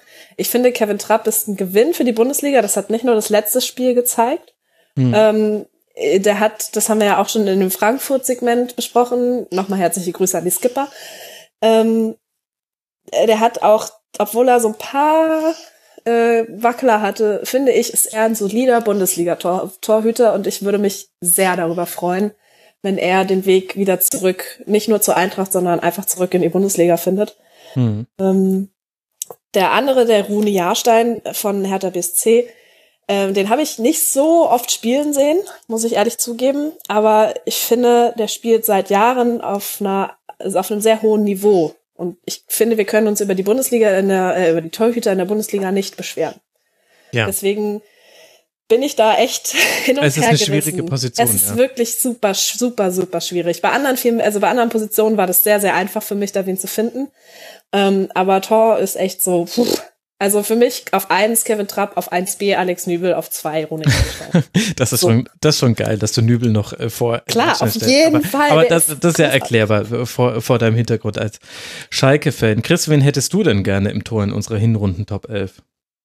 Also Tor habe ich mir auch schwer getan, weil in dieser Saison, glaube ich, das Niveau aller Bundesliga-Torhüter nicht so gut ist. Oh, okay. okay. Würde ich, glaube ich, mal so in der Breite jetzt einfach mal als These raushauen. Ähm, die, die Breite ist schmaler geworden in der Spitze. mhm. okay. Ähm, daher würde ich mich mal ähm, für Birki entscheiden. Buh. Okay. Okay, das wird jetzt echt äh, eine schwierige Entscheidung, denn ich habe keinen der drei, also oder vier genannten von euch. Ich hätte Peter Gulaschi in den Ring geworfen, weil ich fand, dass es auch an ihm lag, dass Leipzig die beste Defensive der ganzen Liga hat und er ist sowohl was die veralteten Großchancen angeht, als auch was die Weißen Westen angeht, gut, da kommt auch noch die, die Abwehr mit rein, ist er aktuell der Beste. Und ich fand, dass Gulaschi früher immer so ein bisschen, wenn er mal gewackelt hat, dann wenn es darum ging, bei Flanken rauszukommen, so Entscheidungen zu treffen. Und da habe ich in dieser Saison keine einzige Szene gesehen. Deswegen hatte ich ihn tatsächlich auf eins gesetzt. Und jetzt weiß ich nicht, wie wir hier jetzt weitermachen sollen. Also auf Gulaschi könnte ich mich schon noch einlassen. Ja, hm. Ja, überstimmt. Ähm, tatsächlich habt ihr ja auch also nicht ganz unrecht. Und ähm, dass ich Roman Birki ausbuhe, das tut mir im Herzen eigentlich weh, weil der auch ein wirklich guter Torwart ist. Ja. Also ich weiß jetzt nicht, aber das ging jetzt dann doch schneller, als ich gedacht hätte. Also nehmen wir Peter Golaschi und die Weihnachtsökumene. die Weihnachtsökumene. Dann werde ich auf jeden Fall auf den äh, auf den anderen Positionen dürft dann dürft dann ihr reinwerfen. Also, aber ich finde, wir haben eigentlich ganz gut rausgearbeitet, wobei sich die Bewertungsmaßstäbe noch ein bisschen unterscheiden zwischen ja. Chris und Nele und mir, weil ich hätte auch gesagt, dass es eigentlich ein gutes Jahr für Torhüter war, es, dass es ein enges Rennen war. Und also ich wegen mir können wir gerne ein Trab bei Birki ja, er hat, er hat eigentlich auch. Ja, Birki hat auch schon zwei, drei Böcke. Der hat aber auch mhm. ein, zwei Böcke. Also genau, also ich finde, also Chris hat nicht ganz unrecht, wenn er sagt, ähm, wie hast du es ausgedrückt, in der, Brei in der Breite besser als in der, nee, egal. Die Breite ähm. in der ähm. Spitze ist schmaler geworden. ja. Ähm, tatsächlich tun so Abgänge aus der Bundesliga wie äh, ein Leno äh, tun halt auch einfach weh. So. Mhm. Ähm, und ja, wir können uns darauf einigen, dass wir uns äh, auf äh, Peter Gulaschi einigen, aber dahinter ist die Breite sehr spitz oder so. Also ich habe jetzt mal die Statistiken bemüht und äh, da wäre tatsächlich Kevin Trapp äh, vor Roman Bürki in den entscheidenden äh, Statistiken, was so die Grand Großchancen, die verurteilt, ver verurteilt, vereitelt werden, angeht. Zum Beispiel. Also würde ich jetzt fast vorschlagen, Peter Gulaschi auf eins und ich schreibe noch Trapp in Klammern mit dazu, weil sonst äh, das habe ich, ich bei der letzten Top 11 äh, gemerkt, wenn man nicht noch irgendwelche Spieler in Klammern schreibt, dann schreien die Leute immer so laut, wenn man ihren Spieler vergessen hat. Und dann schreien sie alle, wo ist Alex Nöbel? Und dann kann ich sagen, Moment mal, den haben wir wenigstens genannt. Der kommt, ich sag's euch. Ja, das kann sehr, sehr gut sein. Tatsächlich hat er in den äh, drei Spielen ja eine gute Figur gemacht. Chris, du darfst mal weitermachen. Wer wäre denn bei dir auf der Rechtsverteidigerposition? Da würde ich jetzt mal mit Kimmich ins Rennen gehen. Mhm. Das ist natürlich eine ziemliche safe Bet. Nele, wen hättest du denn da gerne? Tatsächlich äh, habe ich war Joshua Kimmich auch meine erste Wahl. Ähm, dann habe ich mir die Spiele von dem letzten, also von diesem Spieltag nochmal durch den Kopf gehen mhm. lassen und da fiel mir dann Valentino, Lazar, äh, Valentino Lazaro nochmal auf. Ja. Der BSC. Mhm. Aber ähm, ich glaube auf rechts äh, außen, also ähm, rechter Außenverteidiger kommt man an Herrn Kimmich einfach nicht vorbei. Mhm. Also ich hatte ihn jetzt tatsächlich auch genannt. Ich würde gerne noch, dass er zumindest Erwähnung findet, noch Gebre Selassie mit einwerfen. Ich finde, nicht nur, weil er jetzt in den letzten Spielen auch wieder für ordentlich Wirbel gesorgt hat, ich finde, der hat eine sehr, sehr gute Rolle gespielt auf der, auf der Außenbahn. Und bei Valentino Lazaro, der hatte ein paar sehr gute Spiele. Da kann ich mich allerdings jetzt auch aus dem Stand an zwei, drei Situationen erinnern, wo über seine Seite ganz schön viel Gefahr war, also wo er ein bisschen offen stand. Und äh, Gebre Selassie hat da, finde ich, einen besseren Mix hinbekommen. Also, aber wollen wir dann Kimmich nehmen? Das ist ja eigentlich. Ja, dann nehmen wir Kimmich ja, und schreiben Kimmich. Gebre Selassie in Klammern. Finde ich auch gut. Ja, gehe ich mit. Ja? Bin ich, okay. bin ich d'accord. Okay, gut dann äh, notiere ich das genau so. Dann lasst mal auf die linke Außenbahn gehen. Vielleicht, ja, jetzt wäre eigentlich ich dran vorzulegen. Ja, ich habe da tatsächlich Hakimi. Ähm, in einem engen Rennen mit Alaba, aber ich finde, Hakimi war in dieser Saison, in dieser Hinrunde überragend. Nele, wen hast da du?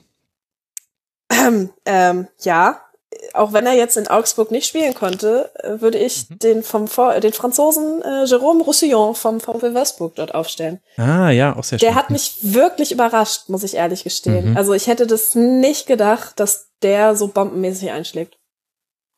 Sehr gut. Ich habe beide. äh, ich ich habe den Kniff gemacht, dass ich Roussillon in die Innenverteidigung gestellt habe. Das ist ein Oh, Witz. au, Ey. Innenverteidigung, vor allem, wie hast denn du noch Platz in der Innenverteidigung? Also Was hast denn bitte. du da? Also die Innenverteidigung ist ja, da Nee, habe ich mich schwerer getan. Ja.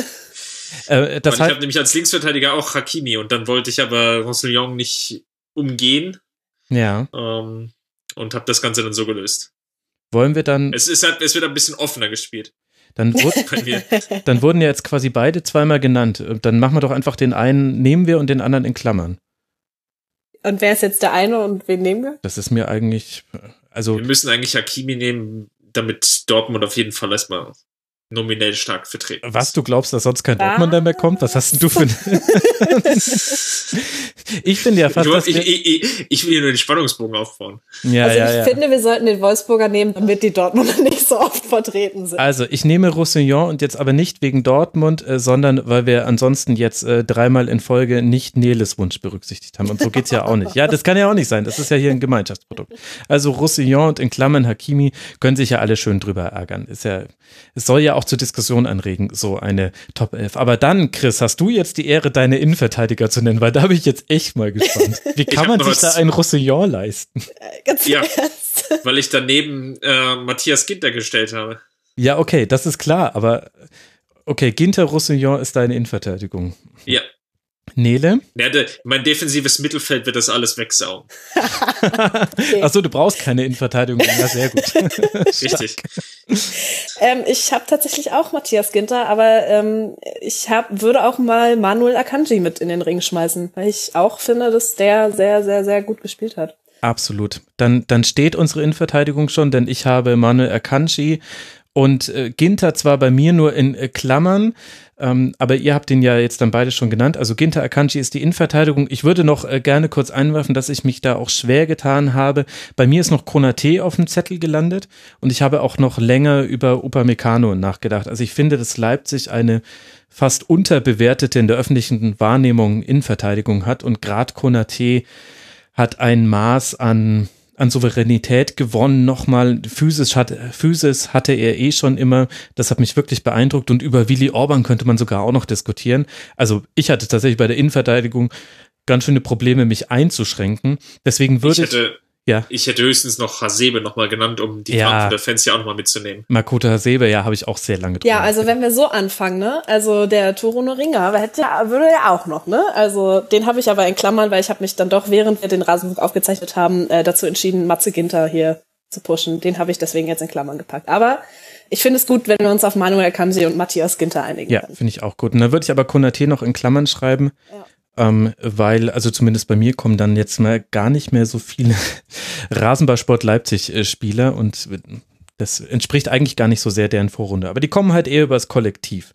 So, jetzt würde ich sagen, Sechserposition. Chris hat uns schon angekaut, dass ange, angesagt, angekündigt, dass seine Sechser alles wegsaugen, also äh, wegsaugen. Also können wir uns jetzt auf Manuel Vorwerk und ähm, Peter Dyson freuen, oder was hast du da? Es saugt und bläst der Heinzelmann. ja, wo Mutti sonst nur blasen kann. Ja.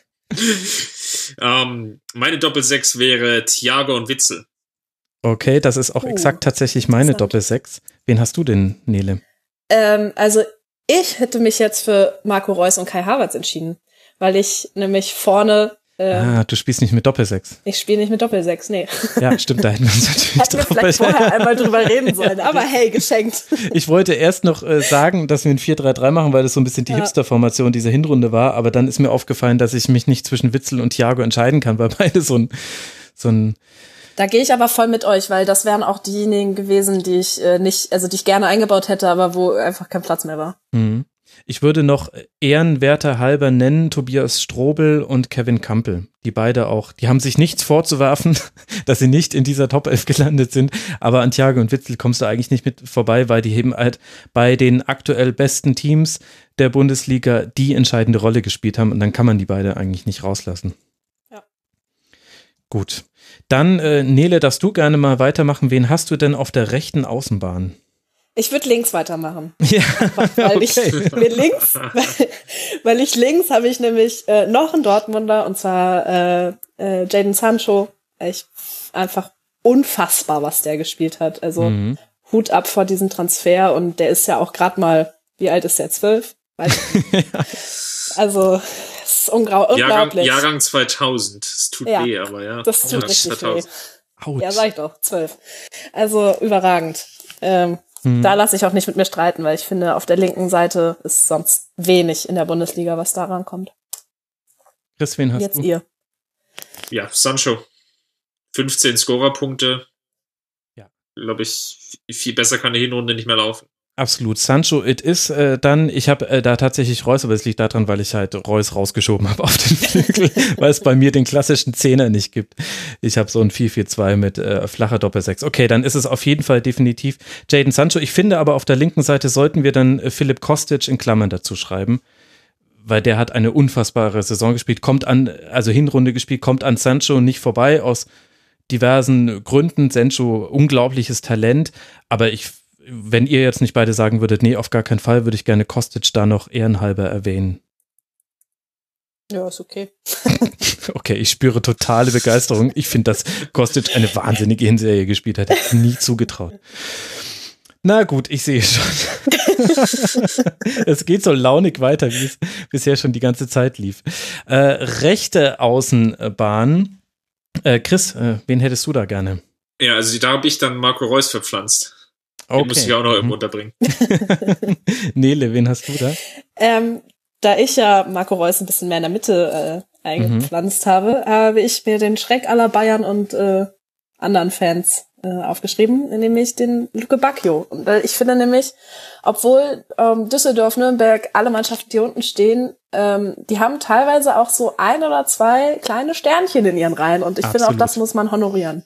Ja, ich habe tatsächlich Luke Bacchio, also ich spiele dann mit äh, zwei Stürmern im äh, 4-4-2 und ich habe auf der Oh, wow, Stürmerposition, warte mal, habe ich eins, zwei, also klar, die beiden gesetzten und dann noch weitere fünf Namen in Klammern dazu. Ich fand tatsächlich, dass die Stürmerposition entgegen der vergangenen Bundesliga-Saison und auch eigentlich der meisten letzten Spielzeiten sehr stark war. Ich würde gerne noch äh, Torgan Hazard in die Verlosung reinwerfen. Den kann man natürlich aber halt auch in den Sturm äh, vorziehen. Ich finde aber, dass der auch eine sehr gute Rolle gespielt hat. Aber wenn wir jetzt quasi die Wahl haben zwischen Reus, Lücke Bacchio und Hazard, also Reus kann man eigentlich nicht rauslassen aus einer Top 11, oder? Nein, auf gar keinen Fall. Okay, dann lassen wir Reus drin und dann schreibe ich Hazard und Luc Bacchio in Klammern dahinter. Ja, finde ich gut. Gut. Dann haben wir ja auch so, jetzt haben wir ja dann auch antizipiert, Du kannst einen wie, in Enger dazu Funkel gegen Hannover Das Wort hätte 96 ich auch nochmal aufzugreifen. Äh, Wie bitte? Du warst leider gerade nicht zu verstehen. Ich, ich meinte, du kannst noch einen in Enger da in Klammern schreiben. Ach so, nee. Das ist sogar mir zu flach. Und ich hätte nicht gedacht, dass wir zu diesem Punkt nochmal kommen. So, ich glaube, ich bin mal wieder dran mit Vorlegen. Ich habe jetzt bei mir im Sturm zwei Spieler und hätte da, äh, ist mir echt Acht. schwer gefallen. Ja, ich, ich hätte echt am liebsten die halbe Liga da vorne hingestellt. Aber ich habe mich in letzter Konsequenz entschieden für Alcázar und Haller. Nele, wen hast du? Ähm, weil ich das, äh, weil ich das magische Dreieck schon getrennt habe, möchte ich zumindest mindestens einen magischen Strich da oben. Und zwar Haller und Revic. Ja, okay. Ja, ich habe Jovic. Stimmt. Ja, das war so klar. Soll ich euch mal sagen, wen ich noch alles in Klammern habe? Ja, bitte. Robert Lewandowski, Luka Jovic, Alessandro Plea, äh, Timo Werner und eben Luc Bacchio. Und ich, ich finde, für alle lassen sich Argumente führen. Lewandowski kann man noch am ersten rausnehmen, weil er nicht so viele Tore erzielt hat wie sonst. Ich fand aber, dass es für Spiel der Bayern so wichtig war wie selten. Aber da bin ich gerne bereit zu sagen, nee, das reicht dann nicht für eine Top 11. Aber bei allen anderen, finde ich, gibt es so viele gute Argumente. Also Haller ist dann, glaube ich, gesetzt, weil den hatten wir Ja. jetzt dann zweimal. Dreimal. Äh, Dreimal sogar. Naja, ne? zweimal, zweimal. Zweimal, genau. Zweimal. Zweimal. Weil ich habe ne, ich hab ja noch einen klassischen ja, das stimmt. das ist ja. Du bist ja langweilig. Ja, der Chris spielt halt so wie 1985, klar. Eine George Orwell-Ausstellung 1984. ja, okay, also äh, ähm, was machen wir? Also Haller ist klar, ähm, dass wir ganz viele Namen in Klammern schreiben, ist auch schon klar. Dann müssen wir da in die Diskussion gehen. Also ich hätte halt Alcázar genannt, weil ich, ich finde, an diesem Fakt, mit wie wenigen Spielminuten er wie viele Tore gemacht hat, kommt man nicht vorbei. Und ja, davon waren viele so ein Kontakt und irgendwie noch aus fünf Metern über die Linie geschoben. Aber ich fand auch, dass er im Spielverständnis mit Reus wahnsinnig gut war. Also dieses sich fallen lassen, den Ball klatschen lassen, dann den Sprint aufnehmen, das oft sieht man, dass Spieler eine Zeit lang brauchen, bis sie bei Dortmund reinkommen. Und Alcázar hatte halt diese Anlaufschwierigkeiten nie. Und deswegen war er für mich auf eins. Und jetzt müsst ihr dann eure Plädoyers für Rebic und Jovic abhalten. Also bei Jovic fällt es mir leicht, weil ich einfach sagen kann, wer in einer Partie fünf Tore erzielt und darüber hinaus auch noch so weiter treffsicher ist, sowohl national als auch international, der muss einfach mit dabei sein. Ja, gut, aber diese fünf, diese fünf Tore Partie war halt für mich der Grund, warum ich mir gedacht habe, na gut, deswegen steht Jovic quasi gefühlt auch ein bisschen besser da in allen Rankings, weil er halt da einfach mit jedem Schuss und mit jedem Kopfball getroffen hat. Ja, aber Alcázar ist halt so, so gefühlt, gefühlte Wahrheit, jetzt haben wir es wieder, Hm. ähm, der, der Joker von Dortmund. Ja, das Also, stimmt natürlich. Ja, Das ja, ist ja. halt so, das ist, den können wir auf die Auswechselbank gerne ganz nach vorne setzen. Okay, Also, also, er das kommt in halt, Klammern. darauf, das das darauf finde ich könnte ist schon. mich einlassen. Aber er hat jetzt kein Spiel über, hat er ein Spiel über 90 Minuten überhaupt gemacht? Ich weiß es Ich gar nicht. glaube tatsächlich Also- nicht, müsste ich jetzt gleich nochmal nachgucken. Aber es stimmt, er hat die wenigsten Einsatzminuten von allen. Also es sind nur 600 Minuten, während Jovic hat, äh, nee, Entschuldigung, jetzt habe ich gerade äh, das äh, Falsche äh, vorgelesen. Äh, die Durchschnittsminuten von ihm, genau, sind 47 äh, pro Spiel und da hat halt Jovic 81, Lewandowski 95, äh, Haller 86, also ja, okay, gut. Also, Also, Alcacer ja, aus diesem groß- Grund raus. Ja, Mhm. ist ein Ja, großartig, finde ich okay. großartiger Joker und äh, absoluter Gewinn für die Bundesliga, muss man ehrlich gestehen. Ich frage mich halt, ob er, ob er auch wirklich über 90 Minuten mal ein Spiel mitmachen kann. Mhm. Also ja, er funktioniert mit Reus sehr, sehr gut. Wenn Reus gesund bleibt, toi, toi, toi, äh, kann ich mir sehr gut vorstellen, dass auch ein Alcázar mal in der Rückrunde ein bisschen öfter länger spielen darf. Mhm. Aber wenn er als Joker funktioniert, warum ändern? Ja, das stimmt schon. Also äh, bei ihm ist nicht die Frage, can he do it on a rainy Tuesday in Stoke, sondern can he do it for 90 minutes. Ja. Okay, gut. Also Kassa äh, ziehen wir schon mal raus. Dann haben wir ja noch in der Verlosung, Haller ist sicher und dann ja Rebic und Jovic. Tja, also- hat ja auch nicht so wahnsinnig viele Minuten tatsächlich. Wie gesagt, das Ding ist halt, dass das magische Dreieck funktioniert bei Frankfurt. Wenn, und man sieht, man hat es ja auch an den letzten Spielen gesehen. Ähm, wenn da was nicht läuft und einer fehlt oder zwei, dann funktioniert es halt nicht mehr. Und ähm, deswegen ist eben die Kombination Aller Rebic, also mein magischer Strich, meine Argumentation pro Rebic. Aber ich lasse mich natürlich da auch gerne ähm, überstimmen und zurückargumentieren. um jetzt einfach mal noch meinen mein Zehner mit ins Spiel zu bringen, ich hatte noch Demir bei. Uh, Den, den würden wir sonst auch gänzlich außen vor lassen, was stimmt. ein bisschen schade wäre. Ja, aber können wir dem hierbei in den Sturm ziehen? Äh, Als Hängender. Vor allem fand ich das Demirbay, also er war ja auch eine ganze Weile verletzt und dann kann man schon auch bei Demirbay anfangen, wenn man sagt, warum hat Hoffenheim nicht geschafft, in den letzten sechs Spielen irgendwie aus dem Unentschieden noch ein Tor zu machen. Klar hat er da die meisten Akzente gesetzt mit den meisten Schussvorlagen, mit den meisten, also oft hat er auch tatsächlich die meisten Schüsse auch selbst, aber davon ging halt dann auch letztlich zu wenig rein. Während ich mir halt, wenn ich mir dann da gegenüber dann einen Rebic angucke oder einen Jovic, also Jovic hat ja so viel getroffen wie noch nie, wissen wir alle, führt die Torjägerliste an und Rebic ist halt, obwohl er bis ins Finale der WM gekommen ist und man wirklich damit hätte rechnen können, dass der Mann in ein Loch fällt, er hat ein bisschen mehr als die Hälfte aller Einsätze gemacht, aber war dann auch trotzdem sehr stark. Also da würde ich dann, also wenn wir dem hierbei jetzt noch mit in die Verlosung nehmen, würde ich den gerne wieder rausnehmen. ja, das bringt uns ja auch nicht weiter. Wir haben eher gerade das Problem, dass wir aus der Top 11 die Top 12 machen müssten. Äh, Sonst kann das Dreieck nur als Strich bestehen. ja, So. Hm. Dann, blöd. also ich glaube, wir haben, wir haben mehr Wünsche von Chris und mir berücksichtigt als von dir, Nele. Ich habe es gerade nicht genau. Aber dem es, Zettel, nein, aber- es ist aber auch gar nicht schlimm. Ähm, ja klar, es ist ja auch nur eine Diskussion. Also das Ding ist halt auch, ähm, ich kann halt eure, ähm, eure Argumentation halt auch genauso genau nachvollziehen, genauso wie ich meine nachvollziehen kann. Deswegen ähm, ist es mir völlig egal, ob wir da jetzt Rebic hinschreiben oder Jovic oder Demir bei. Ist mir egal. Nee, also bei dem hierbei ist es mir nicht egal. Nein, Demir, nein, Demir bei. Nix gegen dem hierbei. Also wenn wir jetzt, äh, wenn wir jetzt, stopp, wenn wir jetzt noch Stürmer reinwerfen, ne? Also dann könnte ich ja Di Santo auch nochmal mit in den Topf werfen. Einfach so, weil ich's kann. Ja, ja, ja, klar, kannst du, kann man machen. dann lieber nochmal über Timo Werner diskutieren oder auch Yusuf Pausen, der auch eine gute, Stimmt. also Wout Weghorst, über den kannst du auch äh, diskutieren. Finn Bogerson vielleicht eher so in der MVP äh, Kategorie, also quasi wie gut ist sein Team mit und ohne ihn. Also über Player müssen wir dann auch sprechen. Letztlich auch Mateta und Quaison. Also wie gesagt, bei der Stürmerkategorie habe ich mir gedacht, holy moly, wen soll ich da denn nehmen? Ich meine, Max Kruse. Den haben wir noch gar nicht besprochen. Unglaublich. Wir haben auch gar keinen aus, also von Werder haben wir auch gar keinen drin. Lass uns doch mal. Gebre Selassie haben wir in Klammern. Ach stimmt, und, ja, unter stimmt, Kimmich. haben wir in Klammern, ja. okay. sind wir uns einig, dass wir uns uneinig sind? Finde ich gut. Ja, das auf jeden Fall. Also dann, ich gucke jetzt nochmal nach. Also, was, was haben wir denn jetzt überhaupt? Wir haben Haller und. Ja, und dann die Frage, ob Rebic oder Jovic. Da ging es eigentlich los und dann haben wir vollkommen verrückterweise noch andere Namen mit in die Verlosung geworfen. Aber ich würde fast dafür plädieren, lasst uns bei der Frage bleiben, ob wir Rebic oder Jovic nehmen, weil wir uns da eigentlich so einig waren, auch bei Eintracht Frankfurt, dass das dann ja schon auch dem Ganzen halbwegs gerecht wird, bevor wir dann da mit irgendwelchen anderen komischen Dingen anfangen. Ja, dann nehmen wir doch ähm, Rebic. Okay. Dann gebe ich da klein bei. Uh. und wir schreiben Jovic in Klammern mit dazu. Und äh, ich spare noch die ganzen anderen Namen. Oder soll ich da wirklich noch dem hier bei und. Nein. Okay, wir lassen es. Die Hörerinnen und Hörer sollen ja auch diese, dieses Segment hier hören. Und es geht ja auch nicht darum zu sagen, nur diese elf Spieler wären gut gewesen. Aber wenn man uns quasi die Pistole auf die Brust setzt und sagt, sag jetzt elf Spieler, dann, dann wären das jetzt eben die, die nach einer kurzen Diskussion hier rauskommen. Und da haben wir noch ein paar unerwähnt genannt. Also seht es als Anstoß für eine Diskussion, liebe Hörerinnen und Hörer.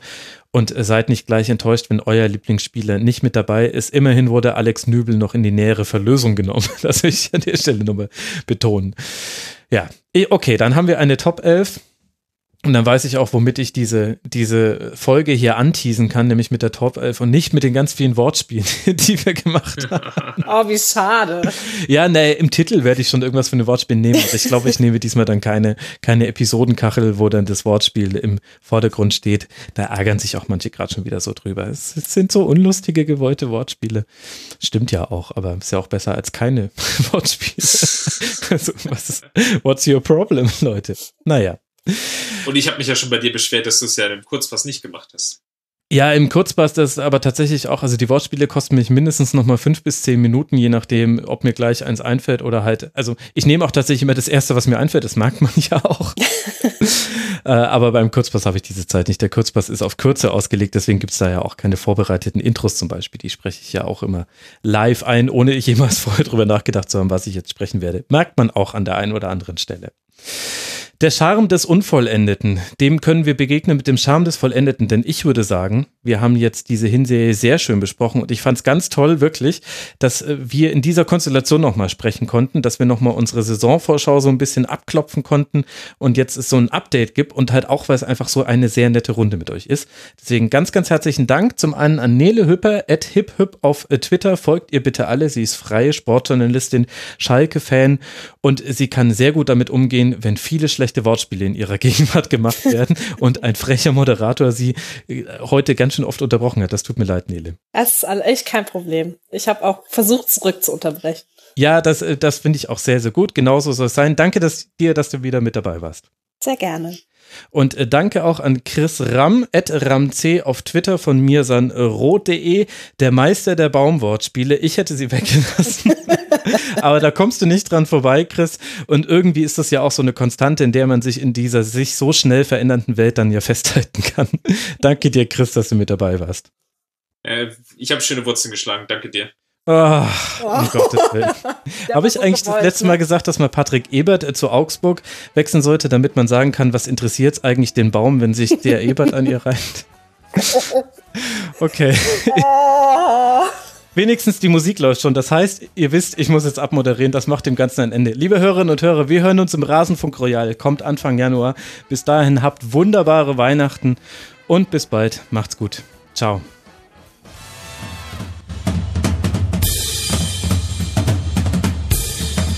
Das war die Rasenfunk-Schlusskonferenz. Wir gehen nun zurück in die angeschlossenen Funkhäuser.